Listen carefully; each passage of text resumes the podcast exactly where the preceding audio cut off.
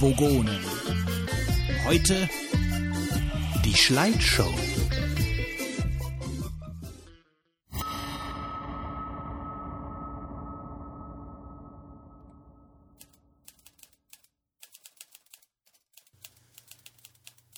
Ich frage Sie jetzt zum letzten Mal, Hörer 42. Haben Sie Kontakt zu anderen Hörern dieser subversiven Sendung der abtrünnigen, verabscheuenswürdigen Mitglieder meines Volkes? Nein, kommissarischer Großpräfekt. Diese drei Elemente unterwandern die vogonische Kultur, indem sie Bewohner der noch zu sprengenden Planeten mit unserem wertvollsten Gut unserer Dichtkunst versorgen. Sie kaperten auf hinterhältigste Weise ihren vogonen Bautrupp-Raumer und machten daraus einen Piratensender. Und Sie sind einer ihrer Jünger, Hörer 42. Wir haben in Ihrem Haus einen dieser Podcast-Empfänger gefunden. Und wir werden sie alle von euch, wir werden sie alle kriegen. Alle. Alle hundert. 99, kommissarischer Großpräfekt. Sie reden nur, wenn Sie gefragt werden, Hörer 42. Sehen Sie, was ich hier habe? Erkennen Sie es? Es sind Bilder von der Schweinegrippenparty, einer versteckten, nicht gestatteten Veranstaltung der drei und ihrer Hörer. Noch haben wir sie auf den Bildern nicht entdecken können. Waren Sie da? Na, Hörer 42? Nein, kommissarischer Großpräfekt. Nun gut. Wir kennen da jemand, der ausgezeichnete Gebissmobilis herstellt. Hätten Sie gerne eins? Von Ihrem eigenen Zähnen vielleicht. Oh nein, kommissarischer Großpräfekt. Dann nennen Sie Namen. Wenigstens einen Namen, um Ihr bärmliches Gebiss zu retten. Protonentomate. Was? Laut und deutlich. Protonentomate. Ah, die Protonentomate, Hörer 84. Wir wussten, dass wir bei unseren Recherchen früher oder später auf diesen Namen stoßen werden. Danke, Hörer 42, danke. Vogonischer Großpräfektskommandanzassistent, reinkommen. Ja, kommissarischer Großpräfekt. Bringen Sie Hörer 42 in seine Zelle und bestellen Sie den Riesling-Dealer und den Weisheitenbot. Sie sollen den Rest erledigen. Abwechselnd und langsam. Jawohl, kommissarischer Großpräfekt. Los, mitkommen. Nein, nein, nein! So, nun wo das erledigt ist, werde ich mich meinen weiteren Ermittlungen widmen. Alle werden wir bekommen von euch, hört ihr? 99 eingeschworene Hörer eines abtrünnigen Haufens von Halbwissen verbreitenden Explanetenspringern. Der Hermes-Attentäter lauert irgendwann hinter euch, wenn ihr nicht damit rechnet oder eure Aufmerksamkeit gerade dieser katastrophalen Sendung gilt. Und dann wisst ihr es, der kommissarische Großpräfekt ist euch und eurem Podcast-Empfänger auf die Schliche gekommen. So, jetzt ein Donnergurgler und mal hören, was unser heimatlicher Vogonensender so zu bieten hat. Willkommen, willkommen! Fast live und in Farbe. Hier sind wir, die drei Vogonen. Alle sind da und wir freuen uns wieder auf eine neue, herausragende, wie immer alle vorherigen Folgen toppende Ausgabe unserer Podcast-Sendung Die drei Vogonen aus dem Orbit. Voll und motiviert stürmen wir uns in die Themen des Tags. Wer sind wir? Da ist natürlich der Götz. Ey, hi. Dann der Karnevalsüberlebende und haupterwerbstätige Gehirnzellenvernichter, der Fitz. Hello. Und der Wolfgang. Guten Abend. Und zur Feier auch mit dabei der Klon von Wolfgang. Ja. So, und wir haben ein dickes Paket hier. Aber vorher, bevor wir das Paket aufmachen, habe ich auch noch was dabei. Und zwar hat der Marc uns ein paar Ärsche mitgegeben. Äh, Ich hoffe Frauenersche. Ach so. Ärsche. Haribo A. Punkt, Punkt, Punkt mit Ohren. Genau. Das stellt Haribo her? Gibt's doch gar nicht. Ja, Ärsche mit Ohren. Ich mach mal auf. Das ist auf jeden Fall keine iPhone-App. Nee. Also Ärsche Glaube ich irgendwo also erstmal den die, ähm, Nippel ziehen. die, ähm, ich wollte nochmal auf die Verpackung vorne, also hier steht wirklich, also sie haben noch nicht mal den Schneid Arsch hinzuschreiben, sondern da steht halt nur A. Punkt, Punkt, wahrscheinlich um die Kinder nicht zu verstören und Traumata auszulösen. Ähm, und die Ärsche sind, ich würde sagen, gut gebräunt, ja, mit grünen und roten Ohren an der Seite. Wie man sie so kennt und schätzt. Machen wir mal die war die Geruchstestung? Ich biete mal ein paar Ärsche in die Runde an. Erstmal der Wolfgang, genau. Riechen ganz schön wie eigentlich das, äh, das Spray bei uns im Badezimmer. Jetzt aber Vorsicht. Immer einen grünen Arsch mit Ohren. Mm. Das hört sich wieder an, als ob wir irgendwie jetzt gerade eine Leiche im Sumpf verstecken gehen. Los, Wolfgang, hier ist ein guter Platz. Ich, ich stelle fest, das sind große Arsch, Ärsche mit Ohren. Zeig mal her. Ich gucke mal in die Zutatenliste, nachdem ihr ja schon einen im Maul habt. ich noch nicht. Obwohl, das sieht bei Haribo ja eigentlich immer relativ gut aus.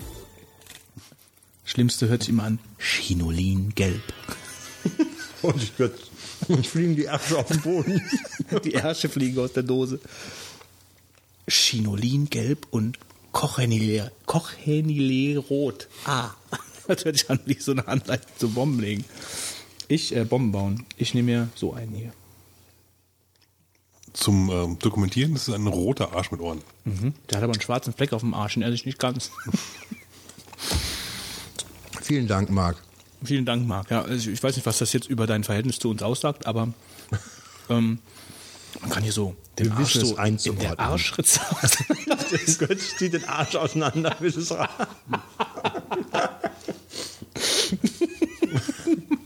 Damit man ja spannende Sachen machen. Gut, aber das ist nicht alles, sondern es gibt ja noch was hier auf dem Tisch. Was ist denn das, Wolfgang? Apfelsaft aus Santo Domingo oder so. Ja, stimmt. Also wir haben hier also den abenteuerlichsten Apfelsaft, den ich in meinem Leben bisher gesehen habe. Das A ist also ganz groß Apfel. A für Apfelsaft steht doch da. A Und der Apfelsaft. Strich von dem A ist Hoffnungszeichen. Aktion, Hoffnungszeichen von CVJM. Und der Erlös geht an Straßenkinder in Santo Domingo. Das tun die drei Burgunden für euch. Du hast eben noch den Ge Geschmack recht.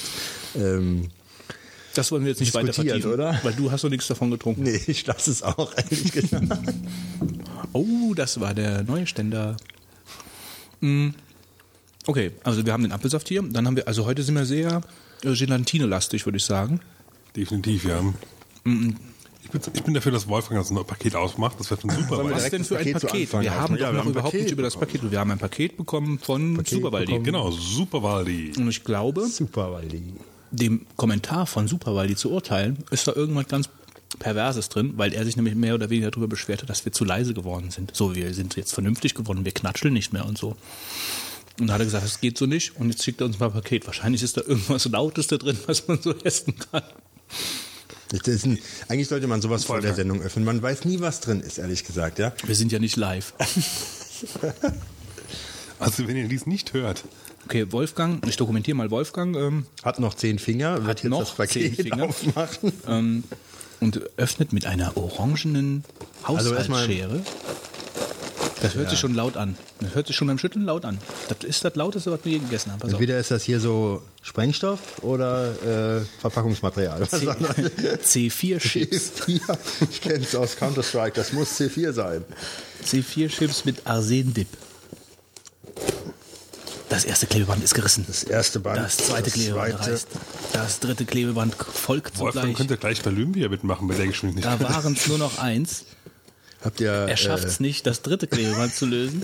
habt ihr äh, Skicross gesehen? Ähm, Einer der, einer der wenigen Sportarten, die mir richtig Spaß das mit dem Bobfahren mit Kopf voraus. hat. Jetzt wird's übel jetzt. Also. Wir kommen gleich noch Ach zu nee, das heißt- Selbstmord, ach nee, das aber heißt- nicht nee, das heißt- äh, in Olympia. Nee, das heißt Skeleton. ja, ja, das ist auch äh, krank. Aber ähm, dieses äh, Skicross funktioniert so: Vier Leute mit Skiern stürzen sich einen Hang runter, der mit äh, äh, Steilkurven und Sprungschanzen gespickt ist. Und wer zuerst unten ankommt, hat gewonnen. Ey. Und das ist äh, richtig heftig, weil ähm, es gibt äh, das, was man sehen will: dramatische Stürze und äh, schlimme Verletzungen und Rempeleien und spektakuläre Szenen. Also das, was man alles in der Formel 1 nicht mehr sieht. und das ist, was es eigentlich bei der Olympiade noch nie gegeben hat. ja, hab genau, aber bei zum- der Formel 1 ist Ich das habe zum ersten Mal Snowboarden, äh, dass die zu viert darunter und Ja, in diesem, habe ich zum cool. ersten Mal gesehen. Das fand ich auch. Ja, und das mit spaßig. Skiern geht noch mehr ab. Die haben ein höheres Tempo drauf und äh, ist noch spektakulärer. Ich habe das zufällig angemacht. Ich habe ja fast alles versäumt von der Olympiade, aber es hat richtig Spaß gemacht. Die ist immer noch dran, gell? Ja, ist, glaube ich, noch eine ganze Woche dran. So, jetzt, So, das jetzt Paket geht auf. Ich habe alles gelöst. Götz, ich halte dir die Öffnung hin beim Aufmachen. Ah, ein Zettel. Ui, ui. Und noch ein Geschätzte Zettel. Vogonen, lieber Hausmeister, der jüngste Podcast, Folge 33, drei Vogonen, der Rumtrip, ist eine bodenlose Frechheit und Unverschämtheit zugleich. Gegenüber allen 99 Hörern. Völlig lieblos werden die Themen fast schon audiophil nacheinander abgearbeitet. Nicht das leiseste Nebengeräusch ist zu hören. Kategorie Mega Marvin. Sind die Zeiten vorbei, in denen ihr detailverliebt und zielgruppengerecht Ess- und Atemgeräusche in zeitintensiven Podcast-Produktionssessions nachvertont habt? Wo sind all die kleinen Soundexplosionen, die durch Bonbon, Lutschen, Trinken, Chips, Essen etc. ausgelöst wurden? Auch das Wolfgang-Double geht überhaupt nicht. Da täuscht ihr eine Erkältung von Wolfgang vor, damit nicht auffällt, dass es gar nicht Wolfgang ist, der sich dort in bestem Hochdeutsch und präziser Artikula- Artikulation zu spannenden Themen wie zum Beispiel dem Kündigungsschutz äußert. Anhand der klaren und nicht vernuschelten Aussprache wird jedoch selbst dem unaufmerksamsten Gelegenheitshörer klar, dass hier eine schlechte Kopie bemüht wurde. Er hat uns entdeckt. Eigentlich sind wir nur eine Person. Unverzeihlich auch, dass vereitelt werden sollte, auf, dem, auf den Tisch zu hauen. Und selbst das akustische Ergebnis ist ein laues Lüftchen gegenüber dem Soundgewitter, was man eigentlich von euch erwarten dürfte. So nicht, werte Vogonen. Damit ihr wieder zur Höchstform findet, findet ihr anhand, also super, weil die findet, findet, also bitte, damit ihr wieder zur Höchstform findet, findet ihr anbei ein paar geräuschverursachende Hilfsmittel, die während der Aufnahme verzehrt werden müssen. Liebe Grüße, Superwaldi, lasst es krachen. So, jetzt stopp, Götz. Okay. Wir haben noch einen Bonusfilm in der Tüte. Bonusfilm. Beate Use, äh, Gina Wild Teil 6. Ach komm. Nein, es ist was anderes, aber es ist nicht weniger schlimm. Das ist doch, ähm, Strippers vs. das müssen Zombies. wir bestimmt gar nicht sagen, weil das ist FSK ab 18 hier. Echt? Und Kann doch nicht sein, oder? Ist es auch drin? das ist scheinbar drin. Es ist scheinbar doch. Komm, wir machen die Sendung aus, gucken den Film und essen das Zeug. Danke, Superwaldi. Und weil es gerade aktuell zu den letzten beiden Folgen passt, so hier der Zettel auf der CD, äh, anbei ein Film, der alle Hollywood-Register zu ziehen vermag. Schauspiel schauspielerische Glanzleistungen passen sich nahtlos und perfekt zugleich der Dramaturgie der Handlung an. Die Special FX-Abteilung setzt neue Maßstäbe. Diese Literaturverfilmung ist der Beweis dafür, dass ein guter Film unabhängig von der großen Kinoleinwand funktioniert. Selbst beim Betrachten auf einem iPhone würde nichts von der enormen Wirkung eingebüßt. Viele Extras erlauben auch den Blick hinter die Kulissen dieses Meisterwerks. Ich glaube, für den deutschen Titel wurde sogar ein Oscar vergeben. Ist natürlich auch mehr als genial aus Zombies, Zombies, Zombies den, tiefgründ den tiefgründigen Titel Strippers vs. Zombies zu machen. Betrachtet es als Revanche für die viele, viele verbrannte Zeit. Okay, ich lese noch kurz den Klappentext vor. Es beginnt, wie das Grauen immer anfängt. Die Experimente eines genial verrückten Wissenschaftlers geraten außer Kontrolle. Anstatt der Menschheit zu helfen, erschafft Dr. Stewart eine Legion von fleischfressenden Zombies, die nach Blut gieren und über die Stadt herfallen. Die Polizei ist machtlos. Alle Hoffnung scheint verloren. Doch nicht ganz, denn eine Gruppe von Stripperinnen stellt sich den Zombies entgegen. Sie verschanzen sich in ihrem Stripclub und bieten den menschenfressenden Paroli den Menschenfressern Paroli. Die Zeit der Lapdances ist vorbei. Die längste Nacht hat begonnen. Und der Zombie-Knaller von Weekend of Fear und dem Fangoria Weekend of Horrors 2008. Also das ist Qualität, Leute. Meine Güte. Das ist nicht einfach nur irgendwas, was der uns hier in das Paket reingelegt hat. Also ich bin zuerst hin. Okay. So, so jetzt mach mal bitte Inventur. Was ist noch in dem Kasten drin? So, eine ganze Menge, ähm, der Abend ist gerettet äh, Zeug. Obwohl hier, das ist ja leise. Das, das ist ja wirklich leises Zeug hier. Das, das ist wahrscheinlich von Nachtig. Die, könnt ihr haben, äh, die mag ich nicht. also die Haribo Konfekt, die sind ja leise. ja, aber äh, die, diese Die hat er wahrscheinlich nur als Füllmaterial die, die reingetan. mag ich gar nicht. Dann haben wir hier Der Rest ist laut. Funny Frisch Jumpies. Jumpies. Die Jumpies sind sehr lecker, sehen die aus. Dann haben wir Mao Am, Haribo Stafetten, Ich glaube, damit hast du uns jetzt die nächsten die fünf Folgen Ringlis. versorgt. Die Ringlis sind auch nicht schlecht. Dann haben wir Salzbrezel, jawohl. Und nicht, Nicht zu vergessen die Windlocken. die wilde Locken. Die wilden Locken. die wilde Locken. Extra knusprig. Was sind denn Wind? Wilde Locken. Also herzlichen Dank. Ich muss sagen, ein sehr gutes Paket, was uns da erreicht hat. Ja, doch, doch. Es ist wirklich Bitte mehr alles davon. dabei, was wir uns hier erwarten von den Hörern. Ja. Schmuddelfilme und was zu fressen. Genau, das ist wahrscheinlich so irgendwie so, das sind unsere Hörer. Schicken uns Schmuddelfilme und irgendwelches Das ist ja wirklich ab 18 der Film. ey. Meine Güte. Wir sind doch noch gar keine 18. Ich will so eine Spur. Mach mal, mach mal einen Abmahn fertig hier. Der schickt uns einfach irgendwelche. irgendwelche. Du willst schon zum nächsten Thema überleiten, aber noch nicht. Nein, noch nicht. Noch nicht. Ähm, Also herzlichen Dank nochmal, Superwaldi. Ja, vielen Dank. Ähm, wenn ich auch Super. noch für dich eine Filmempfehlung herausspucken kann. Ähm, und zwar äh, Das Haus der tausend Leichen. Hat das schon jemand gesehen? Nein. War da schon jemand drin? Nein. Okay. Ist der 3D? nee, ist von. Das ist von Rob Zombie, der früher die Band White Zombie ähm, Rob ähm, Zombie. gelietet hat, sage ich jetzt mal. Gelietet? nee, der Sänger von White Zombie. Und zwar, der hat damals, äh, naja, gutes Geschmackssache, coole äh, Metal-Musik gemacht irgendwo und hatte Drei Sachen dann in einem Satz, die ich nicht kenne. Rob Zombie, White Zombie und die, die Nacht der tausend Metal- Leichen. die, die, das Haus der Das tausend. Haus, das Haus der tausend Leichen. Das Haus, ich glaube, das ist das House of the Thousand Corpses oder so heißt es im Englischen. Auf jeden Fall ähm, ein ganz übler Horrorfilm, muss ich echt sagen, ganz harte Kost. Und was ich mir aber noch nicht angesehen habe, ist ähm, auch ein von ihm als äh, Regisseur geführter Nachfolgefilm, und zwar The Devil Rejects. Ja, die soll eigentlich noch härter sein, ja. Wobei das sind also echt derbe Streifen, die der Genre-Fan bestimmt nicht. Äh, 5,6 bei IMDb hat er bekommen. ist schon viel, oder? Nee. Aber guckt euch äh, den an, wenn ihr über 18 seid. Ähm, äh, es sind wirklich Klassiker auf dem Genre, äh, in dem Genre. Und ähm, ich habe früher einige Filme in der Art geguckt. Mittlerweile ähm, bin ich dann doch lieber zum Traumschiff übergesiedelt. Tja, Fitz, du wolltest mich eben noch was fragen. Will noch jemand einen Arsch mit Ohren? Aber musstest du das jetzt so überleiten? wenn ich über den Fitz rede. Ja. Äh, was wollte ich dich denn fragen? Du hast mich nach, ob ich mir Aperture 3, die Demo-Version Ah, genau. heruntergeladen Das habe. ist ja jetzt ganz neu Da habe ich jetzt gedacht, ähm, das erzähle ich ja noch nicht äh, direkt. Ähm, ich wollte hier vielleicht mal ein paar Worte sagen dazu. Ich habe es mir noch nicht geladen. Äh, ich weiß nicht, wenn ich die Demo-Version kann man ja eine Zeit lang benutzen, glaube ich 30 Tage, aber ich bin ja eigentlich ein Lightroom-Benutzer und ähm, wollte da jetzt eigentlich auch mit der Lightroom 3 weitermachen, die wohl im April rauskommt. Aber mir hat das ganz gut gefallen, was ich da gesehen habe. Zwei Features ähm, würden mich dazu Ja, genau, verleiten, äh, umzusteigen. Nicht die Tatsache, dass da ähm, die Flick, äh, dieses Faces und Blazes integriert wurde, was ich nicht so sinnig halt äh, finde, sondern ähm, du kannst ja verschiedene Effekte machen in diesem Programm. Also so zum Beispiel mehr Farbsättigung, äh, eine Vignette einbauen oder an Nee, dem gut, das, dafür sind diese Programme ja da. naja, gut, das ist vielleicht der- zweitrangig. Erstmal sind es meines Erachtens eher so Bildverwaltungsprogramme, die ohne diese Bearbeitungsfunktionen da halt stehen. Aber äh, da hast du schon recht, damit kann man halt diese Sachen machen. Nur jetzt kann das ja auch teilweise auch Lightroom. Nur du hast die Möglichkeit, sämtliche Features, die es da gibt, in das Bild herein zu pinseln mit einem Pinsel. Das heißt, du kannst sagen, ich mache einen Pinsel und der Pinsel soll Vignette sein. Dann fängst du an, ein Bild zu malen und kriegst dann nur da den Effekt hin, wo du malst. Ist eigentlich wie, als wenn du mit einer Ebenenmaske arbeitest. Nur viel einfacher und schneller dadurch. Ja, äh, Naja, und ein bisschen ungenauer. ungenauer vielleicht, ja, wo du hast auch einen Pinsel, kannst du dann mit dem Grafiktablett malen. Nur ich finde das sehr genial, weil ich habe zum Beispiel, da hast du zum Beispiel so eine Wiese, ja, und dann sagst du, die ist mir nicht grün genug. Aber ich will jetzt nicht das ganze Bild äh, eingrünen, sondern du willst ja nur die Wiese vielleicht grüner haben. Und dann könntest du mit Lightroom das relativ einfach äh, Nee, mit ähm, Aperture. Ach, mit Aperture, um Gottes Willen.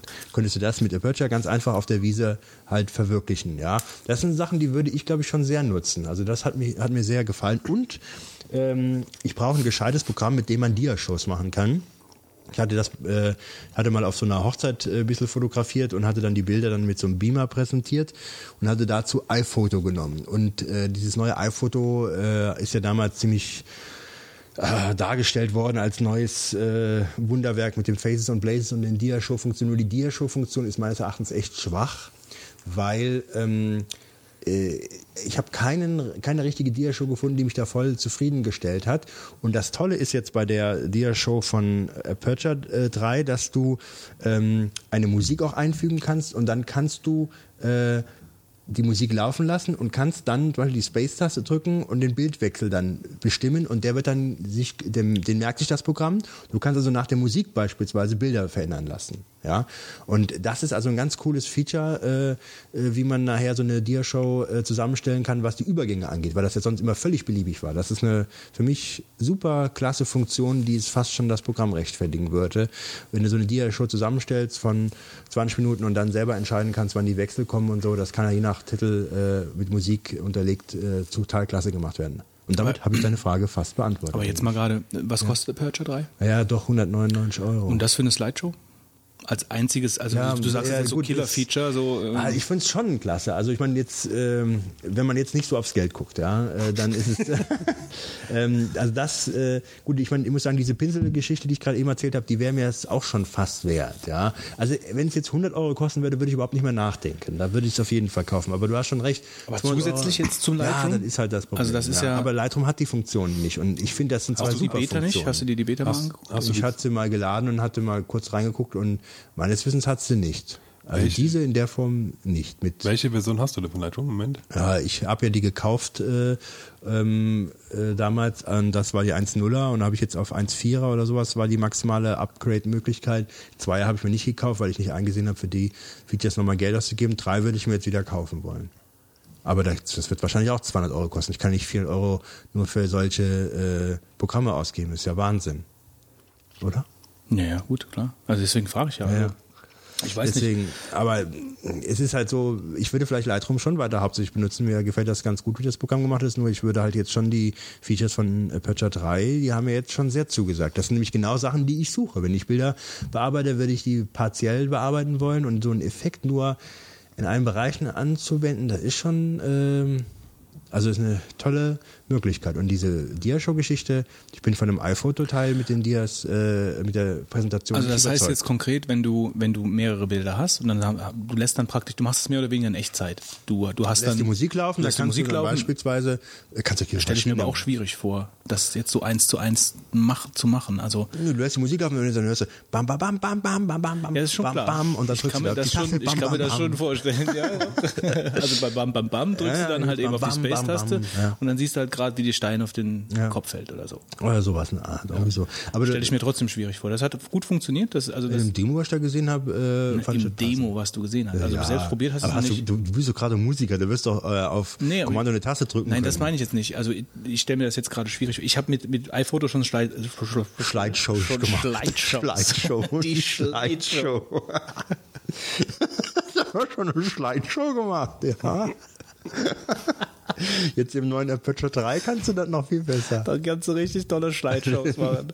naja, also mit iPhoto habe ich schon so Slideshows gemacht. Und die waren schon ein bisschen aufwendiger.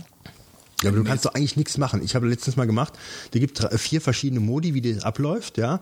Und dann gibt's so ein Modi, wo da werden so praktisch so virtuelle Bilder hingeschmissen, da Ah, kommt nächste Bild Moment, drauf, das kannst du, den Effekt überlegen. kannst du, äh, kannst du äh, nicht Kann auch sein, dass ich das mit iMovie gemacht habe, weil iPhoto so, so, so begrenzt war. Kann, das kann jetzt sein. Dann gibt es so Mit ganz iMovie verrückte ja Modi. machen.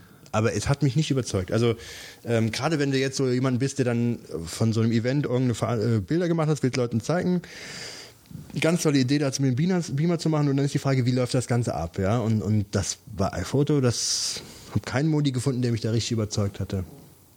Es war okay, aber Naja, muss man sich mal angucken. Also ich stelle es mir so in der Handhabung ein bisschen schwierig vor. Das, was sich jetzt so anhört, man, man spart viel Zeit und es ist alles viel toller. Stelle ich mir aber praktisch, dann wenn ich davor sitze und ich habe die Bilder da äh, und ich drücke dann, also man muss ja trotzdem die Bilder vorher auswählen, man muss die dann alle dann laufen lassen. ich glaube, du kannst auch wahrscheinlich einstellen, dass du sagst, alle fünf Sekunden kommt ein Bilderwechsel, es sei denn, ich unterbreche das mit meiner Space- Space-Taste, dass der vorher kommt. Straight-Taste. Space-Taste. die Space-Taste straight mit der Slideshow. Ja, du kannst die Space, um der Space-Taste kannst du Slideshow beeinflussen. Los, wirf mal den Film ein. Hat ein bisschen was, ein bisschen was von deinem pangalaktischen Zocktipp. Richtig. Ich würde sagen, wir stürzen uns mal Hals über Kopf in die News, Wolfgang. Wer hat sich die letzte Abmahnung zugestellt? Kurt Cobain? Nee, wer hat sich die letzte Abmahnung selbst zugestellt? So habe ich es nämlich gelesen in dem Heise-Forum. Oder, was stand auch im Heise-Forum? Irre werden irre enden. Ich gehe davon aus, dass du jetzt den äh, lieben Herrn Gravenreuth meintest. Ja, also diese Zitate mache ich mir natürlich nicht zu eigen, ähm, aber ganz interessant äh, Neuigkeiten, äh, wenn wie immer sie auch äh, bezeichnet sind, aber interessante traurige Neuigkeiten ähm, äh, zu dem Fall Grafenreuth. Und zwar, ähm, wir hatten damals vor ein paar Folgen äh, drüber geredet. Ein paar Folgen. Ja, ist das so, oder? Ja, schon ein bisschen länger her, glaube ich. Aber Es war, ähm, ich würde sagen, in der zweiten Jahreshälfte 2009. Und zwar war es damals so, ähm, dass ein Strafverfahren gegen den Herrn Grafenreutel lief. Das ist vielleicht der bekannteste Abmahnanwalt, wenn man das so sagen darf. Ich glaube, er hat sich selber so mal bezeichnet. Ähm, ähm, ein Strafverfahren lief genau und da ging es äh, wegen verschiedener Delikte, beziehungsweise zum Schluss ging es darum, dass er wohl bei der Taz die Internetdomain fänden wollte. Die hatte ihm damals aber das Geld, was er äh, zu bekommen hatte, aus einem einstweiligen Verfügungsverfahren wohl gezahlt. Er hat so getan, als hätte er das Geld nicht bekommen, hatte den Antrag gestellt. Tatsächlich war aber gezahlt worden. Und äh, dann hatte man diese Einleitung des Zwangsvollstreckungsverfahrens als ähm, äh, Betrug gewertet und zwar insofern, als dass man den ähm, Gerichtsvollzieher wohl angewiesen hat, da tätig zu werden, äh, obwohl ähm, den also entsprechend täuschte, obwohl halt äh, gar keine ähm, äh, Forderung mehr vorlag. Und ja, das lief dann darauf hinaus, dass man den Herrn Grafenreuth verurteilte äh, zu einem äh, zu, zu äh, Kommt zum 14 Punkt. Monaten Genau. ohne Bewährung. Ja, das ist zu einer Haftstrafe. Ja, 14 Monate ohne Bewährung ist schon insofern entscheidend, weil man als Rechtsanwalt mit einer Verurteilung von mehr als zwölf Monaten seine Zulassung in der Regel verliert. Und ähm, dann war es so gewesen, dass der halt alle Rechtsmittel ausgeschöpft hat und zum Schluss hat er noch, das war damals der Stand, als wir darüber gesprochen haben, Revision eingelegt. Und diese Revision wurde aber jetzt zurückgewiesen am 2. Februar 2009. Und die hatten das sogar als vollendeten Betrug äh, angenommen und nicht nur versucht, wo er zu verurteilt wurde. Und äh, dann hatte er Strafaufschub noch äh, beantragt, weil er seine Kanzlei abwickeln wollte. Und irgendwann hat er wohl ähm, die Polizei gerufen und als die eingetroffen war, hat er sich bereits mit einer äh, Waffe selbst erschossen. nicht ganz. Er hat eine E-Mail rumgeschrieben an Vorher noch, Bekannte, genau. Die dann die Polizei angerufen Als hat. Gullibor zum Beispiel. Ja. Und ähm, ja, und das, äh, also da gibt's noch andere Umstände. Er soll auch aus einer Studentenverbindung rausgeflogen sein oder er drohte der Aus Ausschluss, heißt, habe ich gelesen. Ähm, gab's da auch noch so als Motiv, zu der er angehörte. Und ähm, man sagt, dass er wahrscheinlich der Haftstrafe damit äh, entgehen wollte, weil er hätte jetzt eigentlich 14 Monate halt hinter schwedische Gardinen gemusst, ja. Also das erste Mal, dass ich eigentlich von ihm gehört habe, war äh, schon, also nicht, nicht zur C64-Zeit, aber ich weiß nicht, ob er da schon äh, akut äh, unterwegs war, also so Anfang der 90er. Ja, war er schon. ähm, da äh, war irgendwas mit, Hast du Post von Tanja Nolte-Berndl ja, bekommen? dass er fingiert irgendwelche Schreiben rundgeschickt hat, an Jugendliche auch, um irgendwie Software zu tauschen oder so, Genau. und die dann abgemahnt hat. ja, also er hat sich als Tanja Nolte-Berndl ausgegeben. Ähm, und zwar soll das ein, äh, weiß ich nicht, 12, 13-jähriges Mädchen gewesen sein. Also so, äh, hat sogar noch ein Bild beigelegt, teilweise den Schreiben. Ähm, und äh, hatte dann äh, aufgefordert, also sie wollte Software tauschen und die Leute, die dann, hatte Anzeigen, glaube ich, aufgegeben und hatte dann ähm, äh, Die Leute abgemahnt. abgemahnt, wenn sie Raubkopien ange angeboten haben. So war es, genau. Und das war natürlich ziemlich damals in die Kritik geraten, ob man es überhaupt äh, machen darf, ob es zulässig ist, war aber letzten Endes dann doch zulässig gewesen, weil das ja nicht direkt Aufforderung zur strafbaren Handlung ist. Und ähm, ja, hat also in seinem ganzen Leben sehr viele Abmahnverfahren geführt. Übrigens hat er sogar noch im Januar Strafanzeige, der Herr Günther äh, Freiherr von Grafenreuth, gegen die äh, Steuerfahndungs-CD gestellt, weil das wäre eine Raubkopie. und ähm, äh, die CD wäre geklaut äh, und die Daten wären urheberrechtlich äh, geschützt und hatte dann gegen die Ermittler Strafanzeige Das war gestellt. scheinbar so ein bisschen so seine, Also seine, ich der seine, kriegt, seine er Passion. hat einfach nicht aufgehört. Also wenn der da irgendwo was mitbekommen hat, geht er dann immer äh, zünftig ab. Ähm, jetzt gab es natürlich, im, ich muss sagen, ich habe das so ein bisschen im Web verfolgt. Ähm, ich glaube, das Heise Forum fast 2000 News oder so äh, Kommentare zu der Meldung, ja, äh, oder auch im Twitter. Also da gibt's natürlich wird mit Dreck geworfen, wie es nur eben geht. Ich habe dir ja am Anfang so ein paar einleitende Sätze gesagt dazu. Ein paar. Ein paar, ja. Man muss, ähm, ich meine, er hat jetzt ehrlich gesagt schon einen gewissen äh, Stand hier ähm, verdient. Ähm, äh, und also es ist halt sehr kritisch. Einige sagen dann so, jetzt äh, man kann nicht jetzt da noch mit Dreck werfen. Der Mann äh, ist ja auch nur ein Mensch und äh, gewesen und äh, die, die äh, Bekannten und Verwandten und so. Auf der anderen Seite muss ich sagen, ich meine, der hat richtig in den Wald hineingehustet, ja. Und da kann man sich auch nicht beschweren, wenn die Leute, die er alle angreift, auch zurückhusten, ja. Und äh, letzten Endes hat man ihn ja versucht, mit seinen eigenen Mitteln zu schlagen. Ich äh, gehe mal davon aus, dass diese ganze, oder ich gehe davon aus, ist jetzt auch falsch gesagt, aber ich sag mal, diese ganze, dieses ganze Verfahren hier, das hat sich auch ein bisschen hochgespielt. Ähm, das würde jetzt zu weit führen, äh, das noch weiter auszuführen. Nur, ich sag mal so, ähm, man hat jetzt auch ziemlich kleinlich bei einigen Sachen, so wie ich das sehe, äh, da die Verurteilung äh, letzten Endes erreicht. Ja, kleinlich will ich es vielleicht auch nicht jetzt nennen, aber letzten Endes, äh, also so ganz passt es mir auch nicht, äh, was ich da alles so gelesen habe, äh, so aus neutraler Sicht, was, was da alles passiert ist.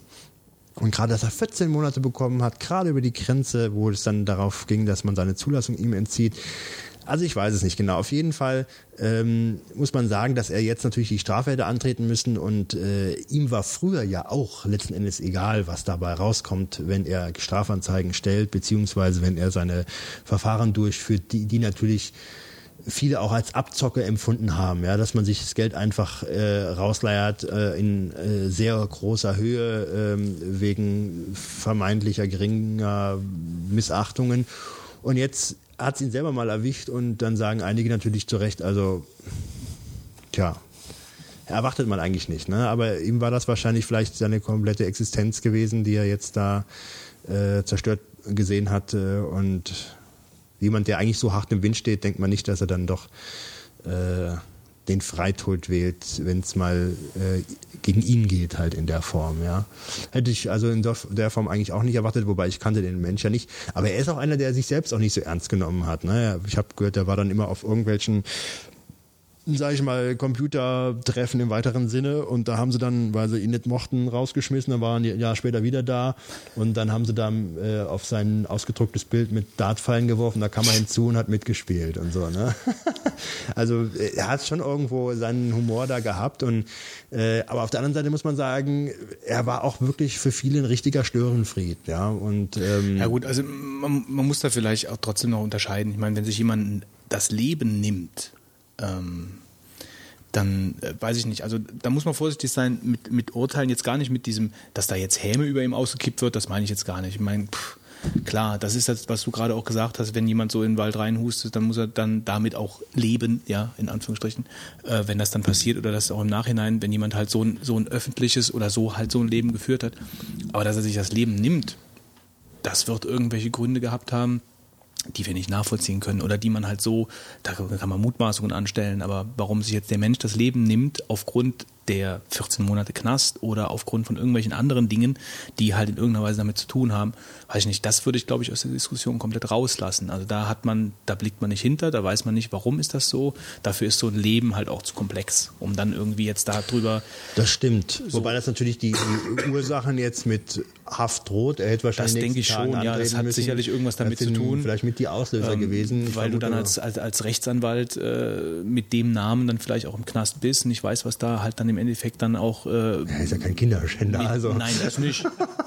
Äh, die meisten nein. werden das vielleicht gar nicht äh, blicken, äh, der Knastis. Äh, Klar, was, was vielleicht ist es auch wenig, ja. aber das ist halt, das sind halt einfach reine, reine Spekulationen. Also da, ich denke mal, das lässt man am besten einfach komplett raus. Aber dass natürlich im Nachhinein dann jetzt da Häme gekippt wird, das. Äh, gut, gut, ich, ich muss, meine, ich muss auch klar. sagen, ich finde das jetzt nicht so tragisch. Ich finde, da wird sich auch ein bisschen zu viel aufgeregt drüber. Ich im Heise Forum habe ich dann gelesen, äh, wie sie sich beschweren, wenn da irgendwie ein kritisches Wort äh, gesagt wurde. Ich finde, dass der Grafenreuth selber auch äh, jemand ist, der in der Art und Weise oder, oder vielleicht vergleichbar vorgegangen ist und der hat sich nicht gestört, äh, wenn er stark in der Kritik stand äh, und ähm, also Klar, ich meine, das sind dann denke, irgendwelche Moralapostel, die sich dann auch ein bisschen aufspielen, klar. ja, ich denke, das ist gar nicht so wild. Das wäre auch, sage ich jetzt mal, soweit man das so sagen kann, äh, von ihm jetzt nicht groß verurteilt worden. Der will auch so stehen. Ja, der klagt sich in Foren wieder rein, wo er einfach nicht äh, gewünscht ist und so. Äh, der kann es auch und wollte es auch abhaben, dass es, dass man so mit ihm umspringt. Das ist halt jetzt deswegen komisch. Das glaube ich auch. Ne? Ich vermute mal, er hat seine komplette Existenz zerstört gesehen. Ja, der, der kann nur als konnte vielleicht nur als Rechtsanwalt in der Form existieren und äh, indem man ihm die Zulassung wegnimmt und ihm äh, dann noch ein Strafverfahren gibt mit der Verurteilung. Ähm, Tja, wobei ich muss sagen, er hatte damals auch mit so einem Rechtsanwalt Syndikus da zusammengearbeitet. Das war auch so äh, jemand, der Straftaten beging und verurteilt wurde, weil irgendwelche File-Server am Laufen waren. Also ich weiß nicht, irgendwo hat er dann doch äh, nicht so ganz den geraden Weg da immer beschritten gehabt oder sich mit Personen dann noch umgeben. Das ist alles so ein bisschen zwielichtig gewesen. Tja, das so viel zu Tanja Nolte-Berndl. So, dann schick noch die E-Mail dahinter. Die E-Mail, ähm, ich habe letztens gelesen, da haben wir uns ja auch schon viele äh, Male drüber aufgeregt, dass ähm, eine sogenannte DE-Mail eingef DE-Mail eingeführt werden soll. Das ist ein E-Mail-System, äh, mit dem man ähm, zum Beispiel Behörden-E-Mails verschicken äh, können soll, äh, so dass praktisch ein sicherer Zugang gewährleistet wird. Endlich die vereinheitlichte, verschlüsselte E-Mail für 20 Genau. Cent. Ja, das ist der Skandal schlechthin, dass die pro E-Mail 20 Cent haben wollen, ja. Also das ist, das ist eine Frechheit hoch 10, Das ist ehrlich gesagt. Das finde ich auch Frechheit. unglaublich. ehrlich gesagt. Also wie äh, ja und das wird wahrscheinlich dann auch von staatlicher Seite dann halt so noch gesponsert beziehungsweise so durchgezogen. Ja, ja, dass man so gewisse Sachen nur mit dieser E-Mail ja. machen Das kann. ist genau wie mit Elster. Mittlerweile ist es ja auch so, mit Elster kannst du ja übers Webinterface gehen, aber sonst warst du ja echt angeschissen. Du Mhm. konntest es ja nur mit einem Windows-PC machen. Wir hatten in der Firma nur eine VMware laufen, wegen Elster. Mhm. Und jetzt geht's glücklicherweise äh, über, übers Web. Aber das, sowas halt zu machen, Ignoranz pur, Ja, ehrlich. ja. Aber 20 Cent, also es ist so eine Frechheit. Wobei ja auch klar wird, äh, dass das nachher exzessiv genutzt wird, ja. Das ist dieser, dieses, dieser Dorn im Auge vieler, die dann sehen, dass das Internet äh, kostenlos ist und ähm, Jetzt ist man halt hingegangen, hat gesagt, dann versuchen wir es über den Weg da noch Geld einzutreiben. Also ich finde es eine bodenlose Frechheit, dass jetzt so Preise von 20 Cent und jetzt 1 und 1 Vorstand Jan Oetjen oder wie er heißt, äh, sehe ihn bei 15 Cent pro die E-Mail. Ähm, naja, also finde ich also alles ziemlich skandalös, äh, das in der Art und Weise. Es ist unglaublich. Ja, also ich, Ich bin gespannt, ob sich das, ob sich das in irgendeiner Weise durchsetzt. Ja. Also die 20 Cent. Ich meine, du kannst ja dann auch locker anfangen, kostet 50 Cent und dann nachher auf einstellige Centbereiche runtergehen und du verdienst ja trotzdem noch eine goldene Das ist Nase. Wahnsinn, ja. Überleg mal, was raus was, was was wärt ihr denn bereit zu zahlen? Das wäre mal eine Gar ganz, nix. ganz andere Nix. Frage. Das ist halt, ja. Nix. Also ich muss sagen, ähm, Für eine E-Mail von der Behörde würde ich nichts bezahlen. das sind- und das- eine E-Mail für die die Behörde Informationen von mir haben möchte, möchte ich auch nichts bezahlen. Weder noch. Was, was soll da? Das ist, jetzt werden wirklich Gebühren erfunden. Es werden wieder Gebühren erfunden. Das werden dann Millionen von Menschen nutzen können, was, was da für ein Potenzial dann wieder drin ist, um Geld zu machen. Ja? Einfach nur durch Kommunikation mit denen. Und da will ich jetzt auch, ich komme ja vielleicht später dazu. Nein, ich kann es jetzt auch anbringen, dann habe ich es erledigt. Ähm, ich wollte mich aufregen darüber. Äh, ich mache ja Wolfgang springt, springt mal wieder mitten in der Sendung. ja, in, im Skript hin und her. Und zwar wollte ich mich aufregen über die Tatsache, also ich habe ja aus äh, beruflicher Sicht immer viel mit Arbeitsrecht zu tun. Und dann bedingt auch manchmal, dass man sich mit Fragen von Arbeitslosengeld oder Arbeitslosengeld 2 auseinandersetzt. Und ähm, ich habe da schon seit einigen Jahren und jetzt gerade wieder aktuell an dermaßen ähm, eine dermaßen, wie kann man es denn sagen, Hass ist vielleicht zu weit ausgedrückt, aber Begriffe, äh, aber eine dermaßen äh, Wut auf dieses ähm, Behördensystem, was sich da bei uns äh, aufgebaut hat. Zum Beispiel, eine Sache ist, du musst dir mal den Fragebogen äh, äh, ansehen, äh, der für Hartz-IV-Empfänger ähm, entworfen wurde. Ja, erstmal, du wirst zugeschickt geschüttet mit Fragen in diesem Fragebogen. Also es sind äh, wahnsinnige viele äh, Formulare, die man ausfüllt.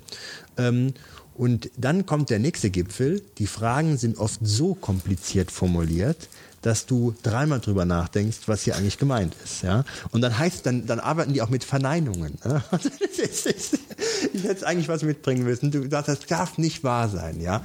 Zum Beispiel wohnt in ihrem Haushalt eine Person, die nicht unter Nummer 2a fällt oder so. Ja. Ja, und dann gehst du dann nachher aufs Amt und du sagst, warum kriege ich kein Geld? Ja, sie haben doch angekreuzt. Da lebt keine Person, die nicht unter 2a genannt ist. Ja, und so. Und wenn du es dann noch falsch machst, kriegst du ein Strafverfahren drauf. Ja, Ja, das, das ist ist- auch der nächste. Der, Sie haben äh, das doch unterschrieben? Ja, das ist, ist wie bei den das- Vogonen. ne? Das ist so von wirklich wegen, so, das ja. hätten sie ja einsehen können Ja. in was weiß ich meine, ich wo. was da für Strafverfahren alles gegen Hartz-IV-Empfänger in Gang gesetzt wurden, weil die irgendwie noch was nicht richtig angegeben haben, gigantisch, ja. Äh, Und aber wenn ich diese Fragenbögen sehe, es muss ja mal wirklich gesagt werden, in den Zeiten, wo Westerwelle die Hartz-IV-Empfänger zum Schneeschippen schicken ähm, äh, also ich bin eigentlich dafür, dass sie besser mal äh, die Löcher in den Asphalten reparieren, die jetzt entstanden sind durch den Schnee. Das ärgert mich viel mehr. Nein, Spaß beiseite. Ähm, es ist wirklich, äh, es sind ja oft äh, Personen, die Hartz IV bekommen, die nicht vielleicht den höchsten Bildungsstand haben, ja. Und für die ist es nicht ganz so einfach, Fragebögen, äh, mit, die kompliziert formuliert sind, zu beantworten. Und ich behaupte jetzt mal frech, dass die Fragebögen nicht ähm, ich will auf den Tisch klopfen. Das ist wie Khrushchev vor der UNO, Ja. Wolfgang. Ich sage euch, nein, ich behaupte jetzt mal frech. Der hat tatsächlich seinen Schuh damals ausgezogen vor der UNO. Ja. Habe ich zwar selber nicht gesehen, war vor unserer Zeit, aber der hat wirklich einen Schuh ausgezogen und hat mit dem Schuh auf sein Rednerpult geschlagen während seiner Rede. Bring ihn so bitte, am nicht, ihn bitte nicht auf dumme Ideen. Also ich behaupte jetzt mal frech, dass sich derjenige, der diese ganzen Fragenbögen sich ausgedacht hat, nicht völlig im Hintergrund, äh, nicht völlig vergessen hatte, dass die Fragen, so wie sie gestellt sind, eine erste Hürde für Antragsteller sind. Ja? Weil es gibt einen Prozentsatz der Leute, die gar nicht fähig sind, diese Fragebögen richtig auszufüllen. Oder auch einfach sich damit zu beschäftigen, weil da scheiterst du irgendwo dran. Und das Lustige ist ja dann noch, es gibt ja meistens noch Broschüren für die Formulare. Ja, ja, ja. Also es ist, es ist richtig hart, was da gemacht wird mit denen. Also äh, muss ich wirklich sagen. Und das Zweite ist, was mich auch zur Weißglut treibt, ist, das Zweite, was mich zur Weißglut treibt, ist heute mein Abend, glaube ich. Das ist heute mein Abend, ja. Ja, die Weißglut steht dir förmlich im Gesicht Ja. geschrieben. Ähm, mittlerweile haben die mir Da kam gerade der Arsch mit Ohren hoch. mittlerweile haben die mir bekannten Agent Da, das Ohr. 0 0180er Nummern, wenn du da anrufen willst. ja, ja. ja? Eine Unverschämtheit. Wenn du also deren Sachbearbeiter sprechen willst, dann kannst du 0180er Nummer wählen, ja. Wirst dann 080. pro Minute mit so viel Euro abgezockt, ja. Und ähm, äh, Nee, 180 Nummern sind, doch- das sind noch genormte Nummern. ja, ja, gut, das heißt Also genormt, für aber 18 Cent oder so. Also ja, das kostet halt irgendeine, aber pro Minute einen gewissen Centbetrag, ja. Äh, und dann ist es auch so, witzigerweise. Das gibt's auf dem Land übrigens noch nicht. Ja, hier gibt's vielleicht keine Kinos, aber nee, nee. Wie? Also wenn- 080er Nummern bei Arge? Doch, doch. Nee. Natürlich. Also ich habe bei der AGE noch angerufen wegen unserem Azubi letztens. Da kommst du ganz normal mit einer ganz mit der normalen Vorwahl hin. Also da musst du keine 080 Nummer. Ja gut, ich kann jetzt nicht die, ich will jetzt nicht die Kreise nennen, wo ich, aber ich habe bisher nur Mhm, okay. die bei Arge 080er Nummern gesehen. Und jetzt ist das das Schöne. Die sind ja schon, kosten ja ihren Preis, ja. Ähm, aber wenn du die von einem Mobilfunkgerät aus anrufst, Dann sind die Kosten deutlich höher. ja, dann sind sie abartig höher, ja. Dann kannst du dann so einen Euro oder was Ach, welcher Hartz-IV-Empfänger hat denn ein Handy? Nein, die andere Frage. Welcher Hartz-IV-Empfänger hat Gong. denn noch einen Festnetzanschluss? Das ist es wirklich. Die meisten Hartz-IV-Empfänger haben ihren Festnetzabschluss, äh, Abschluss. An, Abschluss, an, Abschluss haben sie auch, äh, Anschluss abgemeldet. Weil sie kein Geld haben. Eben. Ja, schon klar. und haben dann nur noch ein, äh, ein Extra-Card-Handy oder sowas, ja, also so ein, äh, so ein ähm, Handy mit Guthaben drauf, ja. Mhm. So, und dann kommst du erstmal in die Warteschleife rein, ja. Das, ist- das ist so. Ich, du rufst an, bist in der Warteschleife drin, da habe ich nach drei Minuten schon äh, Kundenberater, Kundenberater. ja, da hast du drei Minuten schon Hass, wenn das nicht weitergeht, ja. Und dann kommst du dran mit jemandem, mit dem du noch nie gesprochen hast, der irgendwo im Callcenter in was weiß ich wo sitzt, ja. Und der kann sich nur am Computer deine Akte anrufen. Und sagst, ja, ich habe vorgestern mit jemandem gesprochen, ja, ich bin nicht gewesen. Und äh, dann kannst du mit jemandem drüber sprechen, ja. Und das ist, also Leute, ich erkenne da eine Systematik da drin und es ist wirklich ein Unding, ehrlich gesagt. Ich sage das jedes Mal, wenn ich da anrufe, äh, wie sehr das mir missfällt und ähm, was da gemacht wird, ist äh, skandalös. Ich meine, bin jetzt niemand, der für die Hartz-IV-Empfänger da jetzt kämpfen will, aber ähm, wir haben jetzt ähm, Don Quixote. Ja, das ist wirklich, ich muss sagen, das ist nicht fair, äh, wie man das ausgestaltet. Ich hätte nie gedacht, dass man mit solchen Mitteln äh, versucht, da gewisse Hürden aufzubauen und ähm, jo, so. Ja. Jetzt haben wir mal einen Teil von meinem Jetzt holen wir mal ein bisschen äh, Marvin. Ja, jetzt machen wir jetzt ein Thema, wo ich jetzt nicht so viel zu erzählen habe. Kommen wir doch vielleicht mal äh, äh, zum Bass-Thema. Ja, Fitz. Ja, Google ist ja ein neuer Service von Google, der so ein bisschen, ja, ich weiß nicht, so soll er vielleicht ähm, Google Wave ablösen oder ergänzen oder was? Also gerade Abgelöst wird doch nichts. zu dem hier. Bass muss ich jetzt mal gerade sagen, wir haben heute irgendeinen Bass hier im Sound. Das müssen wir vielleicht mal kurz erwähnen. Wir haben Den Google versucht- Buzz. Den Google Bass, wir haben versucht, den vor der Sendung wegzubekommen. Wir haben keine Ahnung, was das ist und wollten nicht so ewig lang daran rumdrehen. Also wenn ihr ein äh, die ganze Zeit hört, Das ist der Götz. wir sind uns darüber bewusst und schauen mal, dass wir das zunächst mal wieder wegbekommen. Okay. So viel zu Vogonen-Bass. Ja, danke, dass wir drüber reden durften. Ja, Google Buzz wurde eingeführt ähm, und zwar ist das jetzt die neue Social-Plattform von Ich muss brechen, ich mag keinen Arsch mit Ohren mehr, Entschuldigung. Ja, danke. Ich glaube, ich gebe es auf. Götz, mach du mal weiter. ein- Leg doch mal los, einmal Ein hast du noch noch, mal. ein Versuch. Oder willst du erst noch? Nee, ich gebe auf. Mach, mach dir mal weiter. Ähm, Google Bass. Mh, Google Bass. Ich kann Hast du dich angemeldet, Götz? Ähm, also ich, ich brauche, ich benutze noch nicht mal Facebook. Warum soll ich denn dann bitte noch Google Bass benutzen? Also das ist doch wirklich, ich weiß nicht. Was, was, was denkt ihr denn? Äh, wie viele Chancen hat denn Google, sich da zu positionieren mit Bass? So wie sie es jetzt anfangen, gar keine, weil sie haben nämlich das große Problem, dass, ähm, ja, das Mikrofon, ich weiß, ähm, dass sie ja quasi deine Kontaktliste auto ähm, automatisiert quasi vervollständigen mit Leuten, mit denen du halt in irgendeiner Form mal in Kontakt warst, sei es über äh, Google Talk oder über ähm, E-Mail, ja, die ganzen Möglichkeiten, die du halt bei Google hast. Und diese Daten nutzen die aus. Und dann hast du auf einmal eine Freundesliste von Freunden, die eigentlich gar nicht deine Freunde vielleicht sind, ja. Und dann musst du die alle per Hand rausschmeißen. Naja, das ist irgendwie ganz komisch. Und das war halt nicht so der Bringer, den Google da gemacht hat. Und das Problem am Anfang war halt auch, dass du halt, wenn klar, wenn, am Anfang will man es mal probieren. Na, schmecken sie. Ich habe die Jumpies aufgemacht. das sind so Mini-Kängurus. Scharf. Das ist das Richtige für, den- für den Wolfgang. Okay. Vielleicht sollten wir einfach einen S-Podcast aufmachen, äh, S-Podcast machen. Dann brauche ich hier nicht so Der, der Postcast. die ganze Zeit unterbrochen zu werden und wir können die ganze Zeit essen. Das ist doch toll. Und dabei noch Filme Nee, gucken. ich will keinen. Lass die Jumpies weg. Willst du den Hörer beleidigen. Jetzt nimm eins. Nein, ich Wenn sie vergiftet sind, will ich äh, nicht alleine. Ich hole mir jetzt ein Balzbier. So. Da kommt die Katze direkt reingelaufen. Ähm, also ich denke halt auch nicht, dass, dass, dass Google Bass, das ist irgendwie so ein bisschen, weiß ich nicht, schnell mal geboren, um zu checken, was können wir da machen. So typisch Google Beta. Ich kann mir nicht vorstellen, wie viele Facebook-Nutzer gibt es mittlerweile? Millionen. Also ganz klar ist so ein bisschen, dass Facebook und Twitter sich das soziale Netzwerk geteilt haben mittlerweile. Oder aufteilen. Ja gut, wobei man muss natürlich auch fairerweise sagen, das soziale Netzwerk, ähm, guck mal, wie schnelllebig das Ganze ist. Also wie, wie schnell sich Twitter etabliert hat, das war vor Ja. ein paar Jahren noch, äh, keine Ahnung, oder was, vor zwei Jahren war das tot und ist mittlerweile halt State of the Art. Und Also wer, wer heute Musiker, Künstler oder irgendein Betreiber von irgendwas ist, hat normalerweise einen Twitter- und einen Facebook-Account. ich gemerkt. MySpace. Ist bei Ja gut, das ist Musikern. dann Musiker noch, ne? Ja, Musiker Aber alles MySpace. andere, Firma oder äh, irgendwelche Personen, Facebook, Fanseite und Ja. Twitter-Account. Das Xing- ist so das, was ich gemerkt habe. Xing ist auch noch bei, bei Firmen, denke ich, auch noch relativ präsent. Aber ist natürlich halt sehr eingedampft, weil äh, um das richtig nutzen zu können, muss es bezahlen. Und das machen natürlich die wenigsten.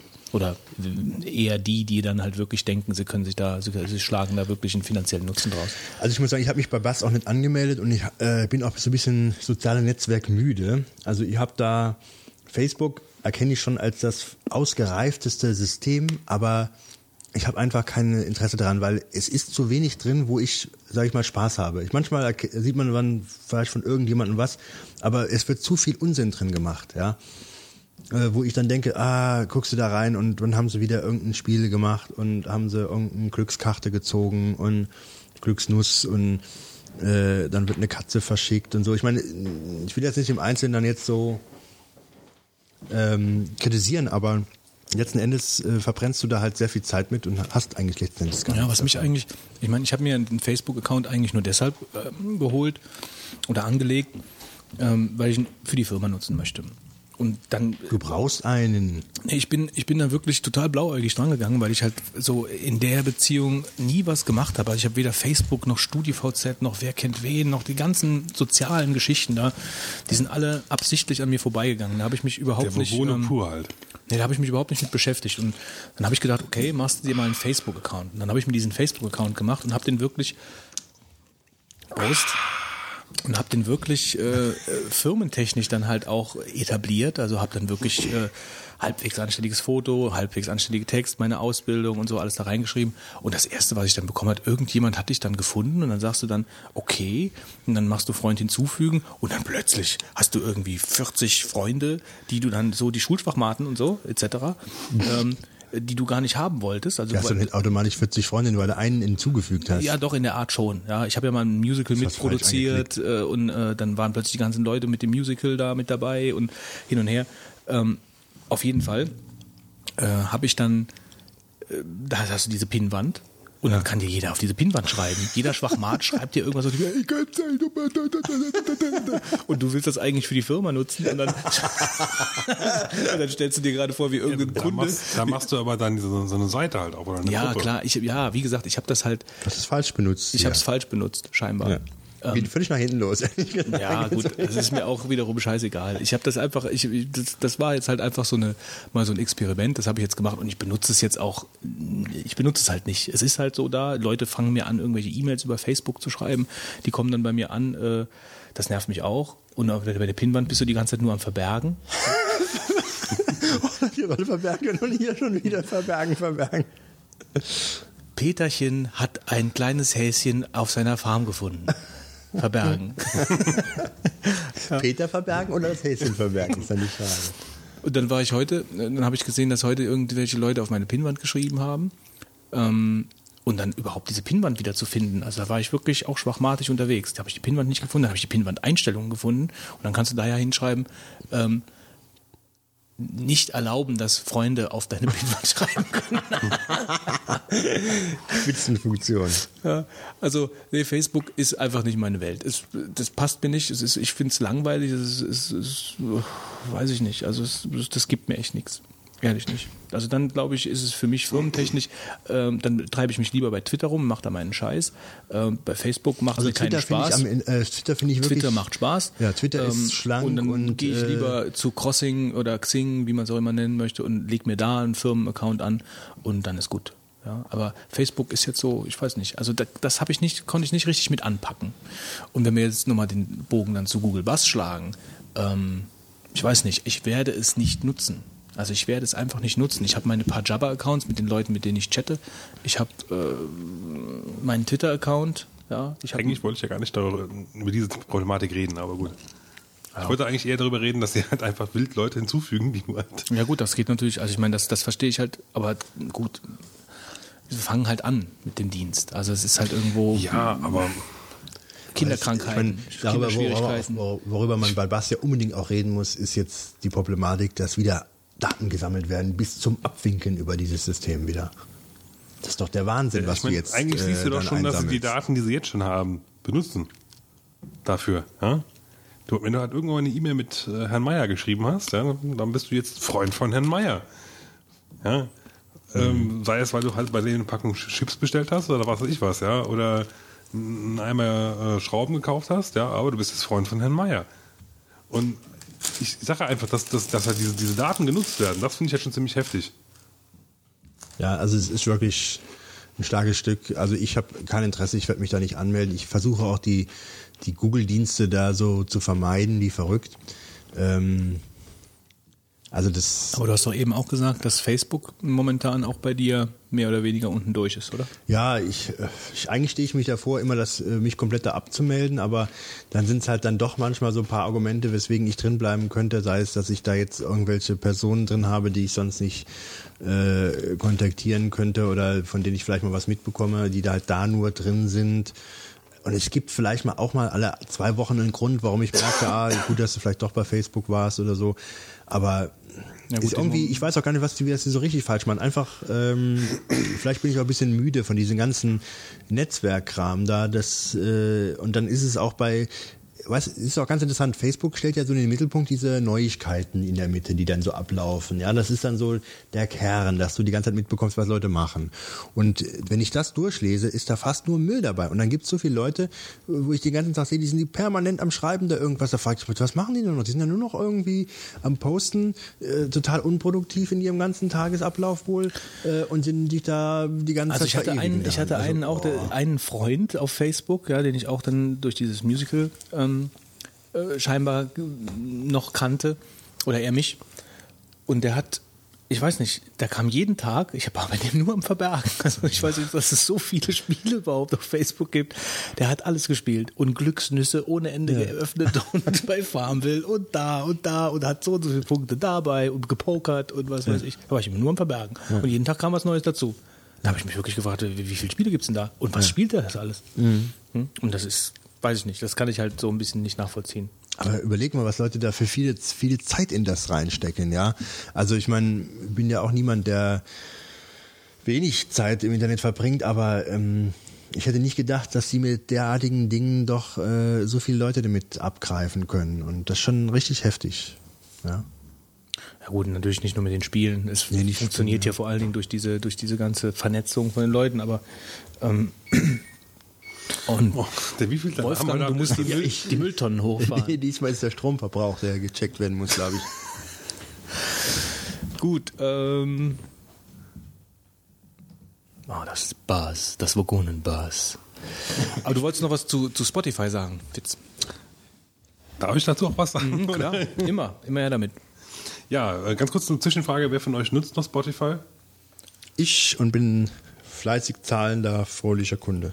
Also ich benutze das, äh, das Groove Shark, wenn ich mal irgendwas äh, mal mir angucken möchte, so netztechnisch, musiktechnisch. Was ist das? Groove Shark, das ist Hab kostenlos, habe ich, hab ich mal getippt und ist praktisch ein, ich weiß jetzt nicht, ob man das jetzt als, als Alternative zu Spotify, dafür kenne ich die ganzen Features von Spotify jetzt nicht gut genug, aber es ist auf jeden Fall ein, ein, Web, Kennst du das, Fitz? ein Webdienst mit einem relativ dicken Katalog, ähm, bei dem du auch gezielt suchen kannst. Also es ist jetzt nicht wie, wie Last.fm oder so, sondern es ist schon, du suchst nach einem Interpreten und findest den dann auch. Groove Shark, irgendwas. Also du suchst einfach nach Groove Shark, dann findest du das, kannst du direkt ausprobieren.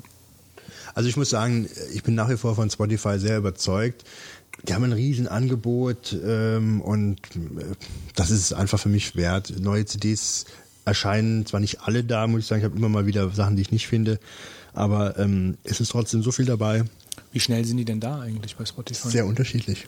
Also das, ja, sehr, kannst du so nicht pauschalisieren. Gibt Sachen, die Welche, sind wirklich für Veröffentlichung da. vor der Veröffentlichung, also vor der CD, und dann gibt es auch welche, die sind, kommen, sind jetzt noch nicht drin. Also Ja. System kann man da keins erkennen, wie ja, das ich machen. vermute mal, das wird ja mit den Labeln ja, zusammenhängen. wie, die die mit halt- dem Label da verhandelt gerade haben und was da gerade schon Ding ist. Das ist ein bisschen schade, ähm, dass man sich nicht so drauf verlassen kann, ob die Sachen dann kommen oder so. Aber es ist trotzdem genug da, das ist für mich richtig. Und das Tolle ist doch, du gibst die Spotify, hab die Spotify-App und ich kann mir Sachen da offline verfügbar machen, dann habe ich die Musik dabei unterwegs. Also das das, ist halt das ist der Wahnsinn. Also ähm, ist für mich schon äh, wäre schon die 10 Euro wert, wenn ich das nur auf dem iPhone hören könnte. Gut, wie dem auch sei. Die eigentliche News besteht ja eigentlich darin, dass, äh, Moment, Spotify in Deutschland erstmal nicht starten wird offiziell. Ich meine, wir haben also ein bisschen inoffiziellen Account. Wir hatten damals den angelegt, da ging es noch. Mittlerweile ist es halt leider nicht mehr möglich. Oder nicht mehr so ohne weiteres, glaube ich. Zumindest aus Deutschland nicht. Und ähm, aber wir haben das Glück, also wenn du jetzt canceln würdest, dann hättest du auch ein Problem, wenn du dann wieder neu anfangen würdest. Das geht im Moment nicht. Naja, und äh, Spotify ist halt jetzt, oder war bis jetzt halt schon heftig mit der GEMA am Verhandeln. Ähm, wegen Lizenzgebühren, bla bla bla. Und klar, GEMA will natürlich halt, wie man es von der GEMA kennt, viel Geld haben dafür. Ähm, und Spotify ist natürlich da nicht so ganz begeistert drauf. Das ist halt, ähm, weil sie, die versuchen halt ein anderes Erlösmodell zu erzielen. Ähm, genau, also die, die Aussage ist eigentlich, die Gebührenforderung der GEMA ist einfach zu hoch. Deswegen verschieben sie erstmal den Deutschlandstart. Die haben noch nicht gesagt, dass das ein, äh, aufheben, aber grundsätzlich denke ich mir, dass es dann doch relativ schlecht aussieht mit dem offiziellen Start. Ähm, mal gucken, wo haben wir es denn hier stehen? Genau. Spotify, Spotify bevorzugt eine Mindestvergütung pro Abo Abonnement. Ähm, und die GEMA will quasi für jeden, für jeden gestreamten Titel halt Geld haben. Und das ist halt dann doch schon ein Unterschied. Ich meine, gut, das, das wird Spotify wissen, was, was halt für sie besser ist. Ja, ich gehe davon aus, dass da schon relativ viele Leute das dann auch hören, wenn sie, wenn sie bezahlen. Wobei es ja auch in, in anderen Ländern, wobei Deutschland ist ja dann, Deutschland gibt es ja nur das Bezahlmodell. Ähm, das ist dann, in anderen Ländern wäre es natürlich, dann gibt es ja auch diesen, diesen werbefinanzierten Teil halt. Ich finde es halt ehrlich gesagt ziemlich schade, ja. Und es zeigt halt mal wieder, dass diese, dass die GEMA halt auch für so neue Sachen eigentlich nicht so offen ist. Ich glaube, die denken da einfach auch noch in ganz anderen Regionen. Ja, also ich bin da momentan gerade mit der GEMA halt auch, also ich habe mich da mit der GEMA nicht auseinandergesetzt. Ich bin ja selbst GEMA-Mitglied und ähm, hab, ähm, bin momentan halt am drüber nachdenken, weil wir so ein bisschen so ein Reboot machen mit der Band, ähm, dass wir halt ein paar Stücke ähm, unter eine Creative Commons Lizenz setzen. Aber die CD, die wir gemacht haben, die ist halt, äh, ja, da sind alle Songs praktisch bei der GEMA gemeldet.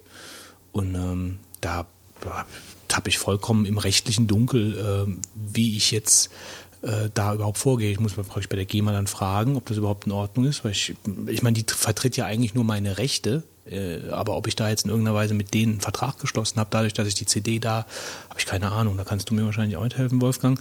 Ich muss da wahrscheinlich einfach mal ähm, mich bei denen melden. Ich habe nur von jemand anderem, der sich halt in diesem Creative Commons äh, Umfeld, ähm, da hatten wir auch mal schon mal einen Deep Thought zu, sich halt bewegt, was Musik betrifft, der hat halt gesagt, ähm, dass GEMA eigentlich, dass die GEMA schon so auf dem Standpunkt steht, Creative Commons ist was für Hobbymusiker, das hat mit uns nichts zu tun und wir äh, tolerieren das in dem jetzt so auch nicht. Also das ist halt, äh, ist für uns eigentlich nicht existent, das spielt keine Rolle. Ich meine, klar, gut, das spielt jetzt auch nicht unbedingt in die GEMA-Karten eine Creative Commons Lizenz. Ja, verdienen sie kein Geld. mit. Ja. Ja, die, Also- Fra die Frage ist ja, ob du dann quasi, also theoretisch, wenn es das sind ja deine Stücke halt, ja. Naja, klar. Ja, und ich meine, da musst du wahrscheinlich der GEMA mitteilen, dass du sagst, äh, Lied X und Y Ja, ja. sind, fallen jetzt also sofort an. Ja, aber auf der CD ist halt einfach das GEMA-Zeichen, weißt du? Und ähm, auf der ganzen CD weiß ich halt nicht. Ich meine, es ist ja auch anders, jetzt nicht so auf der Creative Commons, ähm, die Creative Commons Geschichte, dann kannst du ja trotzdem auch noch weiterhin Geld nehmen. Also wir können ja trotzdem die, die CDs dann auch weiter verkaufen und können dann sagen, okay, wir verkaufen die hier und aber das, das die Lizenz ist halt eine Creative Commons Lizenz, du kannst das Ding halt kopieren, ja, solange du uns nennst und solange du es nicht veränderst oder wie auch immer, äh, ist das okay. Aber gut, da werde ich dann halt mich schlau machen und werde darüber dann halt auch mal kurz was erzählen, wenn ich weiß, ähm, wie das da ausgeht oder was ich da für Möglichkeiten habe. Der, der, der Ursprung, die ursprüngliche Idee ist mir gekommen, weil es gibt scheinbar so ein äh, Open Chart, Music Open Chart, äh, irgendwas. Ähm, mir fällt jetzt gerade der genaue Name nicht ein. Äh, Da kannst du aber nur mitmachen. Das ist also so- ein Webradio, wenn du halt Lieder äh, unter Creative Commons gestellt hast, was ja auch sinnvoll ist und gut eigentlich.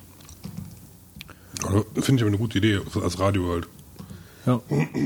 Und das machen auch immer mehr. Ich meine, Nine Inch Nails macht das ja auch und die sind auch sicherlich GEMA-Mitglied. Also beziehungsweise sie sind auch sicherlich in irgendeiner Weise Verwertungsrechte, verwertungstechnisch halt. Ähm, Ja, Nine Inch Nails macht es ein bisschen anders.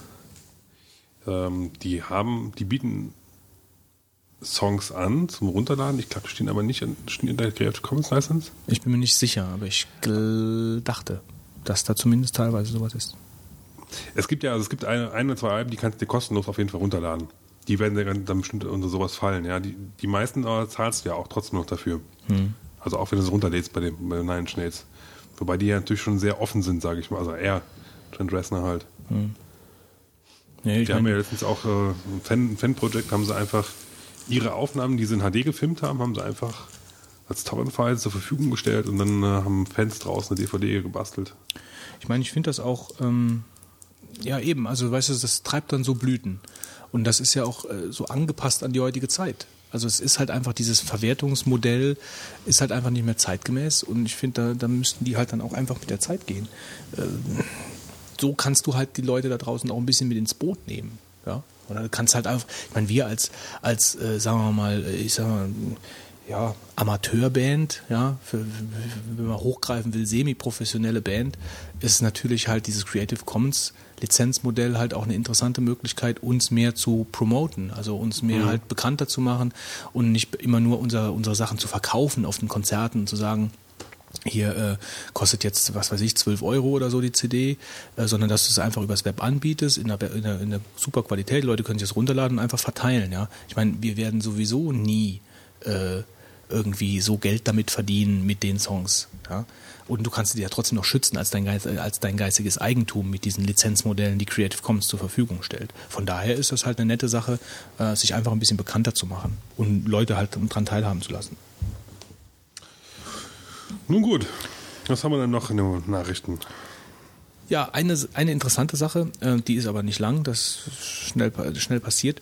Äh, wobei, wer weiß, ähm, was sagt euch denn eigentlich Infocom? Zorg. Zorg ist schon mal gut.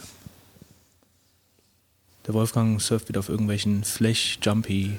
Ich habe gerade mal geguckt, ob wir Chance haben, die Staffel im Biathlon der Frauen äh, ich kann den Fernseher anmachen, ja.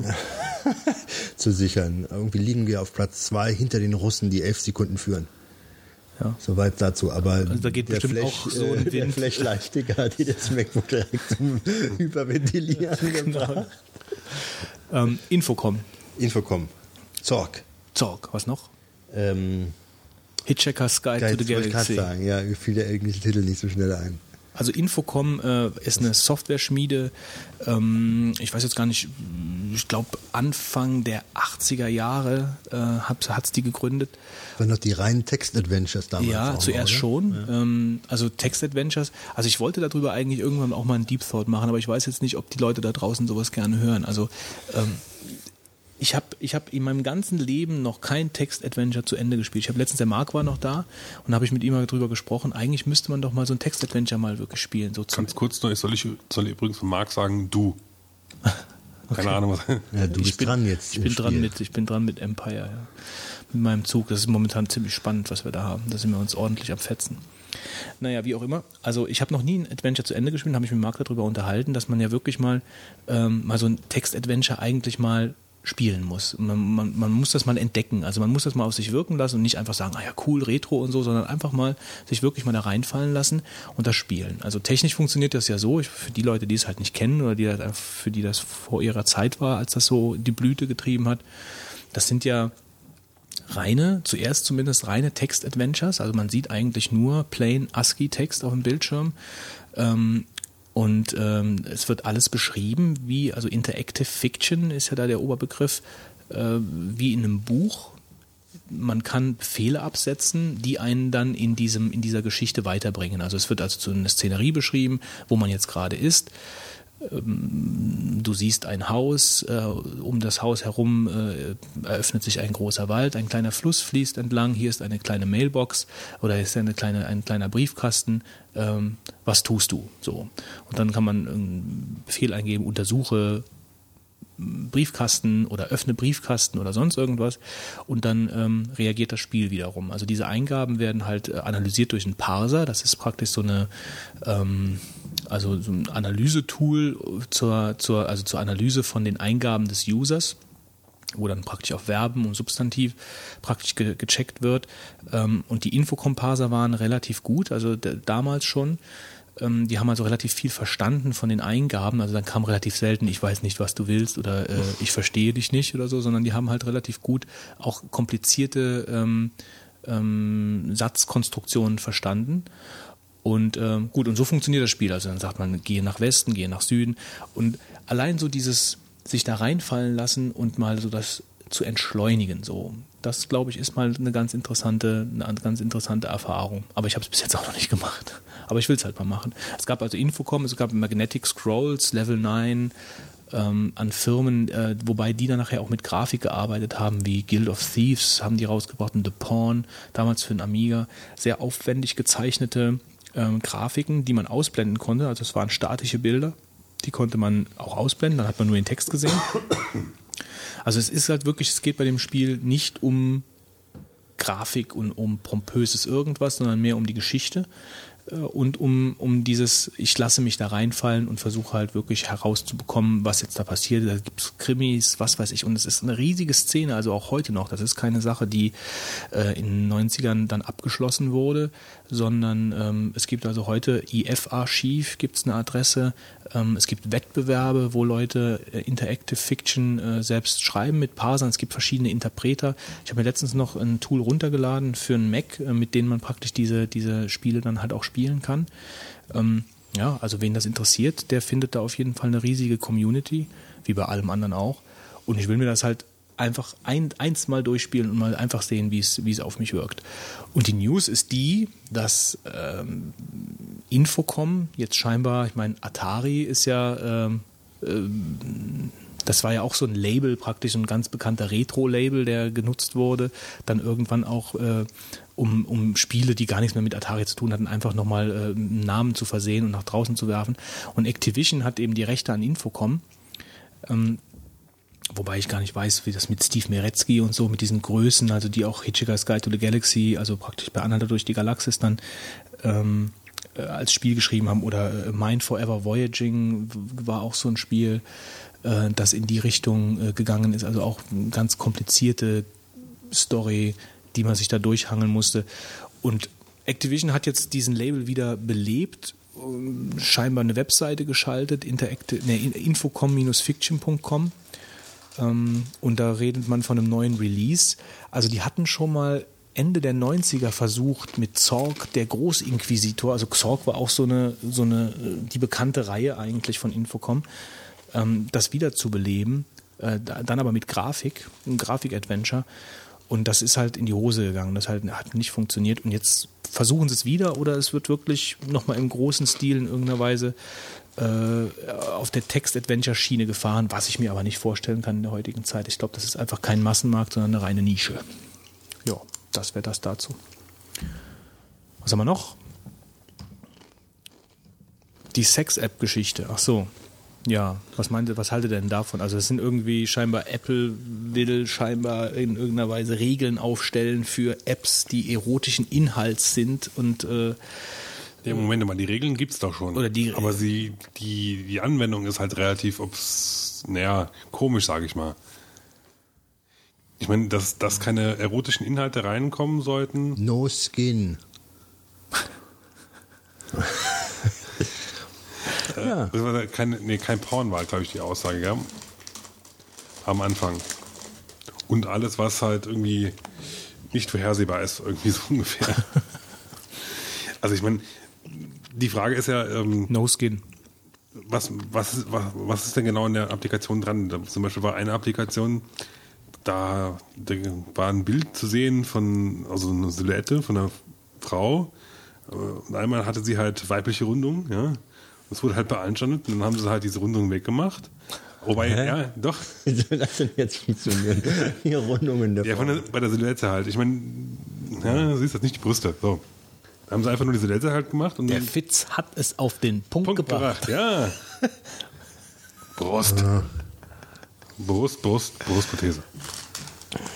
Ja, weiter. Also ich finde das alles sehr eigenartig. Das Problem ist aber, ähm, das, da zeigt sich jetzt natürlich, ähm, wo ist da so eine Grenze zu ziehen und da zeigt natürlich die Allmacht von Apple, diesen eigentlich völlig freien äh, Markt äh, der Apps letztendlich. Nee, nicht doch, völlig freien Markt. Nee, eben ja, den eigentlich jetzt sage ich mal, ähm, dass jeder was veröffentlichen kann, dass er dann doch kontrolliert werden kann. Und Apple letztendlich die Macht hat zu bestimmen, wer da mitspielt und naja, wer nicht. aber das ist doch wirklich ein altes Lied, oder? Ja, ist ein ganz altes Lied, aber das ist. Das ist so alt wie der App Store. Ja, aber das ist eine ganz neue, weißt du, eine ganz neue Geschichte, weil früher gab es ja Programme für Betriebssysteme, ja, ähm, oder vielleicht Internetseiten halt, wo irgendwas angeboten wurde. Und da gab es halt nicht diese Instanz, die da steht und sich. Gib mal das Känguru. Ja, äh, hier hat sie noch ein paar Jumpies, äh, die sich nicht da äh, einmischen konnte. Ähm, weil du hast ja jetzt auch eine Oberfläche geschaffen mit diesem äh, iPhone äh, und diesem mobilen Betriebssystem. Nur äh, die wird nochmal kontrolliert. Und das hast du ja beim normalen Betriebssystem hast du das ja nicht. Also wenn ich alleine lese, Apps, die Frauen im Bikini zeigen, dürfen nicht gezeigt werden, finde ich halt schon, weiß ich nicht. Also das ist halt prüdes Amerika, aber so, so tiefer Süden. Ja, aber ich, also eine Stellungs-App ist wohl auch rausgeflogen, habe ich da gelesen. Ja, aber das sind ja auch, das sind ja gezeichnete Figuren. Ja. Also ich meine Kamasutra oder so, das gibt's, äh, ich weiß nicht, das gibt auf jeder, äh, auf jedem Mobil.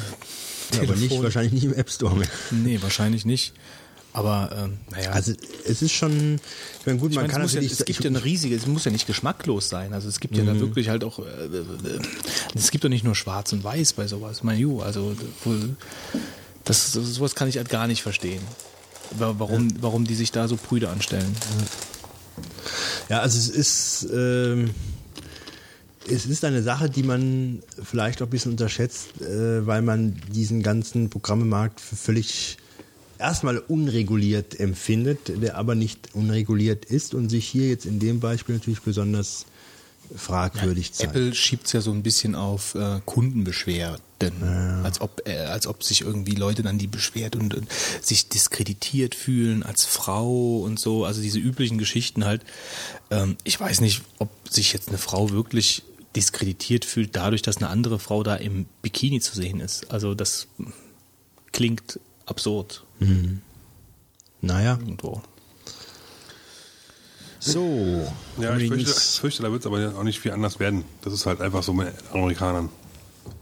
Und Apple wird sich das auch nicht mehr aus, ne, nicht mehr aus der Hand nehmen lassen, dass sie halt da diesen Kontrollprozess haben. Natürlich nicht. Ja, Also, aber ja äh, was, was, was halt so ein bisschen komisch rüberkommt, ist, dass es kommt halt so, als ob Apple da selbst Hand anlegt, als ob die nicht nur reagieren, sondern die agieren in der Beziehung. Also sie sind halt einfach so, äh, ja, wir wollen das nicht, dass Haut bei uns im App Store äh, drin ist. Ja, und das, das finde ich halt ein bisschen komisch. Also so ein bisschen die Freiheit muss man den Leuten doch lassen. Also einen guten Geschmack, klar, äh, das ist was anderes. Aber sowas finde ich halt vollkommen übertrieben. 44 Sekunden liegen wir hinter den Russen. Dann machen wir jetzt mal die 42 Sekunden. Aber wir liegen 1-0 vorne gegen Barcelona. Ja, das ist auch nicht schlecht. Wir sollten hier wirklich die Burgunden abbrechen. Stuttgart führt Wer- wer- gegen Barcelona. Stuttgart führt gegen Barcelona. FC Barcelona. Das ist ja stark. Kommt es eigentlich heute im Free TV oder woanders? Nee, ich glaube nicht. Im Pay TV. Gut, Götz, anstatt 44 Sekunden gebe ich dir jetzt nur 42 Sekunden. Was hast du in diesen zu sagen? 3, 2, 1, go. Thomas Esters hat viele seiner Artikel zum Content-Management-System Typo 3, die er ursprünglich für seinen, für seinen Web-Working-Blog geschrieben hat, zu einem kostenlosen Typo 3 E-Book zusammengefasst. Die Open Source DVD, eine Sammlung von freier Software für Windows, ist in Version 18. Die bringen alle naslang neue Versionen aus mit 26 neuen Programmen und OpenOffice 3.2 erschienen. Was übrigens doppelt so schnell starten soll wie die Version vorher. Habe ich ausprobiert? Stimmt nicht. Der Spieler-Publisher 2K Games hat eine neue Folge des Strategieklassikers Civilization von äh, Firaxis Games angekündigt. Ähm, an diesem wird derzeit im Entwicklungsstudio Firaxis Games von Sid Meier gearbeitet. Im Herbst diesen Jahres soll... Soll das Spiel in den Ladentheken stehen. Und das, also so wie die Open Source DVD dauernd neu rauskommt, kommt Civilization auch dauernd neu raus. Da fehlt noch ein Wortwitz, hast du gesehen. Ja, ja. Das beliebte Systemwerkzeug Tinkertool für macOS X ist in Version 4.0 erschienen. Mit Tinkertool kann man bequem versteckte, über eine GUI nicht erreichbare Systemeinstellungen vornehmen. Die komplett neu geschriebene Version 4.0 liegt ab sofort kostenlos zum Download bereit. Der Suchmaschinenriese Google rückt von seinen Haus, seiner hauseigenen Browserschnittstelle Gears ab. Auch sehr überraschend. In Zukunft will sich das Unternehmen bei der Entwicklung seines Browsers Chrome wieder vollkommen auf den Webstandard HTML5 konzentrieren. US-Präsident Barack Obama besitzt einen eigenen Blog. Papst Benedikt XVI. pflegt seinen YouTube-Kanal mit Videos aus dem Vatikan und nun kommt auch der Dalai Lama auf den Geschmack des Web 2.0. Der Buddhist- buddhistische Mönch hat schon mehr als 45.000 Follower bei Twitter. Vielen Dank, Wolfgang. Bitte sehr. Was twittert denn der Dalai Lama? Ähm, ich habe da heute mal reingeguckt, kurz. Und wahrscheinlich dann äh, RT. Om. Äh, ich habe heute mal kurz reingeguckt, äh, weil ich folge dem. Äh, Dem? Dalai Lama? nee, nee, Dalai ich folge dem äh, Jordi, Jordi LaForge hier von Star Trek, Raumschiff Enterprise. Der Mann mit dem. Liver Burton heißt er, dem folge ich halt. Und der, ähm, der hat das getwittert, dass es the real Dalai Lama ist. Und dann habe ich mir mal kurz seine Tweets angeguckt. Ja gut, und das waren dann, das waren dann irgendwelche Links zu Interviews oder zu Bildern, wo er war oder so. Ähm, naja, gut, ich meine, soll er machen. Ich folge ihm jetzt nicht, aber äh, ich habe mir mal die paar Tweets halt mal angeschaut. Kommen wir zum Deep Thought.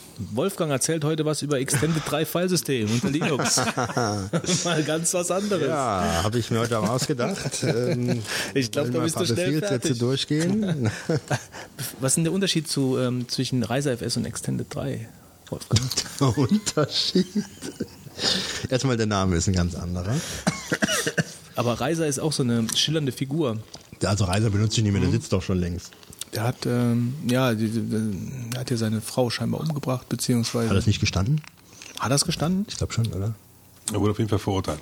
Er wurde verurteilt, ja. Und dann, dann scheinbar die Firma hat das noch versucht, also die Leute, die mit ihm zusammengearbeitet so in ehrenamtlicher Arbeit noch irgendwie fortzuführen, aber nachdem dann praktisch Extended 3 alle Register des Journaling gezogen hat, das ist ja eigentlich jetzt mittlerweile auch Standard ne? in den ganzen Distributionen ist Extended 3, ne, Extended, Extended 3, nicht Extended 4, Extended 3. Extended 4 ist eine Entwicklung. ja, Extended 3, ähm, hat sich da schon durchgesetzt. Nee, äh, Uh, das Bassen hier, aber. das scheint wirklich hier irgendwas an dem Mikro zu sein. Wir müssen das Kabel mal Ich höre nichts. Wir müssen mal ganz kurz unterbrechen. Wir gucken mal ganz kurz nach. Vielleicht finden wir den Fehler ja jetzt. Jetzt ist es weg. Ähm, Gut. Wir haben den Fehler gefunden und beseitigt. Habt ihr den Schnitt gehört? Ähm, also ich äh, wollte heute mal ein bisschen was über ähm, den kleinen Wikinger erzählen. Hey ho, Wiki. Hey, hey, Wiki, hey, Wiki, hey. Ein bisschen was über Wikis erzählen. Ähm, was sind Wikis und was kann man damit machen und wer soll sie benutzen und wie, wie kann man mit Wikis verhindern, dass der Wolfgang während dem Deep Thought einschläft Das wird jetzt schwierig. und all so Sachen. Ähm, ja, vielleicht, ähm, wie fange ich denn am besten an? Also, wie bin Was ich zu Wikis? eigentlich ein Wiki? Ja, wie bin ich zu Wikis gekommen? Vielleicht mal ganz kurz erstmal dazu. Ähm, oder wo kommen Wikis her? Fangen wir mit der Geschichte mal an. Ähm, also, was ich ganz, ich meine, ich werde jetzt hier nicht viel über die Geschichte erzählen, das ist zu langweilig, kann jeder nachlesen. Ähm, aber was ich ganz interessant fand, also das Prinzip des Wikis gibt es schon wirklich seit den frühen 70er Jahren.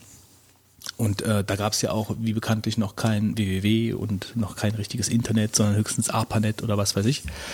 Ähm, aber das, das Prinzip ähm, war halt an, an irgendeiner Universität, äh, Carnegie Mellon äh, University 1972 und das ganze Ding hieß halt äh, CUG Datenbanksystem. Und das funktioniert aber schon so, dass man ähm, in einem strukturierten Text, also Daten in strukturierten Textrahmen darstellte, die man dann wiederum mit Hyperlinks miteinander verband. Und was ich so interessant finde an der ganzen Geschichte vom Wiki ist eigentlich, dass der äh, Tim Berners-Lee, bekannterweise der Hä? Erfinder vom HTML und ähm, vom World Wide Web, beziehungsweise er hat da ja, mm, Vorarbeit geleistet. Also ich bin da immer vorsichtig mit Erfinder und was weiß ich. Ähm, das steht ja auch immer in der Gruppe. Auf jeden Fall wird er so als derjenige gehandelt.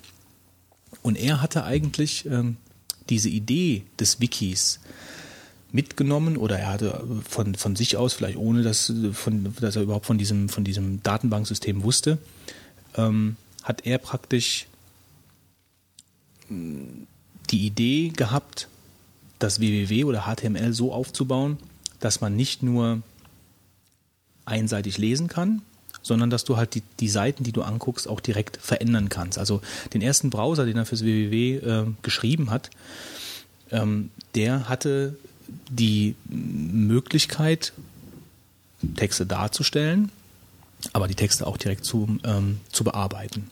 Ja? Und ähm, das finde ich halt schon, ja, das finde ich halt schon beachtlich, ähm, dass praktisch da so zwei Ideen mehr oder weniger äh, unabhängig voneinander äh, so entstanden sind und ähm, dass eigentlich das, das WWW so hätte auch aussehen können. Ja, das wäre natürlich eigentlich ganz nett. Ähm, aber so hat es sich im Endeffekt nicht durchgesetzt, sondern es war dann halt doch äh, zumindest halt dann anfänglich äh, wirklich die, ein, die einschienige Geschichte. Äh, Das ging dann weiter, die, die, die Geschichte mit dem, mit dem, mit dem Wiki, ähm, dass dann der äh, Ward Cunningham ähm, das Wiki Wiki Web äh, entworfen hat, programmiert hat. Das war eine, praktisch ein System, ähm, mit dem man, er hat glaube ich irgendwas mit, mit Software Redesign, objektierte, objektorientierte Programmierung, hat er die ganze, hat er das ganze System genutzt und das war dann schon relativ ähnlich den heutigen Wikis, also dass man, dass man äh, Seiten bearbeiten konnte und die miteinander mit Hyperlinks verbinden konnte. Und der Name Wiki ähm, kommt eigentlich von aus dem Hawaiianischen, heißt schnell. Und das hat halt der Ward Cunningham äh, gesehen, als er in Hawaii aus dem Flughafen gestiegen ist und das hat da auf irgendeinem Bus drauf gestanden. Und so kam der Name Wiki dann zum Kinde oder wie man so schön sagt. Gut, und ähm, wodurch natürlich das Wiki ganz bekannt geworden ist, äh, ist natürlich Wolfgang Wikipedia. die Wikipedia. So und äh, das äh, mit den ganzen, mit den ganzen, äh, mit den ganzen Projekten, die dann mit dranhängen, Wikinews, Wiktionary, Wikibooks, Wikisource, Wikiquote, Wikispecies, was weiß ich nicht alles. Also diese ganzen ähm, Nachfolge ähm, Projekte, die im Dunstkreis der Wikipedia entstanden sind, äh, von äh, Jimmy Walls und äh, Larry Sanger, die, die im Endeffekt äh, ja eigentlich bei einer kommerziell tätigen Fir- Firma damals gearbeitet haben, ähm, so um, um Jahrtausendwende, also um 2000, bei Bornis, die äh, die Idee hatten, Nupedia äh, zu errichten, also praktisch eine Online-Enzyklopädie, aber das hat dann nicht funktioniert, weil der, der Review-Prozess eben einfach zu lange gedauert hat für die einzelnen Artikel. Und dann haben die dann, sind sie dann im Endeffekt darauf gekommen, die ganze Sache über ein Plugin dann äh, fürs Web verfügbar zu machen. Und so war praktisch der Siegeszug der Wikipedia äh, gewährleistet und damit halt dann auch die, ähm, ja, die Wiki-Idee, die dann in, in vielfältigen ähm, Bereichen eigentlich Einzug gehalten hat. Weil Wikis werden ja heutzutage wirklich in ganz vielen Bereichen äh, genutzt und produktiv auch genutzt.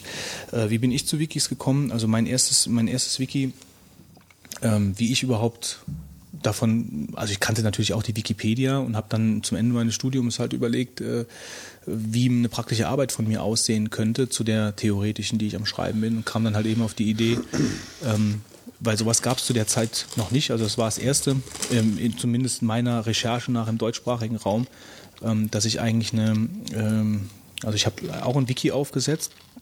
Im sprachwissenschaftlichen Bereich war das damals, ähm, wo ich mir selbst dann halt Hierarchien und Strukturen überlegt habe, wie man praktisch ähm, sprachwissenschaftliche ähm, Termini dann im Endeffekt wie in einem Wiki, dann wie, wie in der Wikipedia auch abbilden kann, also mit, mit Grafiken, mit den ganzen, mit den ganzen Texten, mit äh, Querverlinkungen, mit äh, was weiß ich nicht alles mit. Da waren auch noch Tech, äh, Tech-Erweiterungen, die dann halt so Parserbäume gebaut haben und so. Das ist alles relativ langweiliges Zeug. Aber was halt ganz spannend war, ähm, als ich dann damit fertig war und die ganze Sache dann in so ein Portal gegossen hatte, äh, was dann halt im Endeffekt der praktische Teil von dieser Abschlussarbeit war, ähm, dann kam halt das äh, Max-Planck-Institut aus Leipzig, kam dann auf, auf die Uni zu, die das dann gesehen hatten im Netz und ähm, haben denen halt gesagt, sie würden momentan auch an sowas arbeiten, ob man sich nicht zusammentun könnte. Ähm, und dann sind wir damals nach Leipzig gefahren, in dieses Max-Planck-Institut und haben mit den Leuten da gesprochen. Ja, und dann ist praktisch aus deren Projekt und aus meiner, aus meinem Projekt dann die Glottopedia entstanden und das ist halt ein Ding, was heute am Netz ist. Ähm, ein relativ großes Projekt, wo viele Sprachwissenschaftler halt mitarbeiten und das ist halt von Sprachwissenschaftlern für Sprachwissenschaftler. Da kann äh, so gesehen äh, nicht jeder mitmachen, sondern es ist mehr so ein Expertensystem, wo dann halt Leute Artikel schreiben können äh, zu verschiedenen sprachwissenschaftlichen Themen. Also praktisch ein Expertensystem wie die Wikipedia, ähm, äh, nicht wie die Wikipedia, sondern Expert, Expertensystem für einen ganz, einen ganz speziellen Nischenbereich. Stockt manchmal ein bisschen, weil halt, ähm, ja, das immer Leute zu finden, gerade in so einem Expertensystem, die dann halt mitmachen. Aber trotzdem alles in allem halt eine spannende Geschichte eigentlich, dass sich das damals so entwickelt hat. Ja, das dazu. Wie bin ich zum Kinde gekommen? So. Mh, was zeichnet ein Wiki aus? Vielleicht können wir da mal ein bisschen zusammen halt auch mal ein bisschen sammeln, bevor ich jetzt hier so monologisiere. Ähm, was, was, was fällt euch denn so brainstorm-mäßig zu Wikis ein? Seiten sind nicht statisch, sondern man kann sie immer editieren und jeder kann das. Oder, ja, meistens jeder. Wolfgang schläft schon. Nee, also ich habe dir hier mehr als aufmerksam zugehört. Du hast doch damals doch auch irgendwas, du wolltest doch auch mal äh, jobtechnisch Ich habe auch ähm, also für die Kanzlei bei uns ein Wiki erstellt, das läuft auch noch und da nutze ich, das nutze ich auch noch, aber ich habe jetzt nicht mehr so viel dran rumeditiert. Und zwar war mein, war mein Gedanke halt über das Wiki äh, Wissen oder auch sei es irgendwelche Mustertexte oder ähnliches äh, zu sammeln, auf die ich dann immer zugreifen kann. Ja, ich habe mir da verschiedenste Wiss- Gedanken gemacht. Wissensmanagement quasi. Ja, genau. Wissens, äh, für Wissens, Wissensmanagement, äh, genau, dafür. Und das ist eigentlich schon sehr genial. Ähm, ich hatte am Anfang gedacht, du machst es vielleicht über Ordner, dass du einzelne Texte drin hast, dann hast du aber nicht so transparent. Außerdem, wenn du zu Hause bist, äh, dann hast du die Sachen nicht da und äh, das ist irgendwo, ja, weiß ich nicht, das war nicht so gut genial und da habe ich mir das können über ein Wiki lösen.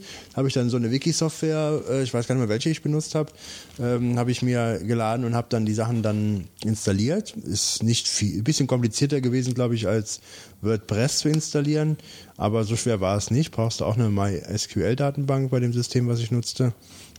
Und äh, ja, und dann musste ich natürlich noch lernen, wie man das macht. Äh, gibst du halt mit den Gleichheitszeichen und eckigen Klammern, dass man da Überschriften hat und so, äh, gewisse Syntax, die man einhalten muss.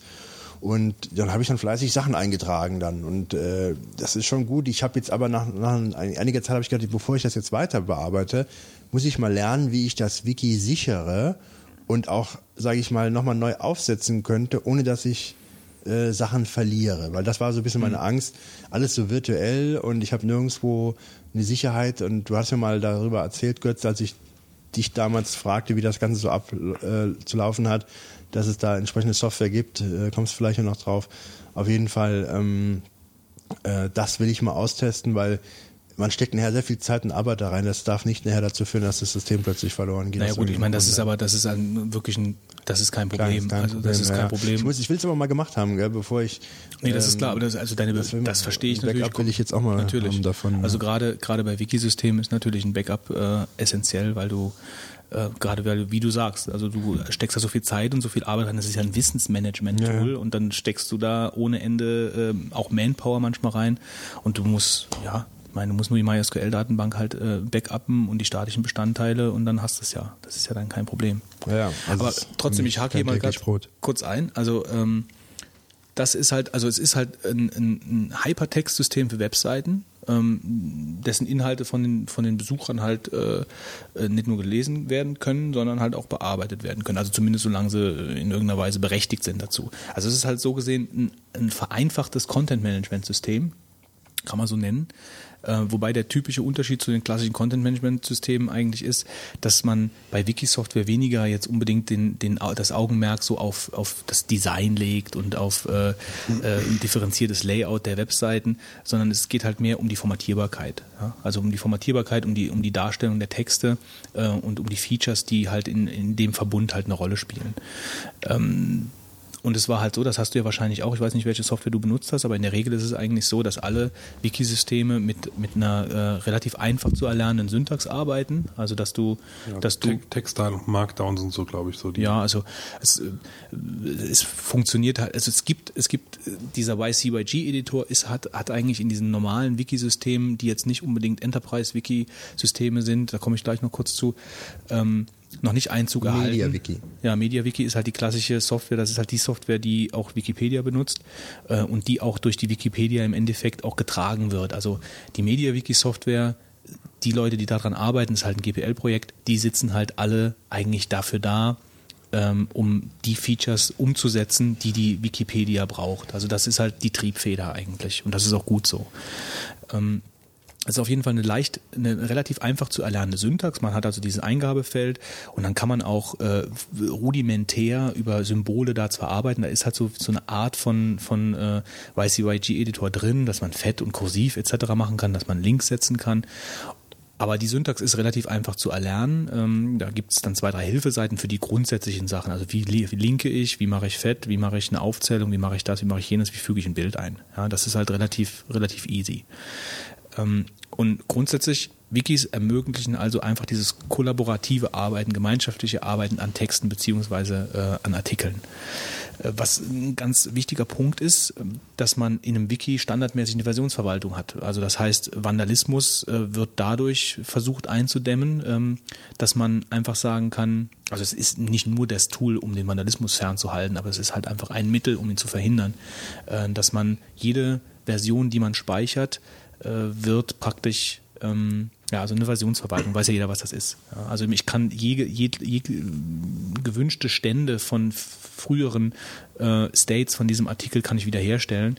Äh, wenn ich jetzt irgendwas geschrieben habe und der nächste kommt und löscht das einfach wieder raus äh, aus irgendwelchen äh, Vandalismusgründen und nicht, weil er es doof gefunden hat, was ich geschrieben habe, ähm, dann kann man den Artikel, wie ich ihn geschrieben habe, einfach wieder äh, wiederherstellen. Man sieht auch, also es ist in MediaWiki, daher kenne ich das halt auch ganz gut gemacht.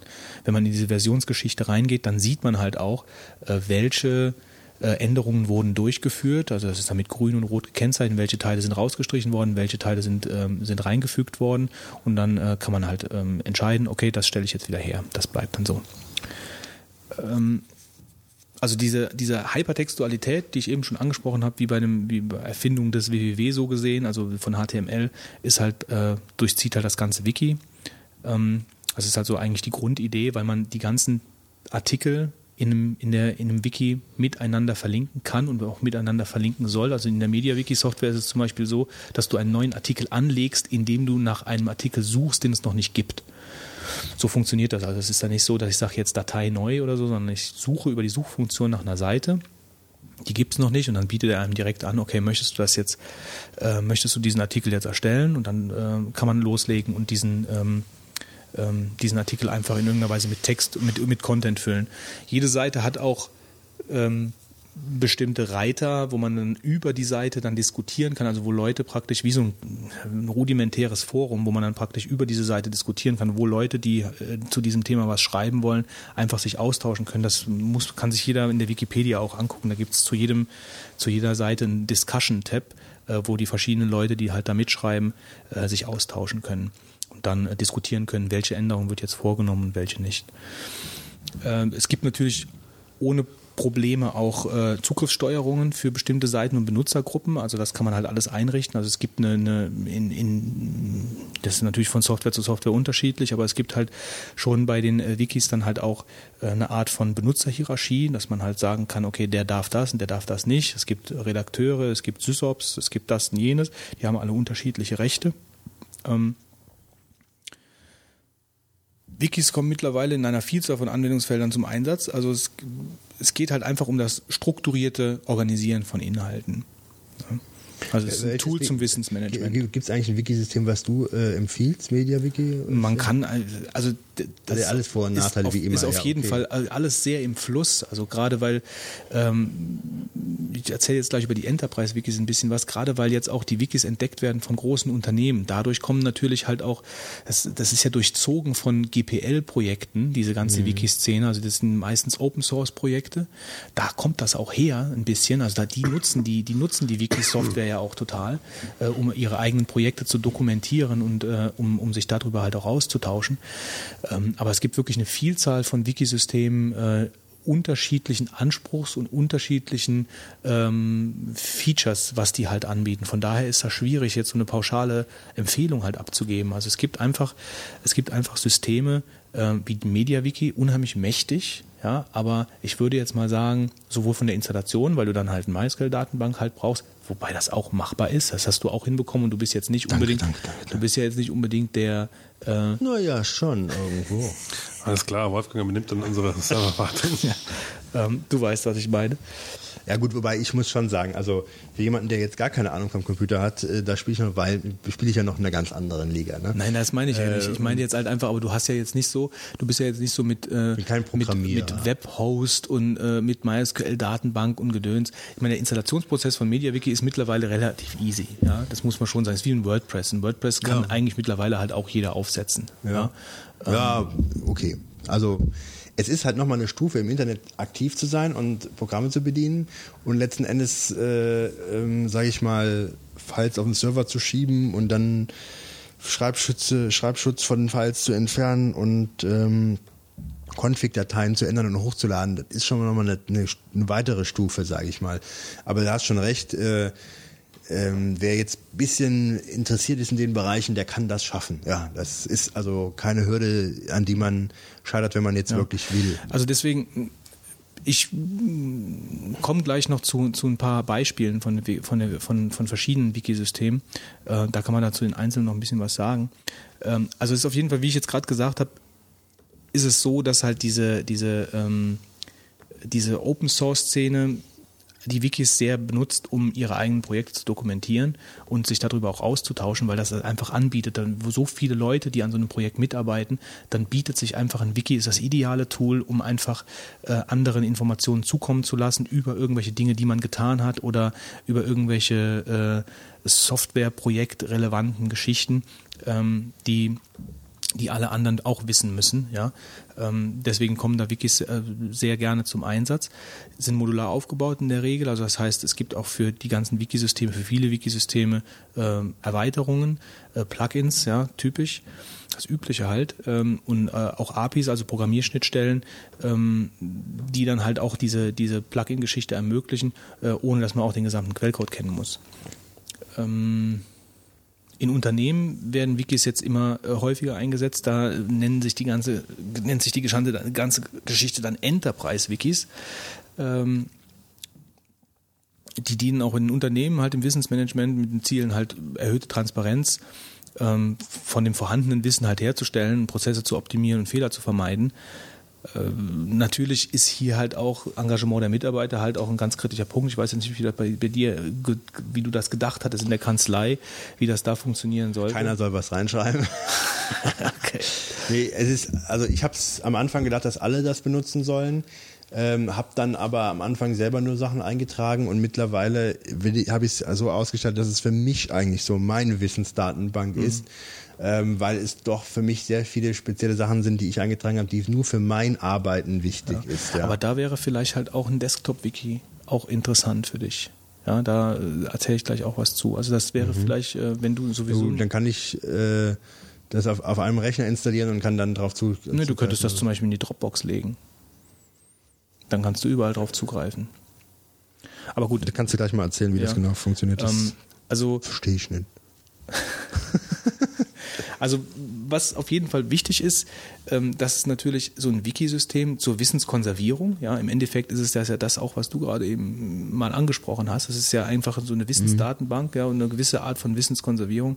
Ähm, natürlich auch weitaus günstiger ist, wie äh, gerade mit mehreren Mitarbeitern, wie die klassischen Geschichten von Wissenskonservierung. Also so ein Wiki zu haben, ähm, ein gutes Wiki zu haben, was halt auch die bestimmten äh, Möglichkeiten des Exports oder so bietet, wie auch immer, was da halt sehr flexibel einsetzbar ist, ähm, ist schon ein gutes Tool, um einfach äh, Dokumentation äh, zu ähm, zu sichern und, und halt auch vorzuhalten für, für andere Mitarbeiter.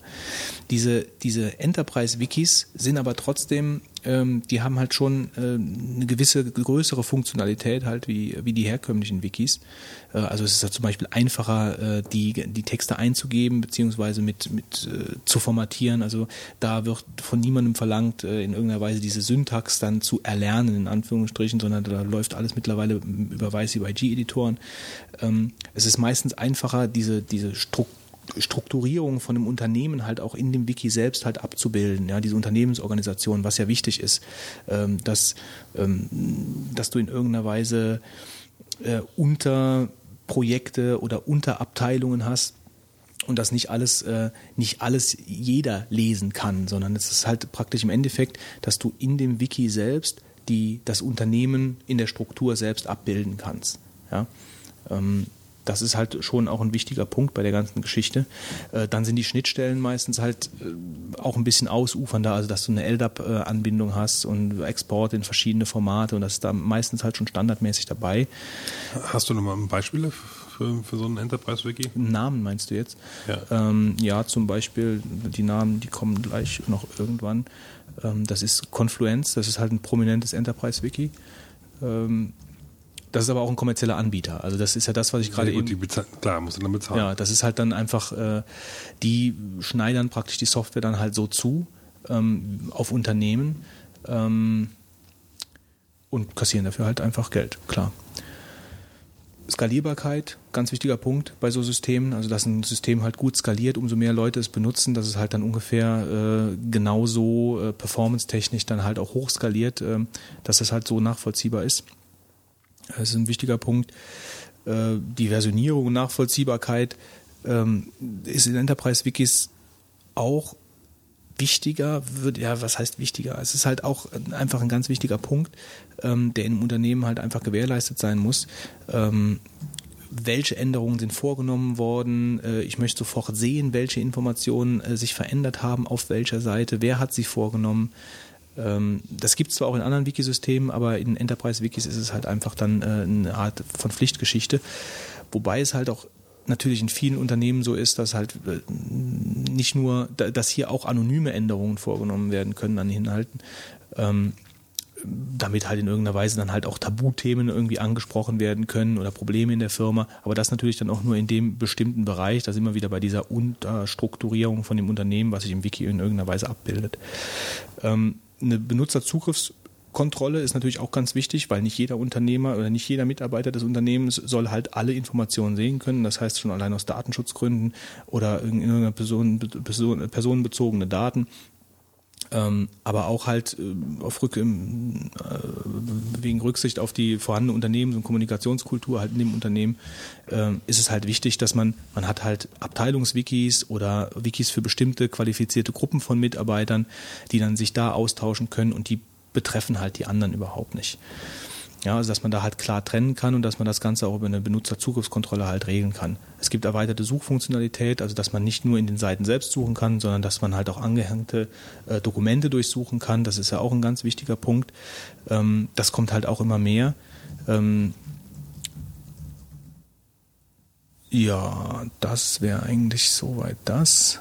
Ähm, also Wikis im Allgemeinen sind halt vor allen Dingen dann interessant, klar, wenn es halt eine hohe Anzahl an Nutzern da ist. Also wenn man halt einfach äh, eine Art von Community hat. Ja, das ist ja auch, ich meine, das kennt ihr selbst, oder das habt ihr auch schon häufiger gesehen, wenn ihr irgendwelche Fansites von irgendwas, was weiß ich, wie viele WoW-Wikis es mittlerweile halt gibt, wo Leute sich halt austauschen, wo Leute halt Informationen zusammentragen, die das Spiel betreffen.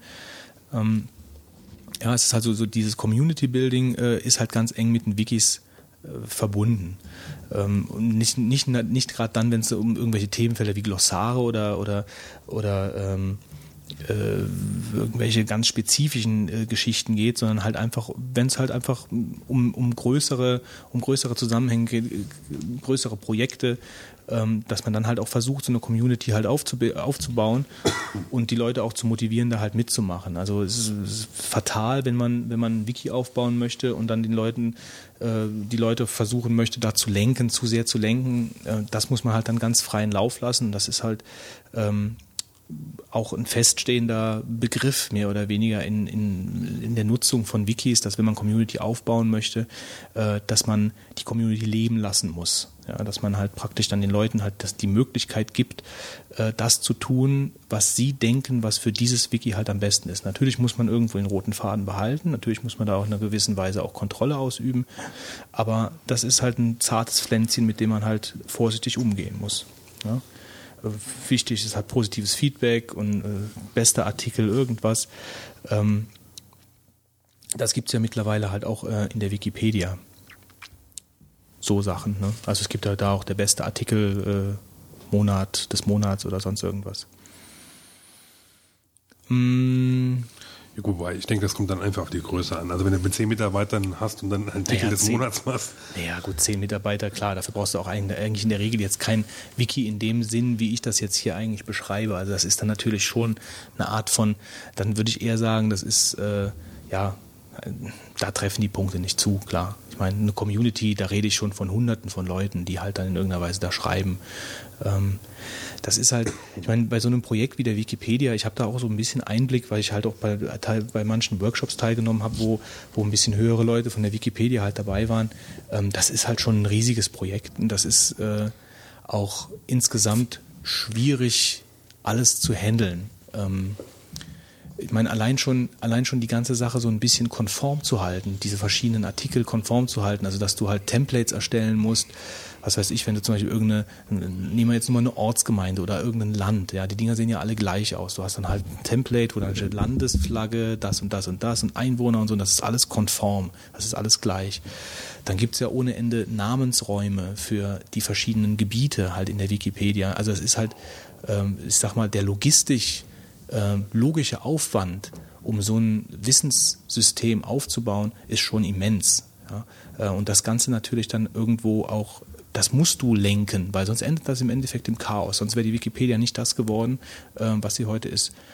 Äh, aber du musst es trotzdem vorsichtig tun. Also ähm, wenn du so viele frei, freiwillige Mitarbeiter, sagen wir jetzt mal, hast, die, die, die kein Geld daran verdienen, ähm, die allein aus, ihrem, aus ihrer Überzeugung her äh, ehrenamtlich mehr oder weniger arbeiten, ähm, dann darfst du denen ja nicht das Gefühl geben, du tust das jetzt, du tust jetzt das, was ich will und du tust jetzt das genauso, wie ich das mir das vorstelle, sondern dann muss man schon ganz vorsichtig sein. Man muss den Leuten das Gefühl geben, dass sie halt ein Teil vom Ganzen sind. Und ich denke mal, das haben die wirklich gut geschafft, sonst wäre die Wikipedia niemals das geworden, was sie halt heute, ähm, heute im Endeffekt ist. Wobei die deutsche Wikipedia ja schon ein bisschen, ich sag mal, problematisch in der Hinsicht ist. Ja gut, es gibt natürlich, aber das, das, guck mal, das bringen so große Projekte einfach mit sich. Also ich bin hier ja jetzt nicht der Anwalt von der von der Wikipedia. Also ich habe mich da selber schon mit manchen Leuten äh, verbal überworfen äh, und ähm, wirklich gestritten über über Sachthemen, wo ich dann gesagt habe, äh, das kann ja jetzt so nicht sein. Also wo genau dieses Lenken mir dann doch eine Spur zu hart wurde. Also wo es dann einfach hieß, äh, nee, das machen wir jetzt da nicht rein.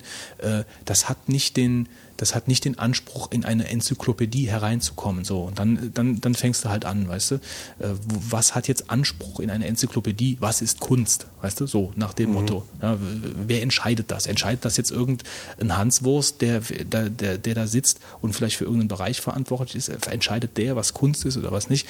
Und da stößt natürlich dann halt auch so, eine, so ein Community-Projekt irgendwo an Grenzen. Aber dafür, finde ich, machen sie es halt noch recht gut. Also dafür ist, die, äh, ist dieser Prozess gut der da läuft ähm, und finde ich eigentlich äh, sehr gut gelungen alles. Ja, aber da sind auf jeden Fall Dinge im Argen. Ja, das stimmt schon und das haben wir ja auch oft äh, auch dieses Projekt, dass alle schreiben können und irgendwelche Sachen verändern können und so und dass die Kontrolle im Endeffekt, ob das jetzt wahr ist oder nicht da ist, wahr ist, äh, das ist ja eigentlich nicht gewährleistet.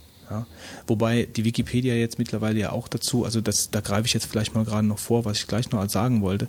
Ähm, also bei so umfangreichen Systemen stellt sich natürlich auch irgendwo die Frage, wann machst du jetzt einen Wiki-Artikel besser und wann machst du einen schlechter? Ja? Also wann, wann wenn nichts da ist und du schreibst was, dann wird es meistens besser. Wenn da schon ein riesiger Artikel ist und da setzt sich jetzt jemand dran und der verändert da was, ja, dann ist halt die Frage, verbessert er jetzt den Artikel oder verschlechtert er den?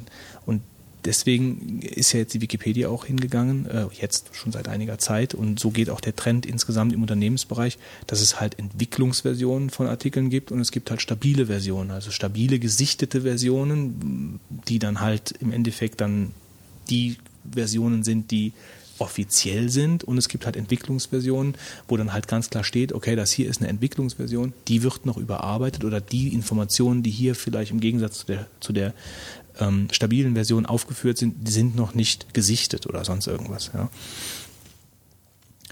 Ähm, gut, mal gerade vielleicht äh, mal so über die, die wichtigsten, die wichtigste Software, also die MediaWiki-Software, äh, ist natürlich äh, klar, das ist halt ein ganz, ein ganz dickes Projekt, ähm, äh, fußt auf einer MySQL-Datenbank, ist jetzt mittlerweile, ich weiß nicht, ob sie schon die 2.0 gerissen haben, ich glaube nicht. Also soweit sind ich weiß es nicht genau, ich habe da jetzt momentan nicht so den Überblick. Ähm, Doku-Wiki gibt's, beschränkt sich halt äh, aufs Wesentliche, ist vor allen Dingen für die Hinterlegung von, von Dokumenten halt äh, ähm, geeignet. Ähm, und so gibt's halt wirklich ganz spezielle äh, Nischen, Nischen-Wikis, die halt auf ganz bestimmte Gebiete halt zugeschnitten sind. Halo-Wiki, PM-Wiki, es gibt noch Moin Moin-Wiki. Ähm, also es gibt aber auch Wikis. Ja, ja, Moin Moin, Moin Moin, Wiki. Moin Moin haben wir bei Uni, an der Uni mal eingesetzt. Ja. Ähm, und also wie Confluence jetzt eben so als prominentes Enterprise-Wiki. Aber es gibt eine ganz nette Seite, die heißt wikimatrix.org und da sind äh, fast alle Wikis hinterlegt, die kann man da ausprobieren und kann sich da einen Überblick verschaffen äh, über die verschiedenen Features und kann die ein bisschen gegenüberstellen, kann sich da einloggen, kann da ausprobieren, rumspielen, machen und tun. Ähm, das ist ein ganz guter Anlaufpunkt für Leute, die sich da interessieren. Ähm, Desktop-Wikis sind halt, äh, da könntest du dir vielleicht mal angucken, also Desktop-Wikis sind also klar, wie der Name schon sagt, die laufen halt mehr oder weniger lokal, da ist also jetzt nichts äh, mit, äh, mit äh, mit Webzugriff etc. Da ist also VoodooPad zum Beispiel für den Mac äh, ist da eine, eine, eine Sache. Also erstellen die dann HTML-Seiten letzten Endes? Nee, das sind, nee, es geht da nur, nee, nee, es geht da nur ums Prinzip. Also bei VoodooPad äh, kriegst du keine HTML-Seite erstellt, sondern das ist halt einfach nur ein, ein Textsystem, was das Prinzip eines Wikis halt einfach nachbildet in der Anwendung. Mhm. Aber ähm, ja, und ist das eine Mac-Software? Das ist eine Mac-Software, genau. Ja. Und die ist äh, Freeware oder nee, was? Nee, die kostet Geld. Aber was, äh, was für dich halt ganz interessant wäre, vielleicht, das ist TiddlyWiki. Ja? Das, ist, ähm, äh, das ist eigentlich nur eine HTML-Seite, die du halt beliebig ausbauen kannst. Ich habe das Ding selber mal laufen gehabt, das ist ganz interessant. Also das kannst du mal, äh, das kannst du ja ruhig mal runterladen, das ist halt äh, Open Source, Freeware. Ähm, und das ist eigentlich JavaScript und HTML. Und das, das, da kannst du alles reinpasten, kannst es verlinken, kannst machen und tun wie in einem normalen Wiki. Ähm, aber für deine Belange, denke ich, wäre das vollkommen ausreichend. Ja, oder dieses Voodoo Pad, das ist halt mächtiger. Das habe ich letztens auch äh, mal runtergeladen, habe es mal installiert. Also das erzeugt dann, ähm, Frage nochmal dazu, also dieses Titli-Wiki erzeugt dann weitere HTML-Seiten. Ja, wenn ich, das ist äh, alles Links auf der mache. einen Seite. Das ist alles auf der einen. Das klappt sich Ja, alles kann das aus. an- ja, das, ja, das musst du dir angucken. Also das ist jetzt schwer zu erklären. So, das, alles ausklappen. Da weiß man nicht, ob man das gut findet, frage ich mich jetzt, wenn alles so schön ausgeklappt wird. Ja, also es hat damals für den Bestand an Daten, den, für den ich das benutzt habe, war das gut. Und das war halt nicht so wenig. Also das waren schon ein paar, schon ein paar Dinge. Äh, gut, ich meine, irgendwann sprengt es wahrscheinlich den Rahmen. So weit habe ich es aber jetzt auch nicht benutzt. Äh, Probier es halt einfach mal aus. Also es ist halt kostenlos, ich, meine, runter. ich bin ja jetzt nicht unzufrieden mit dem System, da das schon gut. Äh, der Vorteil ist, ich kann halt überall, überall drauf zugreifen, Rechner unabhängig. Und ähm, gut, du sagst, du in Dropbox legen, okay. Ähm, tja. Also, das Titli-Wiki könntest du zum Beispiel jetzt in die Dropbox legen. Das könntest du einfach in die Dropbox, kannst du von überall drauf zugreifen. Äh, das ist natürlich schon nicht schlecht. Das Voodoo-Pad, da hast du halt das Problem äh, mit der Synchronisiererei, du Arsch mit Ohren. Danke, ja. Der ist so schön rosa. Sauber hier. Ähm, also das ist halt, das ist bei, bei diesen ganzen Programmen ja das Problem. Ja, das, äh, ich habe mir das Voodoo-Pad angeguckt, ich habe mir so viele verschiedene Programme in der letzten Zeit angeguckt, womit ich dann im Endeffekt dann meine, meine persönlichen Schnipsel und so verwalten möchte. Ähm, und das Problem ist ja immer das mit der Synchronisiererei. Ja. Together ist ein super Programm, mag ich, nett, schön programmiert, alles wunderbar. Die Sync-Funktion ist totale Scheiße. Das funktioniert einfach über Mobile Me nicht. Da kriegst du graue Haare drüber. Ich habe das letztens einfach wieder runtergeschmissen. Ich habe gesagt, nee, ich habe es mir, ich habe das ja sogar gekauft. Ich habe dann, nee, das funktioniert einfach nicht.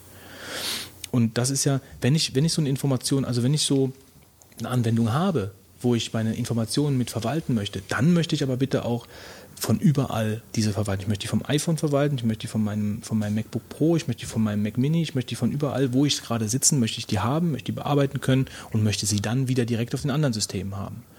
Und das leistet natürlich eine Webanwendung, so gesehen, ja, wobei iPhone und Webanwendung verträgt sich irgendwie auch noch nicht so doll.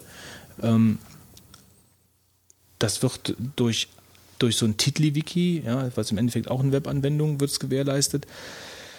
Ja, es ist aber alles ein bisschen schwierig. Ja. Also wenn du jetzt natürlich in dieser Kanzlei-Geschichte äh, mit dem MediaWiki arbeitest ähm, und du bist damit froh, ja, ich weiß nicht.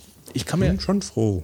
Ich könnte mir vorstellen, dass es da aber für dich äh, bessere Lösungen gibt. Wenn du vor allen Dingen nur derjenige bist, der daran arbeitet, brauchst du so ein System eigentlich nicht. Und ich glaube, dann findest du Sachen, mit denen du die Informationen, die Daten weitaus äh, einfacher, intuitiver, besser, netter, schöner, toller äh, verwalten kannst äh, und noch inklusive mit äh, Synchronisiererei. Ich erzähle ja nachher was über Mac Journal, vielleicht ist das ja sogar was für dich. Gut, ähm, so ich kriege jetzt mal die Kurve hier.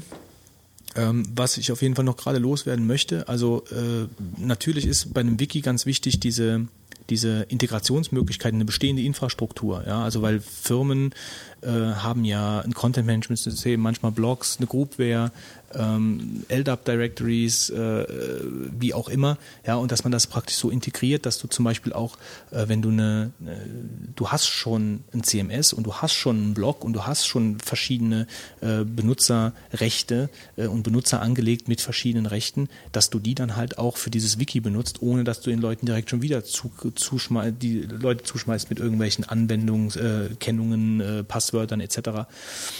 Das funktioniert halt mit dieser ähm, mit den meisten Wikis, ja, wenn sie gut gemacht sind, funktioniert das halt, dass du die m, praktisch da integrieren kannst und dass im Endeffekt die gleiche ähm, Authentifizier Authentifizierungsmechanismen halt greifen, die gleiche Userbasis genutzt werden, werden kann. Der Trend bei Wikis geht in die Richtung Semantik-Wikis ähm, da werden halt äh, die Informationen und Texte der einzelnen Seiten zueinander in ein maschinenlesbares Format zu bringen. Also können andere Dienste halt und Programme diese halt nutzen. Das Problem bei der ganzen Sache ist halt nur, dass die Formalismen, die dazu genutzt werden, nicht besonders usability-mäßig sind. Ja? Also das ist halt mehr für Expertensysteme und weniger für den gemeinen User, sage ich jetzt mal, für so eine Community, wenn die dann erst komplizierte Formalismen dann äh, ähm, erlernen müssen, um Texte äh, schreiben zu können. Ja, das ist halt einfach die Einstiegshürde, ist dann halt einfach ein bisschen zu groß. Ähm, Gut, die Sache mit den Entwicklungs- und stabilen Versionen habe ich, äh, hab ich genannt. Äh, wo es noch Probleme auch gibt äh, bei Einpflegen von existierenden Dokumenten, also zum Beispiel äh, OpenOffice-Dokumente äh, oder äh, PDF. Man kann die da zwar irgendwie als Download mit an die Artikel dranhängen.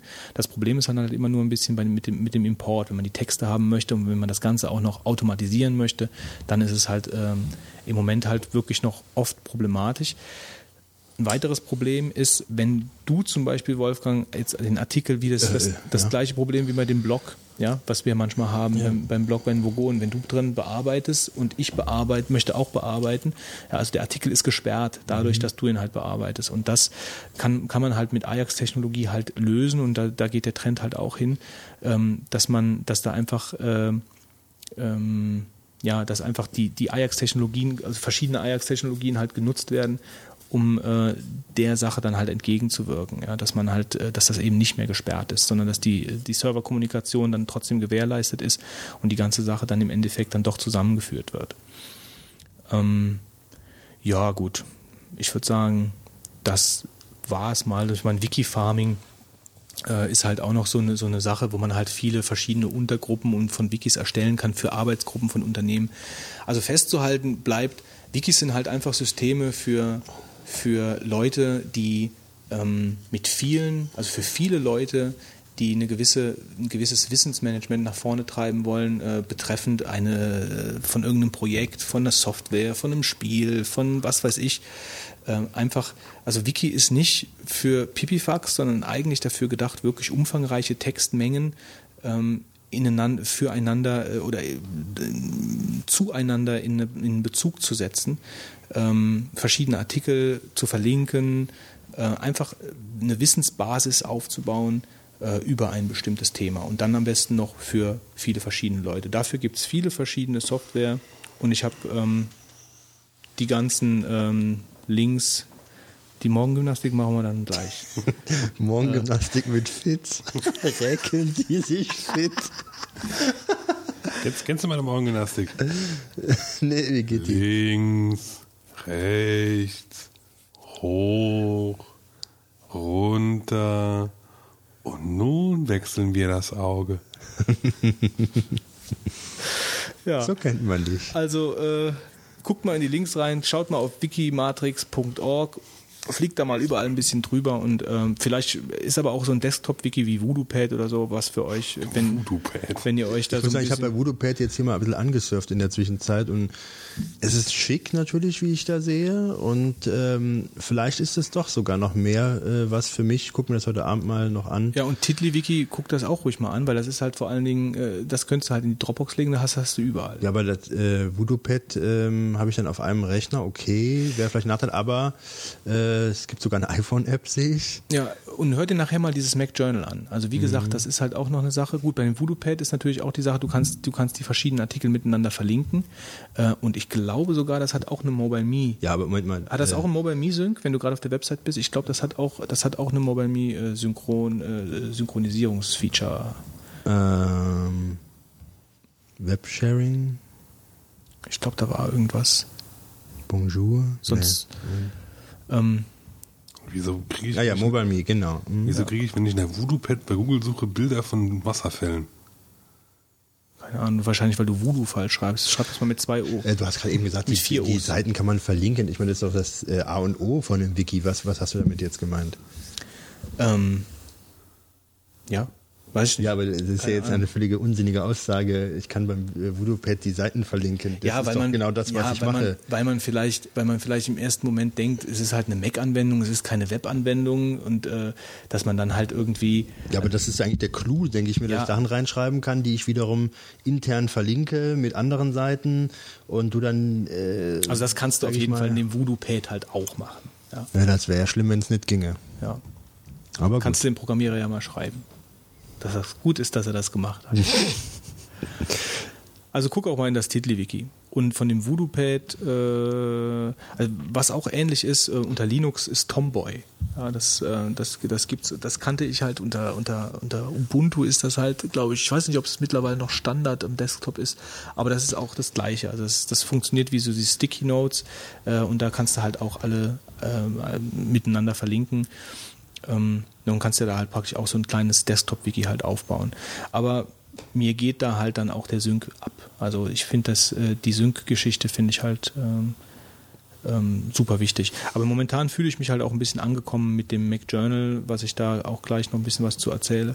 Äh, das finde ich eigentlich bis jetzt von der Synchronisierung her äh, noch am besten ähm, umgesetzt. Das finde ich eigentlich ganz cool. Gut, das war was über die Wikis. Hey, hey, Wiki. Hey, Wiki, hey. Und jetzt? Und jetzt reden wir über ein Thema im Brainstorm. Nein, stopp, Zwischennachricht. Deutschland hat nur die Bronzemedaille geholt. Die Russen haben sich so weit abgesetzt, dass Die Nacht spielt auch Deutschland gegen Kanada im. Oh, ganz spannend. Eishockey wahrscheinlich. Ja, das ist, finde ich. Ganz spannendes Duell. Da musste ich auch dran denken. nee, da musste ich, da musste, da musste ich dran denken. Es gab, Zweistellig? es gab 1992 ein Eishockeyspiel, was ich gesehen habe. Deutschland-Kanada. Ähm, und da haben wir auch, das war eine ähnliche Situation, glaube ich. Es ging um den Einzug ins Halbfinale, wobei ich diesen olympischen Modus überhaupt nicht verstehe. Deutschland hat bis jetzt 2-0 gegen Schweden, 5-0 gegen Finnland und äh, 5 zu 3 oder so gegen Weißrussland verloren und, hat kann noch jetzt, Chancen, und kann jetzt ne? noch ums Halbfinale spielen. Das ist toll. das, Der, der, der olympische Gedanke, glaube ich. das glaube ich auch. Auf jeden Fall gab es das Spiel damals 1992, Deutschland-Kanada, und dann die Deutschen hatten es so weit geschafft, das war ein super spannendes Spiel, Penalty-Schießen. Also es ging, das ging halt bis zum Penalty-Schießen. Und dann ist der Puck von dem, der Puck von dem, ich weiß nicht mehr genau, der Dreiseitel war es, glaube ich, Dreiseitel, genau, erinnere ich mich noch. und der ist, der ist auf der Linie von dem kanadischen Tor liegen geblieben. Auf der Linie ist Und der liegen geblieben. Tor oder nicht? Und Nee. kan Kanada hat, äh, ist weitergekommen. Ach du meine Güte. Auf der Linie ist der liegen geblieben. Das war unglaublich. Also das war wirklich, das ist eine Sache, da muss ich heute noch dran denken, wenn ich Deutschland-Kanada höre. Also eigentlich ist Eishockey äh, schon eine spannende Sportart. Äh, ist ein bisschen äh, wieder in die Versenkung äh, gekommen. Also hat nie so richtig geschafft, äh, ähm, in die Medien mehr zu kommen. Oh. Aber das, ich meine, Deutschland kommt halt nie besonders weit. Mhm, Aber ich meine trotzdem Eishockey, also ist schon, ähm, wenn ich es mal im Fernsehen gesehen habe, du hast recht, also äh, vor längerer Zeit im Fernsehen gab es spannende Duelle der Nationalmannschaft bei den Weltmeisterschaften, die damals, glaube ich, jedes Jahr waren. Ich weiß nicht, ob das immer noch der Ja, Fall ist. ist immer noch so, aber spannende Duelle, naja. Ich weiß Ach nicht. doch, da gab es, also früher weiß ich noch genau, da habe ich das geguckt, da Deutschland, Schweiz vielleicht oder so, ja. Die waren vielleicht spannend, aber Aber ist trotzdem, naja, auf jeden Fall haben wir die Bronzemedaille jetzt nur genommen. Die Franzosen haben uns auch noch überrundet. Und Barcelona hat den Ausgleich gemacht gegen Stuttgart. Lauter schlechte Nachrichten für die deutsche Nation. Was war denn das überhaupt mit dem Russland? Was? Das habe ich überhaupt nicht mitbekommen. Die Russen Bei äh, was für einer Sportart? Biathlon. Ach so, Ähm, Biathlon. Biathlon äh, der Damen in der Staffel. Ach, wie spannend. Ja,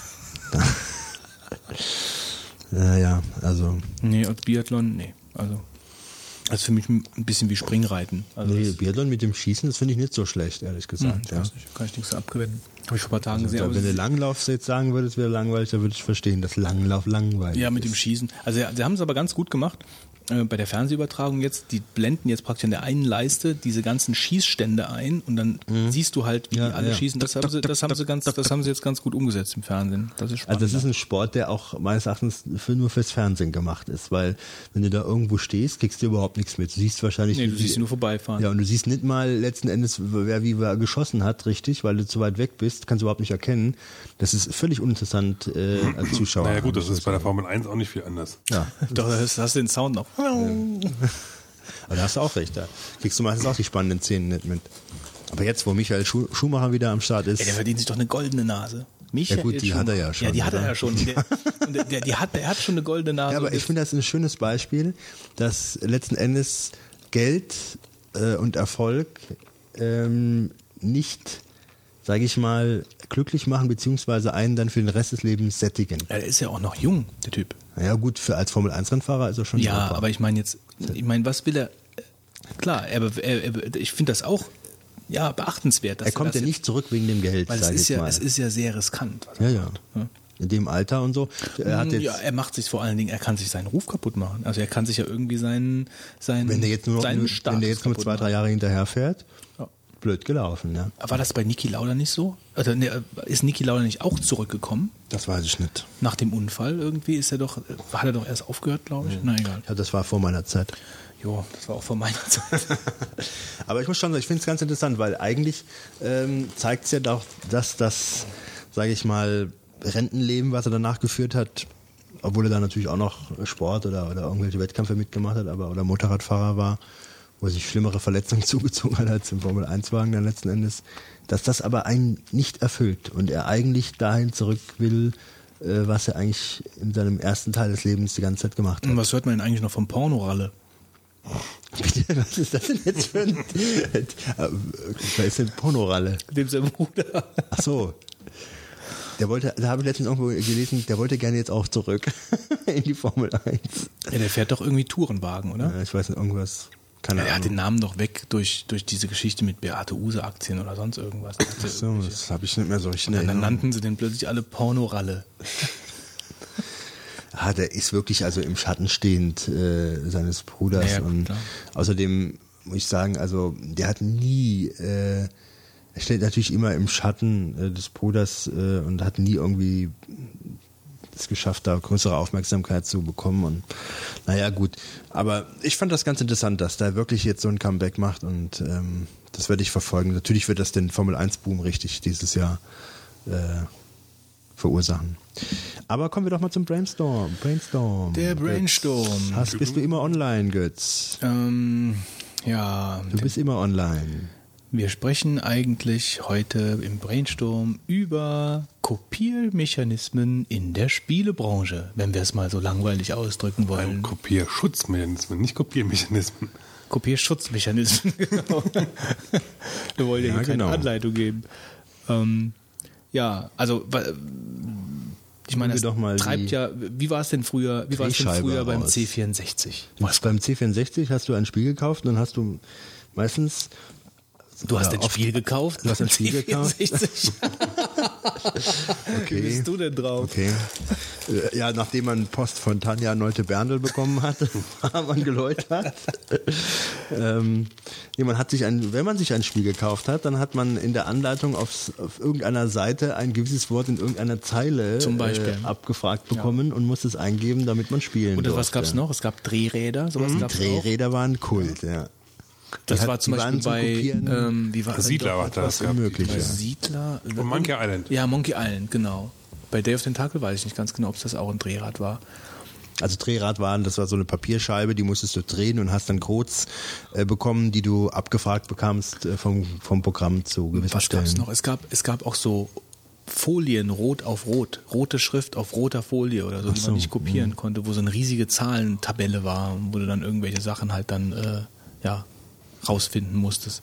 Also ich kann mich erinnern, diese Geschichte, die du gerade erwähnt hast, war früher bei Empire Deluxe, bei diesem Spiel, was ich heute in der neuen Internetversion mit Mark spiele. Da musstest du in, dem, in der Anleitung, da hat er gesagt, Wort 5 auf Seite so und so viel, ja, Zeile irgendwas, dann musstest du Weil das da musstest du ja letzten Endes, wenn du das kopieren wolltest, nur die Anleitung kopieren. Ne? Pirates von Sid Meier hatte damals so einen Schutz drin. Ähm, das, das war eigentlich in dem Sinn kein richtiger Schutz, sondern das war, da gab es so Treasure Fleet und äh, Golden irgendwas und die waren halt zu bestimmten Zeiten an bestimmten Orten. Und wenn du die halt wusstest, dann konntest du die da überfallen. Und wenn du die natürlich nicht wusstest, wenn du die Anleitung also nicht hattest, dann konntest du die auch nicht überfallen. Ja, das fand ich eigentlich noch einen recht intelligenten Kopierschutz. Und was ich ganz link finde eigentlich, was ich, äh, oder was ich früher immer ganz link fand, es gab Spiele, die haben auch funktioniert einwandfrei und irgendwann nicht mehr. Oder Ja. irgendwann war im Spiel irgendwas, wo du dann gemerkt hast, okay, hier stimmt irgendwas nicht. Du musstest auch nichts eingeben oder sonst irgendwas. Oder du hast was eingegeben, der hat dir aber nicht gesagt, dass es falsch ist oder so. Und dann, dann hat es aber irgendwann nicht mehr funktioniert. Also was heißt nicht funktioniert? Du bist nicht weitergekommen oder sonst irgendwas. Dir hat einfach irgendwas gefehlt oder die Tür ging nicht auf oder sonst irgendwas. Sowas gab es auch. Also ich glaube, den originellsten Kopierschutz war eigentlich immer noch mit diesen Rädern, weil den konntest du eigentlich relativ schlecht kopieren.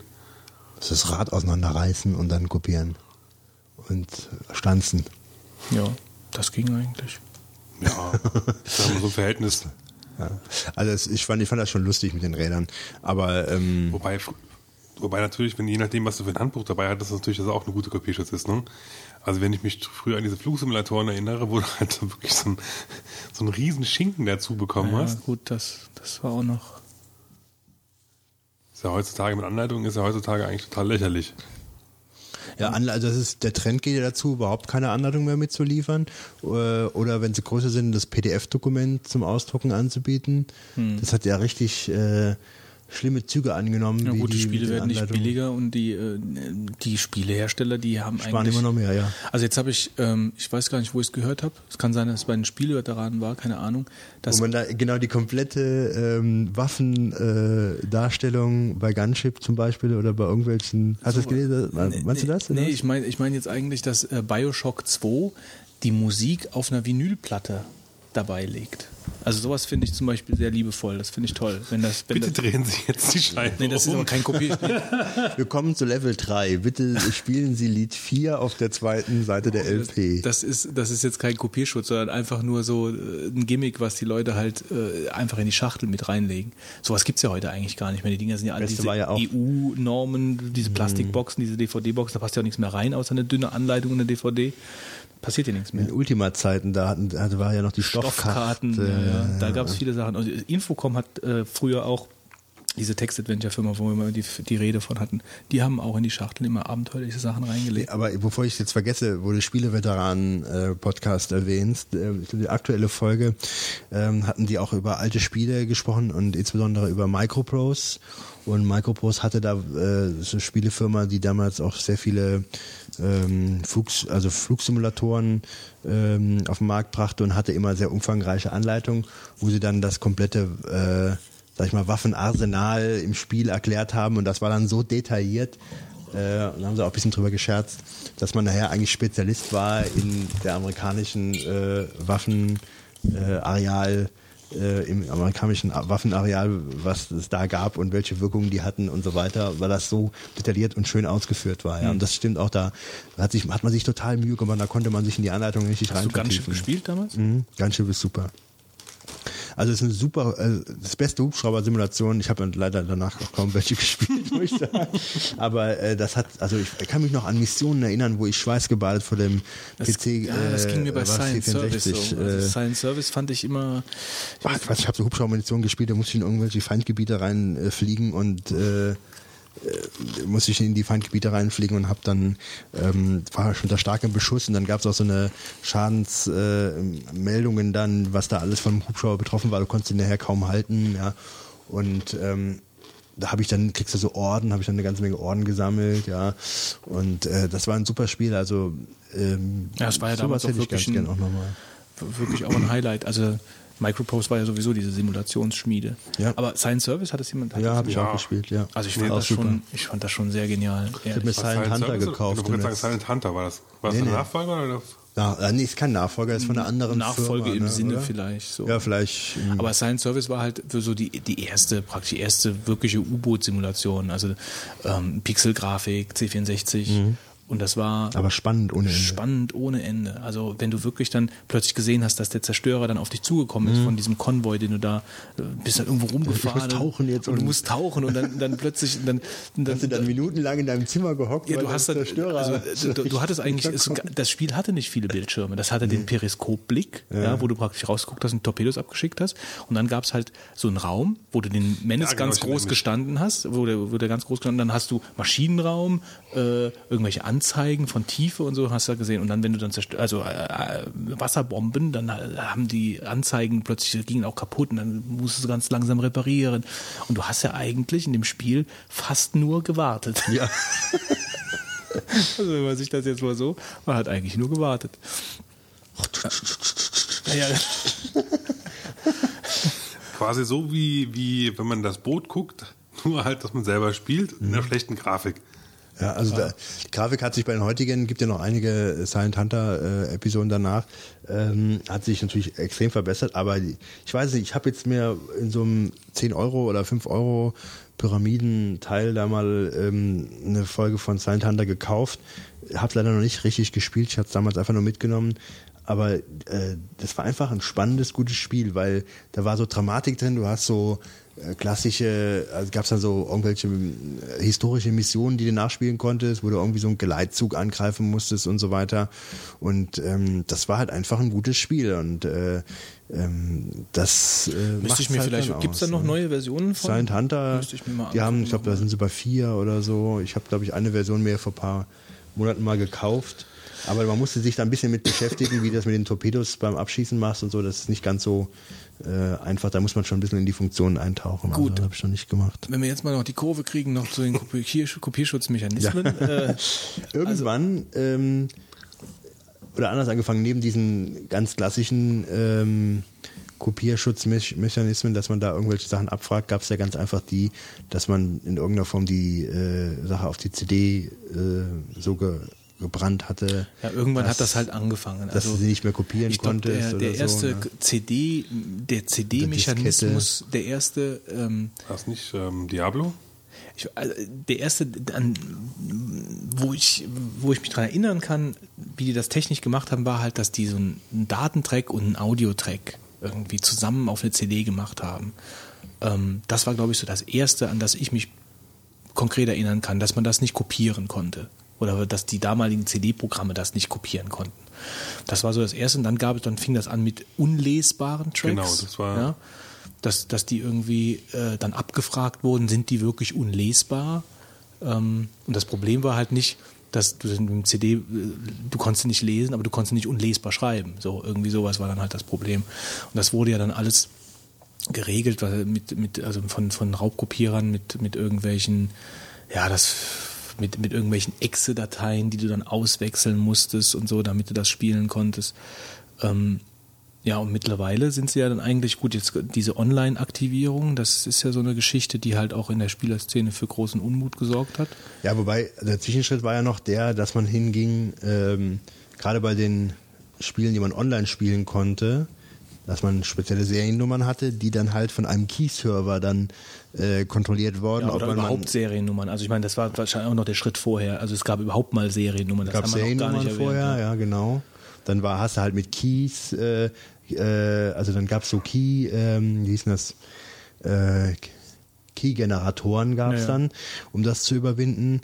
Und dann irgendwann gab es halt Seriennummern, die, wenn das Spiel online gespielt wurde, ähm, von einem Key-Server, von dem Hersteller des, also von der Firma, äh, ähm, der dann jedes Mal prüfte, ist dieser Key überhaupt freigeschaltet, weil da war der Clou natürlich der, dass man nach dem Algorithmus vielleicht noch rausfinden konnte, ähm, mit dem dieser Key erstellt wurde. Das war ja auch der, äh, wie die Key-Generatoren dann erstellt wurden, dass man Algorithmus herausfand und dann äh, beliebig viele Keys herstellen konnte. Aber der Clou war ja dann, bei diesen ähm, dem nächsten Schritt, dass man die Keys online über den Key-Server kontrollierte, dass halt eben nicht alle drei Millionen Keys, die man erzeugen konnte, frei waren, Ja. sondern nur eine bestimmte Anzahl, nämlich die, die tatsächlich verkauft wurden, die Produkte. Und äh, da konntest du mit dem Key-Generator nichts anfangen letzten Endes. Und das war eigentlich eine ziemlich sichere Geschichte. Ja, und dann oder? kam die- dieses Securom und Securom und Tages und was weiß ich nicht, alles, das sind ja alles dann praktisch so, so CD, CD-Kopierschutzmaßnahmen, die dann von den, äh, von den großen Firmen dann äh, am Markt etabliert wurden. Und es gab doch, jetzt fällt mir doch gerade ein, es gab irgendwie so ein von Sony, die haben sich doch dann selbst dann irgendwie ins Bein geschossen mit irgendwas, das fällt mir jetzt schade. Das Ja, da hatten sie irgendwie so eine ähm, ein Rootkit mit eingebaut. Ach ja, genau, so war das. Irgendwie so wie so eine Art Treiber, der dann mit installiert wurde oder so. Das hat auf jeden Fall dann, ich weiß gar nicht mehr genau, weil, wozu was das geführt hat. Auf jeden Fall haben sie, haben sie sich da selbst in irgendeiner Weise ins Bein geschossen, was das angeht. Gut, aber dann kam die Online-Aktivierung. Ähm, das heißt also, man kauft das Spiel. Ah nee, dann gab es ja auch noch diese Sache, dass du ein Spiel nur, aber das kann man nur mit der Online-Aktivierung, dass du drei oder viermal ein Spiel eigentlich nur installieren durftest oder so. Weil ich meine, natürlich ist den ganzen Softwarefirmen auch ein Dorn im Auge, dass du, ähm, dass du die Spiele weiterverkaufst, wenn du sie gespielt hast. Ja, weil der Gebrauchtwarenmarkt ist, glaube ich, ein ganz großes Problem für Spielehersteller. Das sagen sie ja auch selbst alle. Also. Aber das, äh, ich glaube, das ist mittlerweile auch verschwunden, diese begrenzte Anzahl von Installationen. Ich glaube, das gibt es so in der Form nicht mehr so. Ja, gut, mittlerweile machen sie es so, dass du halt einen Account hast, mit dem du Online-Spiele runterladen kannst. Ja, und ähm, Steam oder was meinst du? zum Beispiel, ja. Und verkaufen, Du kannst kein Spiel mehr verkaufen. Mhm. Ja, Steam-Spiele kannst du nicht verkaufen. Sei denn, du verkaufst halt deinen kompletten Account. Ja, das ist ja auch Unsinn. Ne?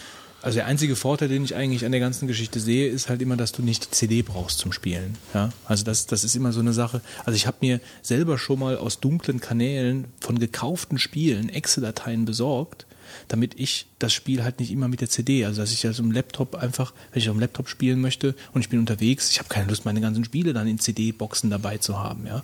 Ähm, und ich meine, das ist natürlich auch illegal, du darfst das ja eigentlich nicht umgehen, aber was ist, was ist das? Das, das ist halt wirklich nervig. Du bist irgendwo unterwegs, möchtest spielen und hast dann ein Die falsche Exe-Datei. du hast ein gekauftes Spiel, was du dir im Laden gekauft hast und kannst es nicht spielen, weil du die CD nicht dabei hast. Irgendwo ist das bescheuert. Oder du musst die immer einlegen oder sonst irgendwas. Ja, musst die dabei haben.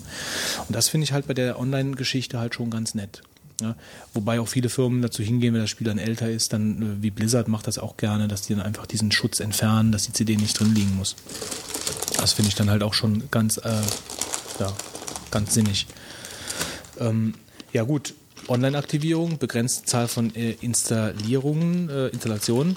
Und jetzt ist natürlich das, das Heftigste, was jetzt halt ganz neu ist, ähm, da, deswegen sind wir ja überhaupt auf die Idee gekommen, diese Geschichte mit dem mal als Brainstorm hier zu bringen, äh, ist halt, dass ähm, Ubisoft jetzt bei Assassin's Creed 2 und bei Siedler 7, Siedler 7, ähm, dass du praktisch einen reinen Online-Zwang haben musst, während du das Spiel spielst. Und wenn du, wenn du, äh, wenn dir diese Verbindung ein paar Sekunden abbricht, dann hört das Spiel auf. Und das geht zu weit.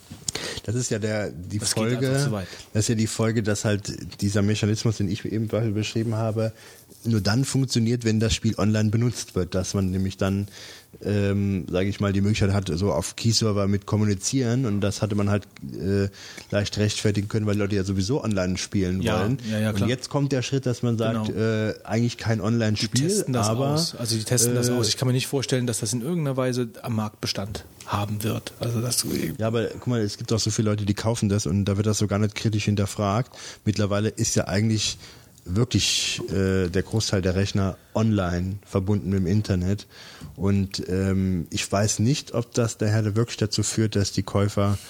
Äh, abspringen. Also so weit Das- finde ich sind wir noch nicht. Also wenn du unterwegs bist, hast du nicht immer Internet. Dann möchtest Ja. du spielen, kannst du nicht.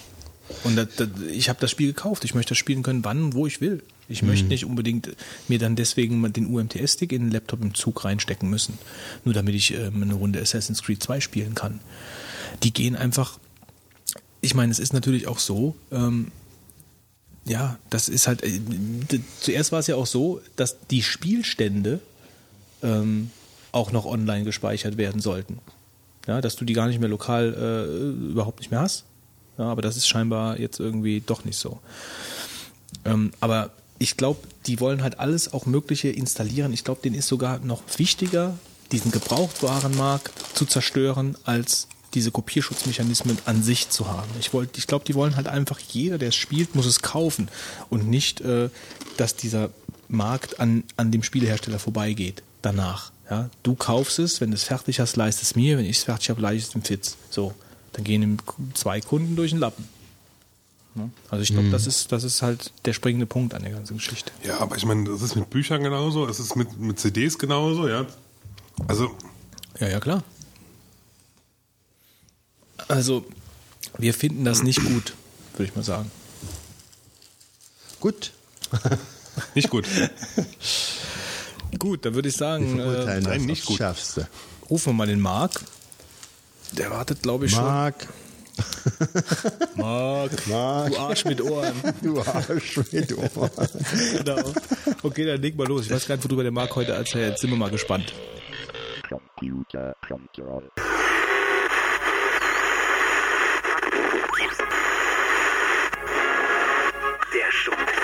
Ein Hallo in den Orbit da oben und an alle Zuhörer, der Hausmeister mal wieder. Dieses Mal berichte ich darüber, wie ich mich persönlich im PC und drumherum organisiere. Das heißt, ich erzähle einfach mal, wie ich bestimmte Vorgänge wie Datensicherung, E-Mail und sonstige IT-Dinge erledige. Da ich die Notizen für diesen Beitrag auf meinem G1, also meinem Android-Smartphone, schreibe, fange ich mal mit der Synchronisation der Daten mit dem Smartphone an. Wie wohl jeder weiß, läuft das G1 mit Android, dem Smartphone-OS von Google, weshalb es sich natürlich perfekt mit den Google-Diensten versteht.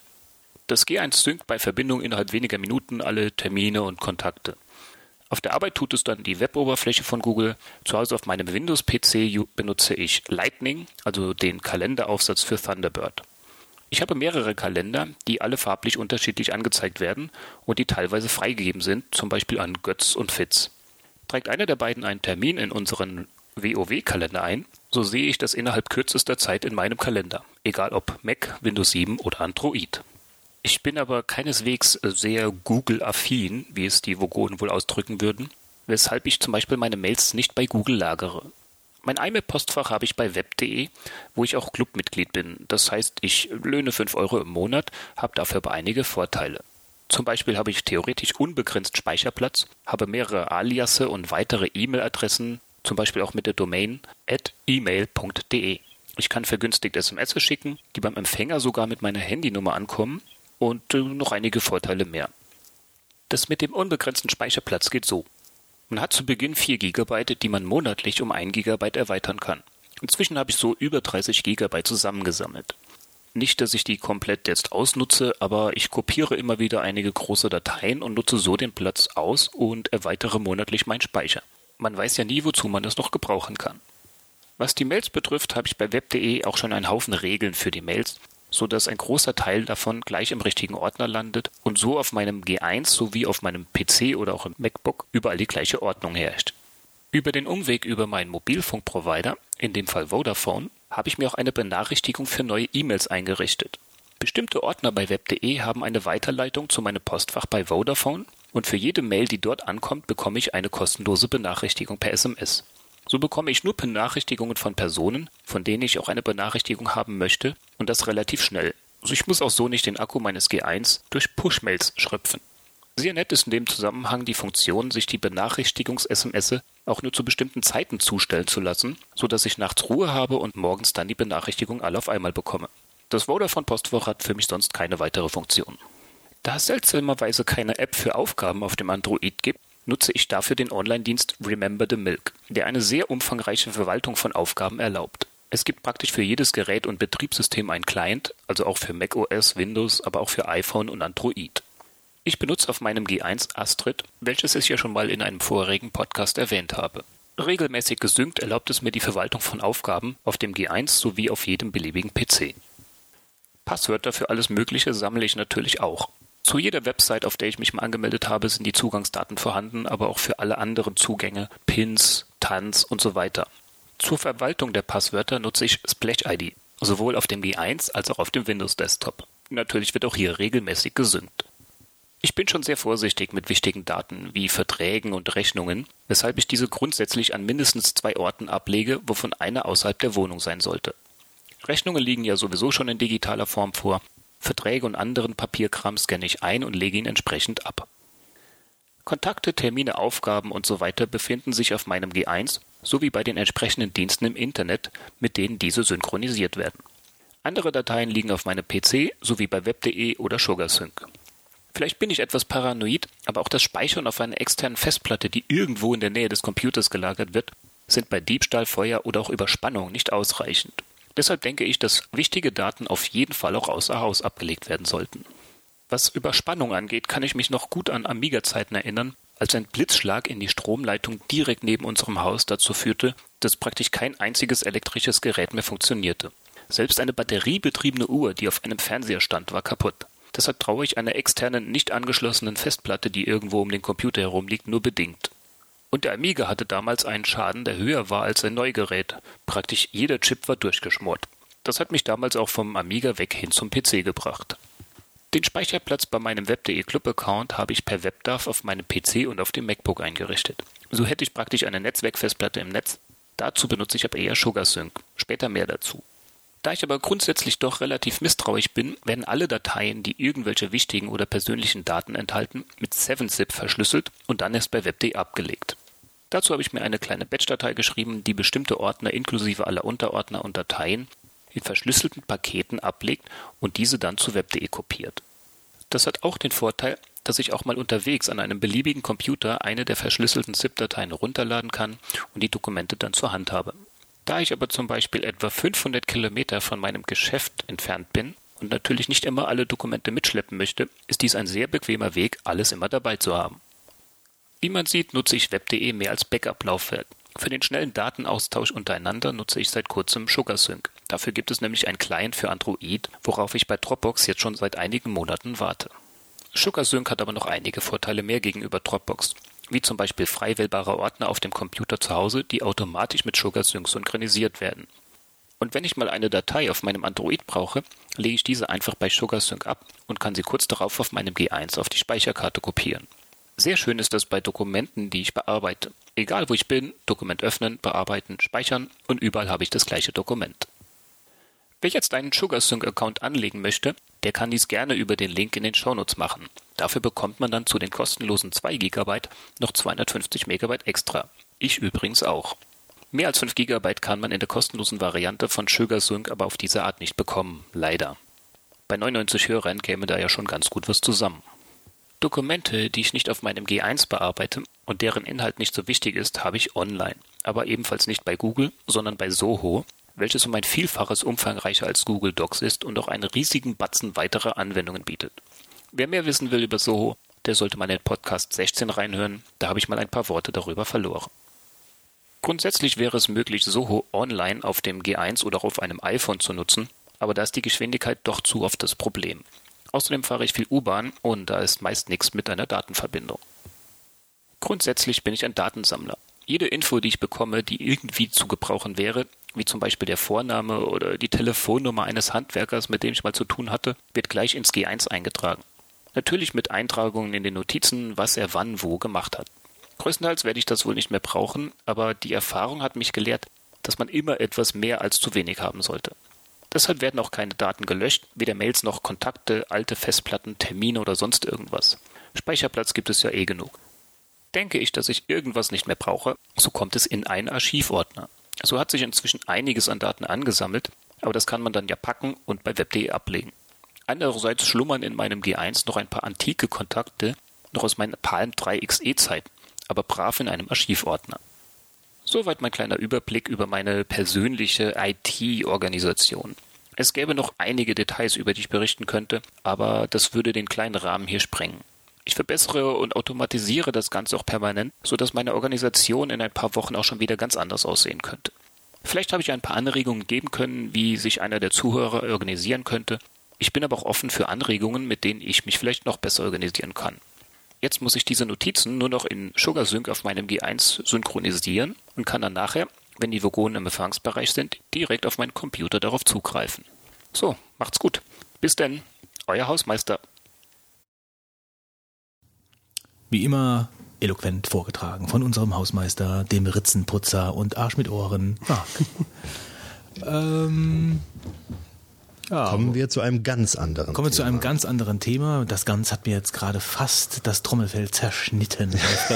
Das war meine Absicht. Also äh, den Retro-Trip kippen wir heute mal wieder wegen der fortgeschrittenen Zeit. Ähm, wir ähm, stürzen uns behende auf den pangalaktischen Zoptik. Zo Jetzt sage ich es auch noch falsch. Eben vor der Sendung habe ich doch gesagt, es kann doch nicht so schwer sein, den zu artikulieren. Aber der pangalaktische Zocktipp ist scheinbar nicht so. Der Fitz hat Pass, pa, Panz, ich weiß schon nicht. Der Panz. Der Panzgalaktische, der, der, der Wolfgang sagt, der Zoptik. Zocktick. Zock, Zock, Zock, Zock, Zocktick. Ähm, gut, also der pangalaktische Zocktipp. Äh, und Wolfgang fängt mit einem Spiel an, was momentan durch alle Gazetten geistert. Genau. Und zwar Strippers vs. Zombies. Fast. äh, Plants vs. Zombies meine ich. Ja. Und zwar ähm, vor kurzem ist äh, für das iPhone äh, die entsprechende Umsetzung erschienen des Klassikers, der glaube ich schon auf PC und Mac vorhanden äh, war. Und zwar äh, Plants vs. Zombies. Ähm, ich habe das Spiel überhaupt nicht vorher gekannt. Ich kenne auch nicht die PC- oder Mac-Version, die es da wohl gibt, ähm, sondern ich habe mir ähm, die iPhone-Version gekauft, weil mir der Titel ganz gut gefallen hat und die Screenshots äh, für mich ansprechend waren. Und das ist ein Tower Defense Spiel. Das heißt, äh, es kommen irgendwelche Horden von Gegner an und man muss irgendetwas aufbauen, äh, um diese zu stoppen. Und man hat verloren, wenn das, was man aufgebaut hat, nicht ausgereicht hat, um diese Gegnerschaft zu stoppen. Und bei dem, äh, das Spielprinzip ist hier so umgesetzt worden, dass man praktisch, ähm, also dass man ein Haus hat, sag ich mal, an der linken Hälfte, dann stehen da, glaube ich, noch eine Reihe Rasenmäher davor, dann kommt eine grüne Wiese und dann kommt eine Straße. Auf der Straße stehen dann da eine Horde voll Zombies und äh, dann äh, geht's, ähm, wie der Titel des Spieles schon verrät, darum, Pflanzen aufzubauen, die wiederum verhindern sollen, dass die Zombies äh, in das Haus reinkommen. Die Zombies laufen also von rechts nach links. Dann gibt's dann Pflanzen, die äh, tun dann Samenkerne auf. Ist also ein, praktisch ein Tower Defense. Ja, ist Tower Defense. Samenkerne auf äh, die Zombies äh, schießen. Äh, aber es gibt nicht nur halt äh, diese Samenschusspflanzen, sondern es gibt auch so, so kartoffelartige, äh, oder sind es Kartoffeln, die man in die Erde stecken kann, wo die Zombies dann erstmal diese Kartoffel aufessen müssen, bevor sie dann weitergehen können. Ähm, wobei dann gibt es Zombies, die haben so ein ähm, äh, Stab, Hochsprungstab dabei und springen dann über die Kartoffel drüber. Den musst du dann gucken, wobei sie den Stab dabei verlieren. Dann gibt es Sonnenblumen, da kriegst du dann halt äh, schneller Energie, um dann halt wieder andere Pflanzen ähm, äh, zu bauen und äh, zu pflanzen. Dann gibt's die Schaufel, damit kannst du dann Pflanzen wieder ausgraben, um dann halt wieder woanders die Pflanzen äh, zu setzen andere Pflanzen zu setzen, soweit ich das in Erinnerung habe. Dann gibt es fleischfressende Pflanzen, die dann so einen Zombie wegessen, der da ankommt. Mit dem Nachteil, während sie am Essen sind, kann ein anderer Zombie die Pflanze ganz leicht zerstören. Dann gibt es so Pflanzen, äh, die gehen in die Luft, wenn äh, der Zombie dagegen geht, äh, so sage ich mal so Minenartige. Dann gibt es, ähm, was haben wir denn noch da alles? So Explosionskirschen, die man legen kann. Ähm, ja, und es ist eigentlich, ich habe jetzt zwölf Level gespielt. Äh, bisher ist noch eigentlich recht einfach, aber es macht halt echt viel Spaß. Ich habe am Anfang gedacht, hm, naja, ob das so eine gute Umsetzung ist, aber ich bin momentan sehr davon überzeugt, ähm, dass es ein gutes Spiel ist. Äh, zumal ich gesehen habe, dass, also du kriegst eigentlich in jedem Level kriegst du so eine extra Pflanze, die du dann anbauen kannst, die was Neues kann. Das ist halt immer sehr motivierend, weiter zu spielen, um zu gucken, was für Pflanzen kriegst du denn jetzt. Und dann habe ich gesehen, ähm, dass ähm, diese, diese Liste der Pflanzen ähm, sehr, sehr groß ist, sodass da noch einiges kommen wird. Und das Besondere ist nachher in den höheren Leveln, dass du ähm, diese Pflanzen auswählst, die du benutzen willst für das Level. Ja? Sodass du nachher auch wohl taktisch überlegen musst, äh, was für Pflanzen willst du hier in dem Level benutzen. Und es gibt auch die unterschiedlichen Zombies, die halt, äh, einer hat zum Beispiel so einen Pylon auf dem Kopf, äh, der muss ihm erstmal runterfallen. Dann gibt's welche, die haben einen Blecheimer um, ja, äh, auf dem Kopf. Und das so lustige Sounds gibt's dann auch, wenn du dann mit den Kernen dann den Blecheimer triffst, mit so bong, bong, bong, bong, bong. also es ist äh, lustig gemacht und ist, glaube ich, jetzt auch, zumindest mal, als ich letztes Mal geschaut habe, bei iTunes auf Platz eins der ähm, verkauften Apps äh, gesprungen, hat Doodle Jump da, glaube ich, überholt. Und also ich finde es eine gelungene Umsetzung und es macht mir ziemlich viel Spaß und äh, den Tipp, den ich eigentlich diese Woche hatte, den werde ich erst nächste Woche bringen, weil ich doch mehr den Plants vs. Zombies gespielt habe. Ein schönes Spiel, knuffige Grafik fürs iPhone. Äh, Preis muss ich jetzt echt lügen. Irgendwie, glaube ich, drei, vier Euro oder drei Euro würde ich jetzt mal sagen. Ich weiß es nicht genau, 3,99 vielleicht, aber das ist es auf jeden Fall wert. Ähm, äh, klare Kaufempfehlung von mir. Okay. Götz, was hast du ich gebe dir mal gerade, das ist ein kleines Konzentrationsspielchen hier auf dem iPhone. Ähm, Ah, steht da drauf. Und zwar heißt das Alphabetic. Und das ist ähm, ein Spiel mit keiner Story oder irgendwie großartigem Sinn, sondern es ist halt einfach nur ein Konzentrationsspiel, wo Buchstaben ähm, auf dem Bildschirm herumfliegen und man dann ähm, in einer gewissen Zeit äh, den angemahnten Buchstaben finden und treffen muss. Das heißt also, äh, er sagt mir halt, äh, es fängt an mit A, da ist dann nur ein A auf dem Bildschirm, dann drücke ich da drauf und dann sagt er, okay, toll. B, B, so, und dann fangen aber irgendwelche Figuren schon an, die sich drehen, ähm, also Buchstaben, die in Kreisen rumfliegen oder in Serpentinen oder rauszoomen, reinzoomen und so, und dann muss man trotzdem im Alphabet halt vorangehen und muss dann halt die verschiedenen Buchstaben finden, also ein C, ein D, ein E, ein F, G, also das Alphabet nacheinander ähm, praktisch dann finden in diesen, in diesen rumschwirrenden, rumzoomenden Buchstaben. Und das kann doch recht herausfordernd sein, teilweise für die Motorik und auch so für, für, für, fürs Gucken. Ähm, ist kein Spiel, was man irgendwie über Stunden spielt. Ähm, aber so für zwischendurch einfach mal ganz nett. Äh, kostet, weiß ich nicht, 1,50 Euro oder sonst irgendwas. Habe ich mir mal gekauft auf eine Empfehlung hin. Ähm, ja, also ich wollte ursprünglich äh, eigentlich Cannabalt äh, tippen, aber dann hat man darüber gesprochen, dass der Wolfgang das schon mal erwähnt hat und dass, äh, ja, dass, dass das so schon durch alle Gazetten gelaufen ist. Aber für mich war das halt eigentlich neu, ich habe das gar nicht gekannt ähm, und spiele das momentan halt auf so einer, in der Flash-Version auf dem, auf dem, auf dem Mac. Ähm, Finde das eigentlich auch ganz nett. Ähm, aber ja, die zwei habe ich jetzt halt so ein bisschen gespielt, Alphabetic und Cannabalt. Und der Fitz ist wieder da und der Fitz hat was gespielt? Dark Nebula. Geht, ja, ich, iPhone. Genau, iPhone, ja. Ähm, kleines, nettes Spiel. Und zwar geht es darum, man hat eine Kugel und hat eine Art von, ja, Wolfgang hat gesagt Labyrinth. Es ist schon ein bisschen ähnlich, aber halt doch irgendwie ein bisschen anders. Also erinnert mich an das Labyrinth-Spiel. Ja, also du hast natürlich also auch schon so, so Wände und so, wo du lang laufen musst und, und Löcher, wo du halt drüber springen musst und so.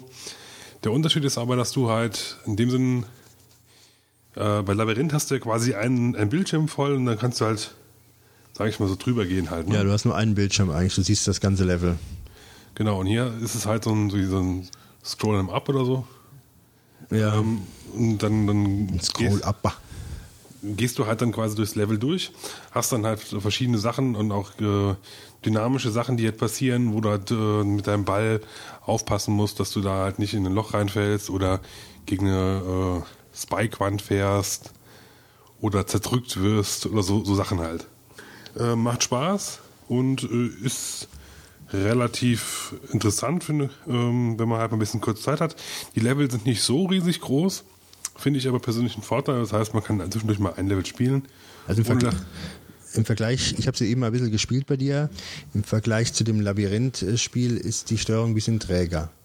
Ja, wobei das kannst du auch einstellen. Aber ich finde es eigentlich ganz angenehm, dass es halt nicht so hypersensibel ist.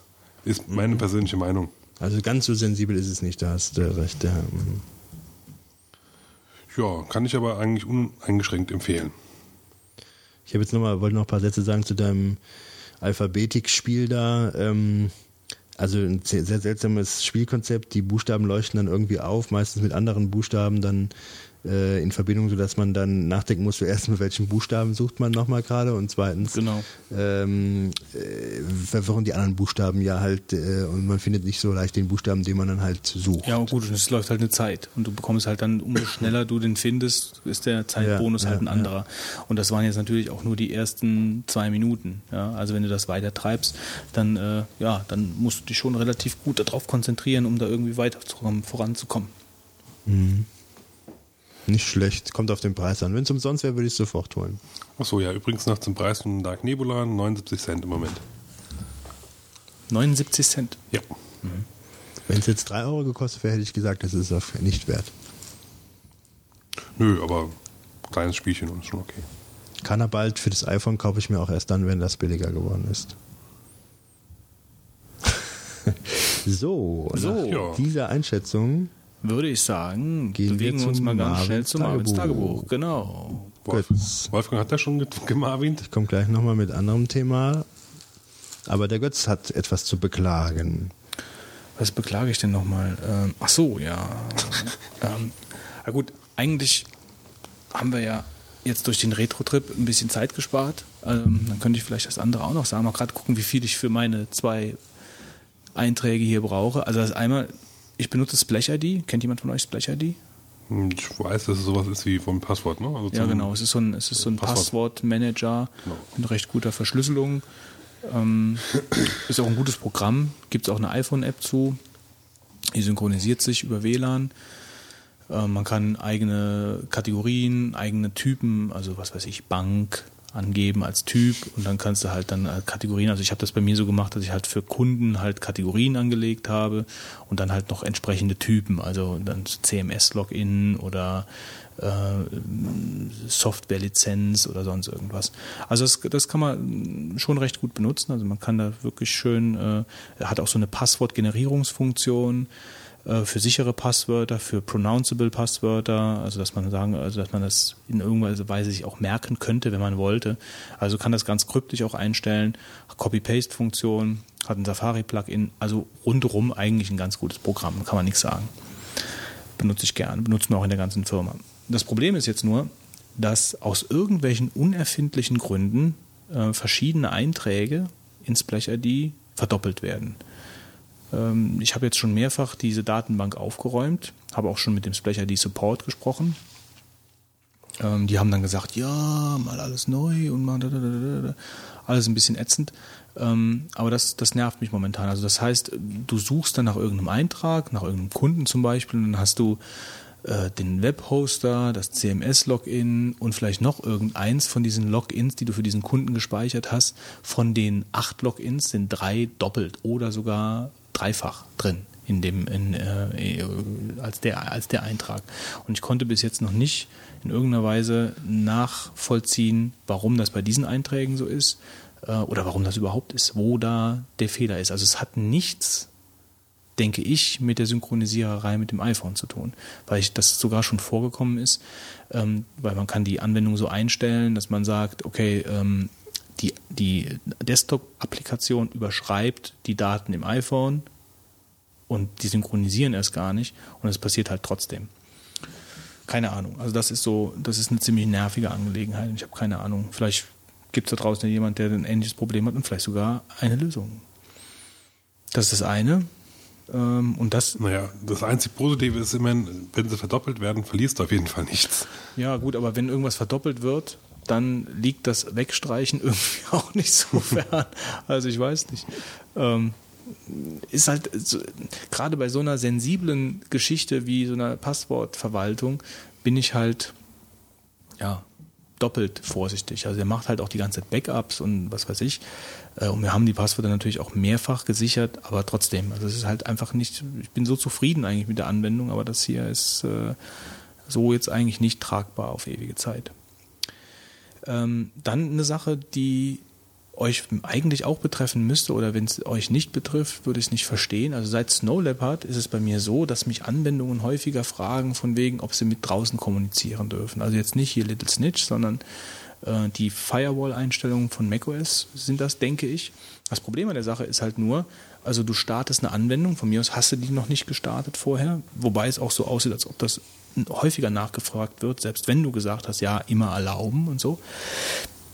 Bei mir ist es aber so, du startest die Anwendung, dann taucht dieses, plötzlich dieses Fensterchen auf mit immer erlauben, nicht erlauben, erlauben oder so. Ähm, aber das verschwindet. Also du willst dann gerade mit der Maus hinfahren, verschwindet das Fenster.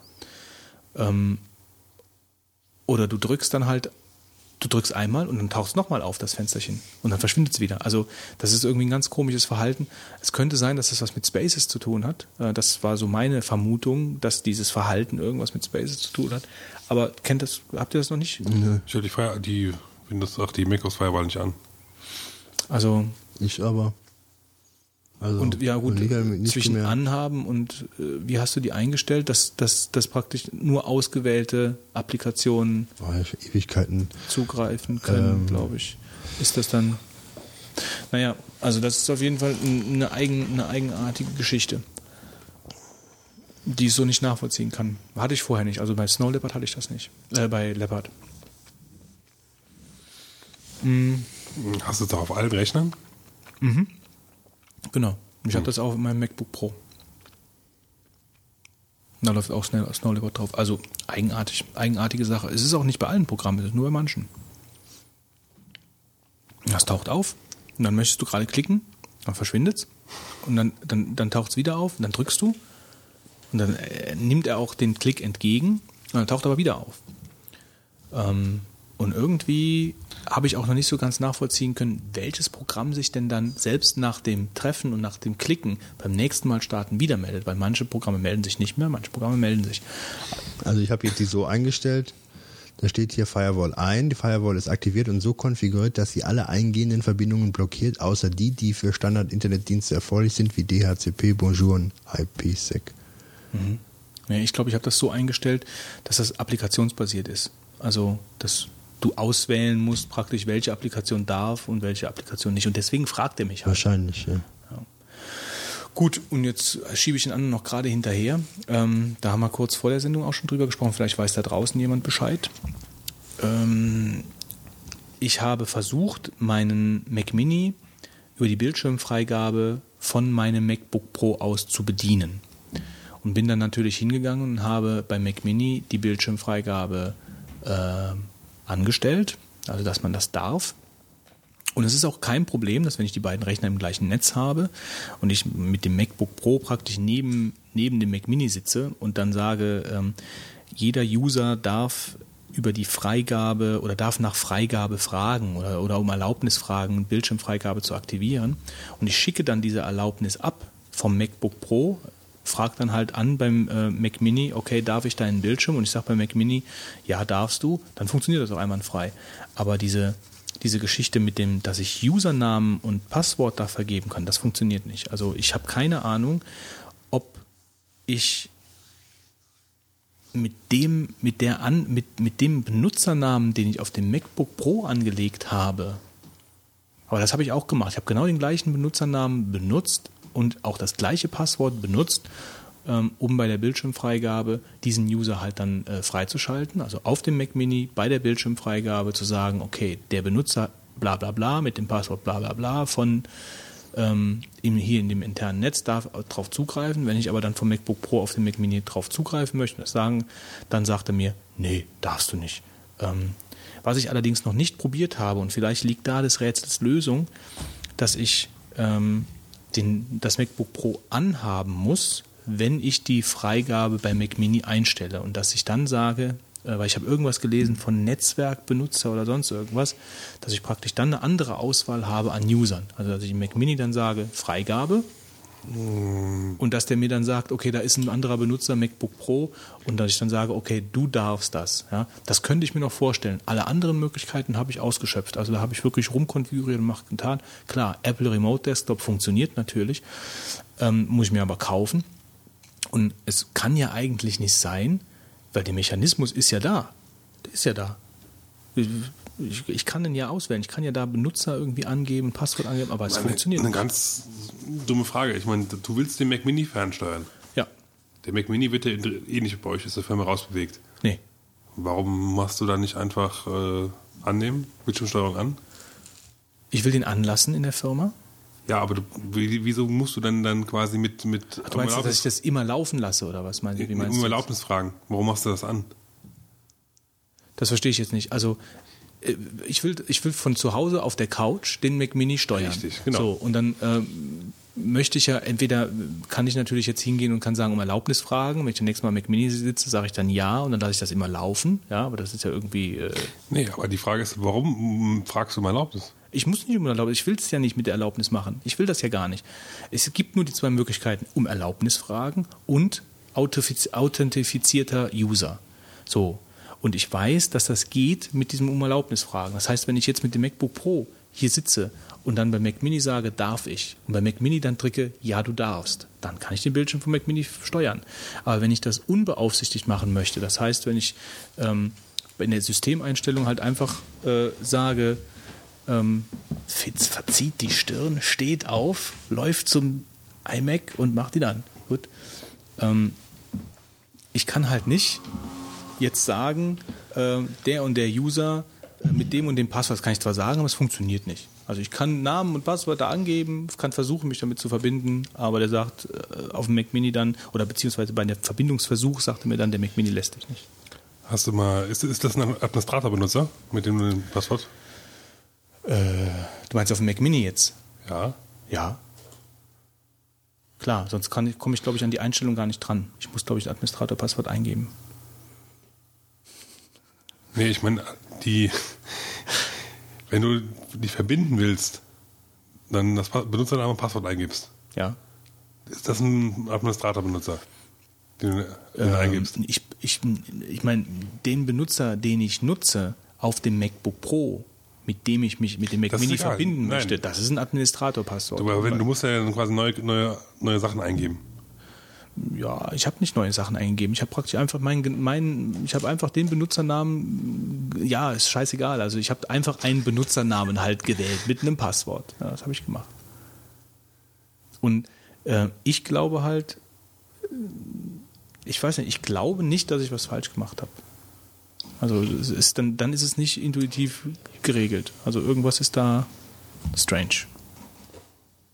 Also ich habe gerade mal hier mit mit iMac getestet.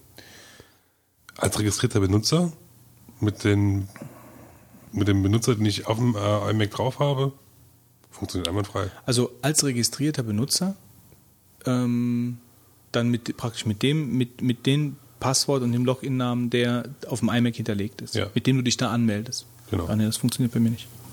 Also, Ja, keine Ahnung. Deswegen ist es ja ein Marvin. Also wenn, wenn das so funktionieren würde, wie es vorgesehen ist, dann äh, würde ich das ja jetzt nicht erzählen. Also so funktioniert es hast halt du mal nicht. Firewall ausgeschaltet? Nee, das habe ich noch nicht gemacht. Aber da erwarte ich dann auch eine Meldung. Ja, natürlich, aber Ja, ja klar, aber nee, daran, daran habe ich jetzt noch nicht gedacht. Naja, gut, das waren meine drei Marvins. Wolfgang. Tja, ich habe schon über Marvin äh, gesprochen am Anfang der Folge, habe aber noch einen anderen und zwar etwas Seltsames. Also man kann ja in dieses beim Mac in die Systemeinstellungen hineingehen und dann äh, bei jedem Benutzer äh, die Anmeldeobjekte bin gerade wieder runtergefahren. die Anmeldeobjekte festlegen. Äh, das sind dann die Objekte, die er startet, ähm, wenn er hochfährt. Und ähm, ich habe Tweety auf dem Mac installiert gehabt, benutze es nicht mehr und habe infolgedessen den Haken weggemacht ähm, bei Tweety, dass er es praktisch nicht starten soll, wenn ich den Rechner hochfahre. Trotzdem habe ich jetzt die Situation, dass jedes Mal, wenn ich hochfahre, Tweety sich auch startet. Und ich verstehe nicht, warum Tweety startet, obwohl kein Haken bei den Anmeldeobjekten da ist. Warte mal, warte mal, warte Hast mal, ich in, glaube. in Tweety selbst vielleicht die Preferences so eingestellt? Nee, warte mal. Das kann doch nicht sein. Also es kann sein, dass einmal, dass, dass, dass ein Eintrag im Launch Demons drin steht. Das kann die eine Sache sein. Und ähm, warte mal, wo war das denn? Anmeldeobjekte. Ich meine, ich könnte das jetzt aus dem Programmeordner in den Müll schmeißen. Das Programm wird es vielleicht nicht mehr gestartet. Nee, aber ich dachte nur, vielleicht in den Preferences, vielleicht ist das nicht sauber. Ich glaube, damit das nicht, wenn ich das richtig verstehe, ist das nämlich, äh, dieser Haken sagt eigentlich nur, dass du das äh, Programm ausblendest beim Starten. Um es nicht hochzufahren, äh, nicht, nicht zu starten beim Hochfahren, musst du es komplett aus dieser Liste rauslöschen. Ach so. Ja, meinst du denn, alle Sachen, die da drin stehen, werden gestartet? Ja, Mal guck ich mal rein. steht nämlich unten drunter. Um ein Programm beim Anmelden auszublenden, aktivieren Sie das entsprechende Markierungsfeld in der Spalte Ausblenden. Oh. ja, lesen ist klar im Vorteil. Stimmt. Aber komisch, Jump Cut zum Beispiel. Brauchst du doch gar nicht mehr, wenn du Launchbar hast. Oder hast du keine Launchbar? Nee, ich habe keine Lautschwach. So. habe ich gedacht, dass der Jump Cut gar nicht startet. Habe ich da mal gedacht, aber das ist wahrscheinlich falsch gedacht. Habe ich doch mal gedacht. Ja, ich bin auch schon mal drauf eingefallen, wenn es sich beruhigt. Aber Okay, alles klar. Alles ganz gut, wenn man das hier vorträgt, kriegt man immer schön gesagt, was man. Ich meine, das Problem war jetzt eigentlich, dass du, dass du das, was du nicht starten möchtest, ausblenden musst. nein. Nein. Das ist ganz aus der Liste rausholen Ja. muss.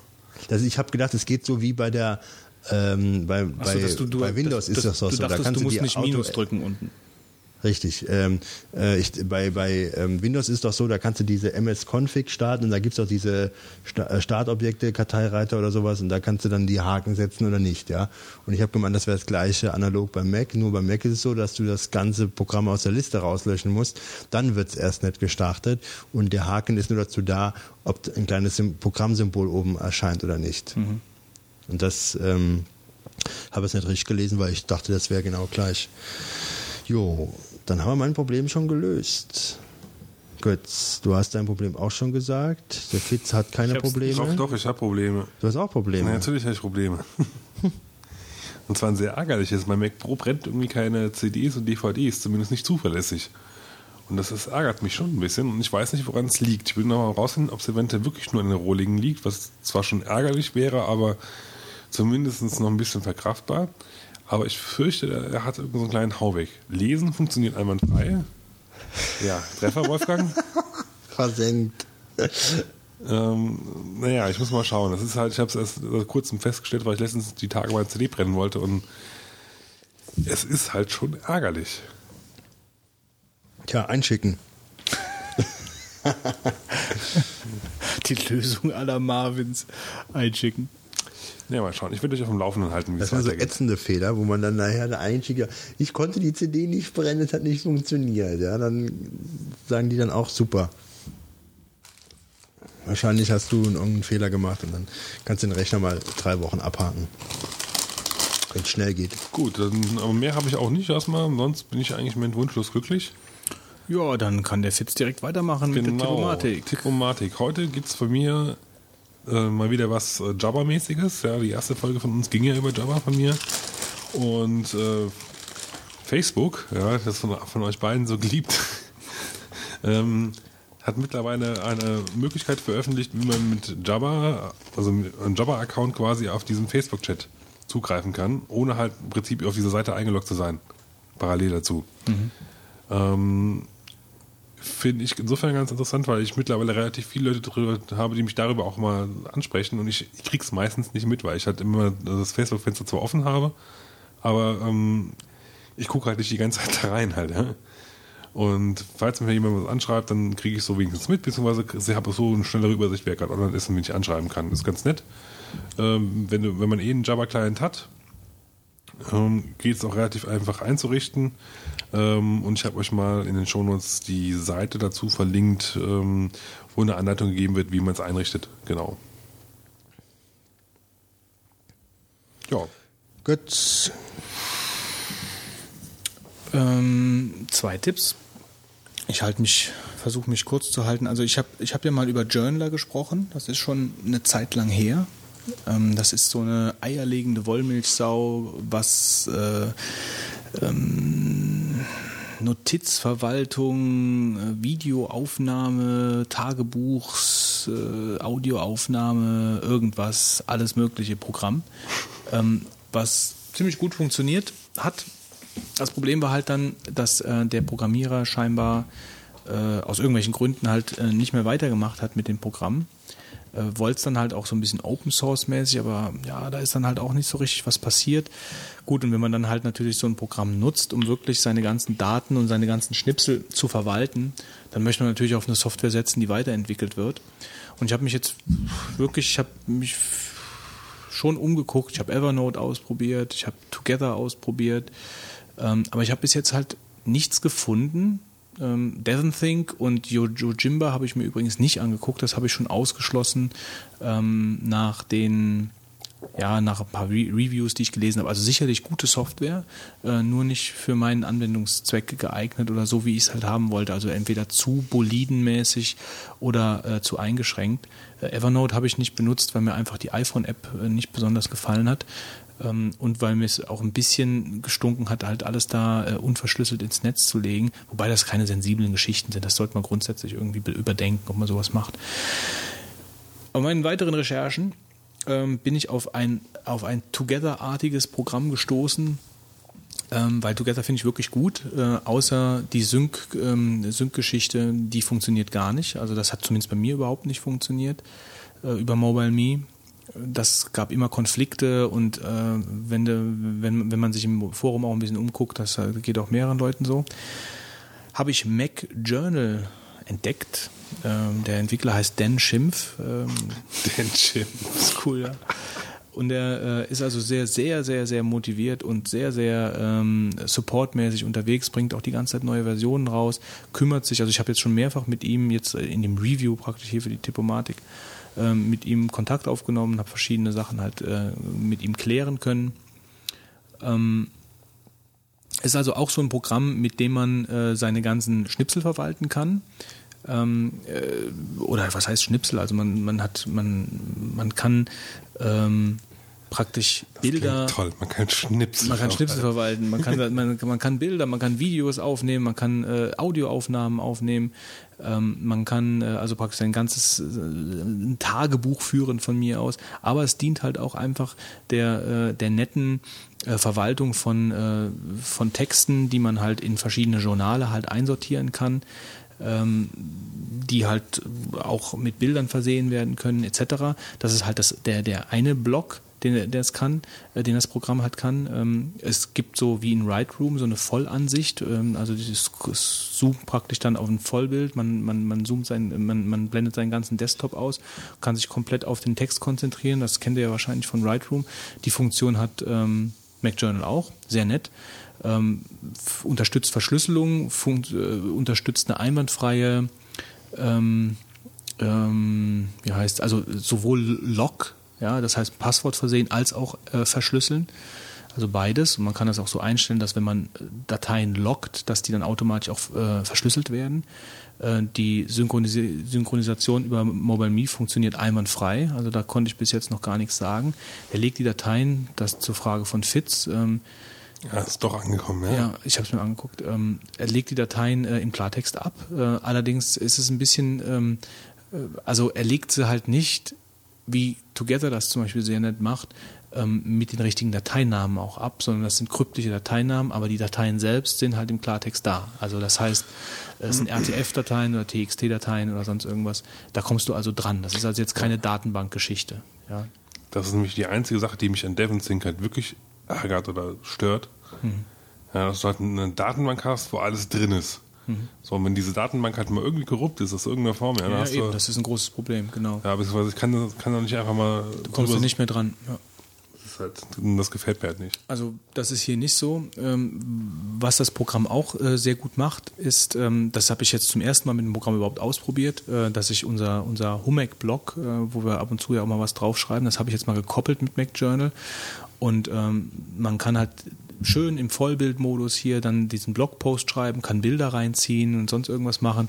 Und dann sage ich halt einfach veröffentlichen. Und dann veröffentlicht er mir das automatisch mit den entsprechenden Tags, die ich dann halt auch vergeben kann, äh, auf der Internetseite, ähm, ohne dass ich mich einloggen muss irgendwo oder dass ich äh, im Web irgendwie was machen muss. Ich kann das, äh, den Blogpost auch einfach zwischendurch mal schreiben, dann wieder speichern, weitermachen oder dann synchronisiert auf dem Mac Mini dann weiterschreiben über MobileMe und dann, wenn ich fertig bin, mache ich einfach veröffentlichen. Also das ist schon super komfortabel und super nett auch gemacht alles. Also das, da, da gibt's gar nichts. Eine iPhone-App ähm, habe ich auch nachgefragt nach deiner Frage, ähm, kommt mit der Version 5.2, also ist kurz davor halt veröffentlicht zu werden. Wo sind wir denn jetzt? Ähm, das ist jetzt 5. Punkt irgendwas Beta, also das äh, kommt jetzt. Ähm, und äh, dann ist das ein, noch ein größerer Mehrwert, weil man dann halt auch schön mit, dem- mit dem iPhone dann synken kann. Ähm, also wer so ein Programm sucht, äh, was was vielleicht nicht ganz so äh, Feature überladen ist, äh, sondern halt einfach für, ähm, also nicht, dass das keine Features hätte, das Programm, aber es ist halt sehr schlicht gehalten, äh, gefällt mir sehr gut.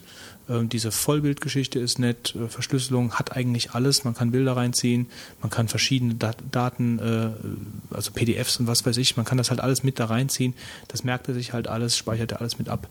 Ähm, ist eine Empfehlung wert, definitiv. Also ich werde das jetzt mal weiter benutzen, vor allen Dingen, weil es so ein, einwandfrei synkt. Der andere Tipp, den ich habe, ist eine Webseite, äh, nennt sich chartel.net.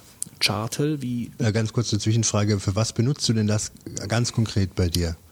Als Beispiele. Was ist das Hauptanwendungsfall? Privat Also oder ich- beruflich? Ähm, nee, das ist, also beruflich ist das hier nicht. Das ist halt alles, das ist alles private Sachen. Also zum Beispiel ähm, habe ich ein, ein Journal hier, der nennt sich Urlaub. So, und da sammle ich halt alle, alle möglichen äh, Informationen irgendwie meinen Urlaub betreffend. Also wo ich mal hinfahren möchte, was es für Informationen zu diesem Urlaubsort gibt. Äh, da sammle ich Webseiten, Dateien, was weiß ich nicht alles. Das ziehe ich halt einfach da rein. Ähm, und habe dann praktisch dann einen Journal, einen Journalordner Urlaub. Ja, das sieht so aus hier. Ähm, habe ich dann einen Journal Urlaub, so und dann habe ich dann hier die verschiedenen Dinger drin ähm, und kann dann halt äh, verschiedene, verschiedenste Informationen betreffend halt diesem Thema halt da zusammenfassen. Ähm, und ich benutze das halt jetzt auch für diesen Blog, für diese Bloggeschichte, dass ich halt einfach hier Blogposts schreibe und die dann halt veröffentlichen kann, äh, ohne dass ich das über die Webseite machen muss. Ähm, ja, und sowas. Ich, hab- ich meine, ich habe ja jetzt erst angefangen. Ich benutze das jetzt erst seit, äh, seit, äh, seit zwei Wochen ungefähr. Ähm, und ich will jetzt halt auch mal so ein bisschen mit, mit Audio- und Videoaufnahmen halt einfach mal rumspielen, weil dann kannst du halt wirklich auch Gedanken in irgendeiner Art und Weise dann halt auch festhalten und die dann halt einfach da speichern. Ja. Kannst sie mit Tags versehen, also es gibt halt einen Inspektor, mit dem du dann halt dann einfach assistenzgesteuert kannst du die Sachen dann halt ähm, dann einfach hinterlegen. Äh, also ist mal ein Blick wert, auf jeden Fall. Also kannst du dir ruhig mal angucken. Ja, wenn, du, wenn du sowas mal suchst. Ich jetzt gleich mal, ich bin mir nicht so ganz sicher, ich kann mir aber schon vorstellen, dass das sehr gut ist, aber ich glaube, ich muss es mal ausprobieren. Das bin mir nicht so. Ich würde es wirklich mal testen, glaube ich. Du hast sie gekauft, ne, oder? Ja. 39 Dollar oder was? Ähm, Preis habe ich jetzt gerade gar nicht im Kopf. Ähm, Okay. Ja, gut. Ähm, ja, chartel.net, ähm, da war ich noch gerade dran. Äh, das ist eigentlich nur eine kleine Webseite, wenn man schnell irgendwas ähm, visualisieren möchte, was äh, Kuchendiagrammmäßig oder überhaupt diagrammmäßig äh, abgeht, äh, was man braucht, also um irgendwelche Zahlen, die man halt gerade hat, in irgendeiner Weise zu visualisieren, geht man auf die Webseite, gibt gerade die Daten ein ähm, und kann, äh, der erstellt und man kann aus verschiedenen Vorlagen da halt wählen. Super komfortabel, super einfach, super toll. Ähm, und dann kann man dieses, dieses Chart dann eben als, als iFrame bei sich äh, auf der Webseite einbinden oder kann halt einfach einen Screenshot machen, aber diese Dinger sind halt auch noch ein bisschen animiert. Ähm, ist kostenlos. Äh, ja, also wer irgendwas mit Kuchendiagrammen mal machen möchte oder schnell äh, irgendwas visualisieren möchte, was Daten angeht, soll man bei chartle.net vorbeigucken. Das ist aber nicht automatisierbar, sage ich mal, dass du das irgendwie mit XML ansteuern könntest. Das habe ich mir nicht angeguckt, das kann ich nicht sagen. Also das Einzige, was ich mir halt angeguckt habe, war, ähm, du kannst halt schön auf Create klicken und dann kannst du hier äh, verschiedene Daten eingeben. Ähm, kannst aus verschiedenen Vorlagen auswählen, äh, wie du die, also es ist Java, äh, Java gestützt. Ähm, deswegen dauert das jetzt auch gerade hier ein bisschen, Das ist sehr nützlich, finde ich, die Seite, ja. wie die, äh, wie die halt aussehen äh, soll.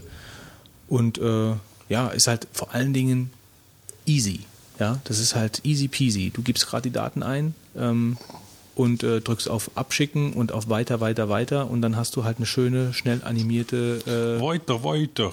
ja, Kuchendiagramm-Geschichte. Ja, und die kannst du dann schön verlinken und äh, ja, kostet nichts. Also wer sowas mal braucht, kann da mal vorbeigehen.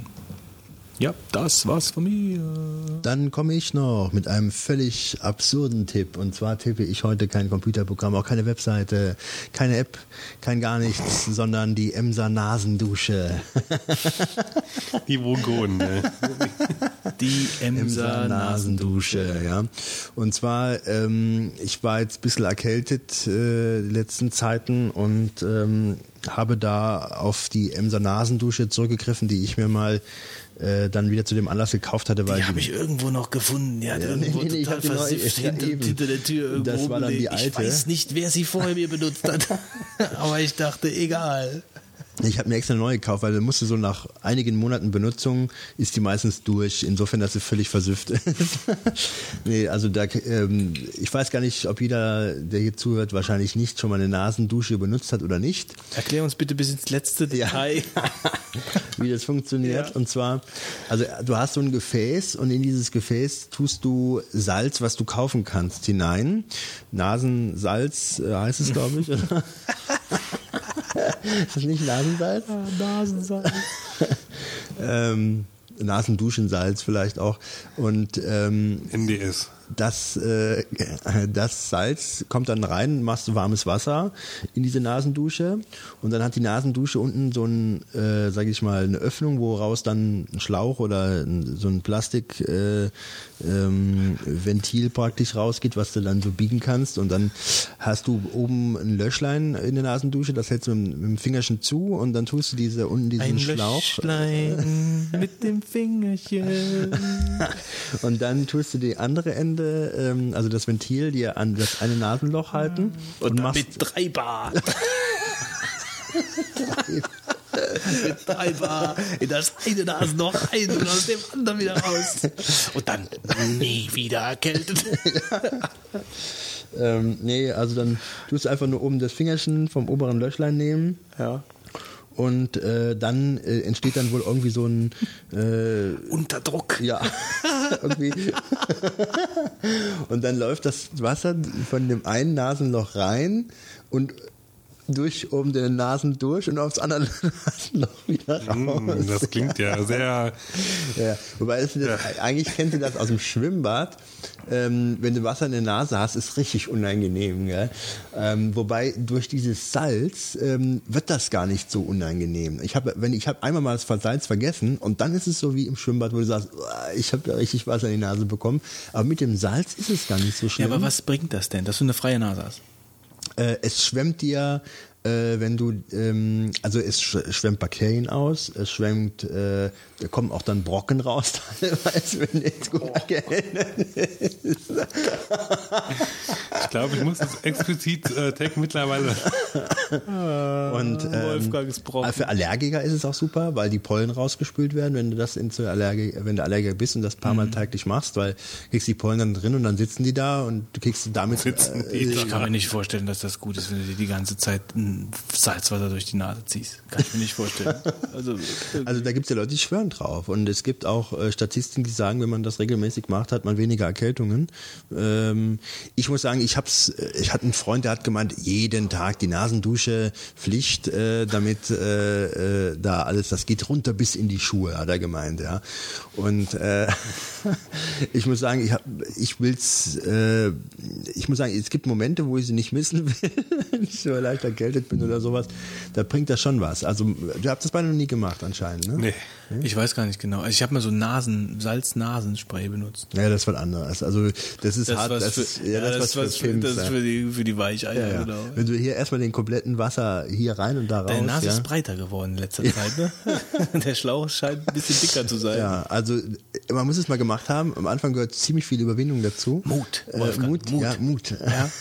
ist wie Aber gerade jetzt, ich, mein, ich habe mir gerade jetzt gedacht, wo jetzt die Erkältungszeit ist, äh, könnte solch ein Tipp äh, manchen vielleicht neben den vielen äh, Computertechnik-Themen hier doch auch noch äh, zunutze Ja, sein. vielleicht sollten wir mal einen Deep Thought über Emser Nasenduschen machen. Ja, So die die Unterschiede zwischen den einzelnen Nasenduschen und so. Machen wir dann einen Videopodcast draus, damit wir die Brocken auch sehen. Ich meine Gesundheitstipps, ja, irgendwie so. Wolfgangs Gesundheitstipps. Die Apothekenrunsch. Äh, Ja, Ja. genau. Ja, dann Also- war's das ja hier. Für Fortgeschritten ist sich dann nach der Nasenspülung noch JP Rödler äh, Heilpflanzenöl unter die Nase zu schmieren. Boah, ganz das, frei. das ist ganz böse. Ja, vor allem, wenn die Nase schön wund ist. ja, kommt das gut. richtig. Mit dem Vor allem darfst du da auch nicht, gut nicht zu nah an die Augen kommen. Ja, das ist auch ganz gut. Ja, ja, das ist auch- ja, auch wenn man so ein bisschen Heulen simulieren will, schmiert euch mal von diesem Heilpflanzenöl so ein Zentimeter unter dem Auge, so ein Strich von links nach rechts. Also vor ein paar Tagen ist auch wirklich wieder mein, mein, mein makaberer Schwarzhumor wieder in voller Blüte rausgekommen.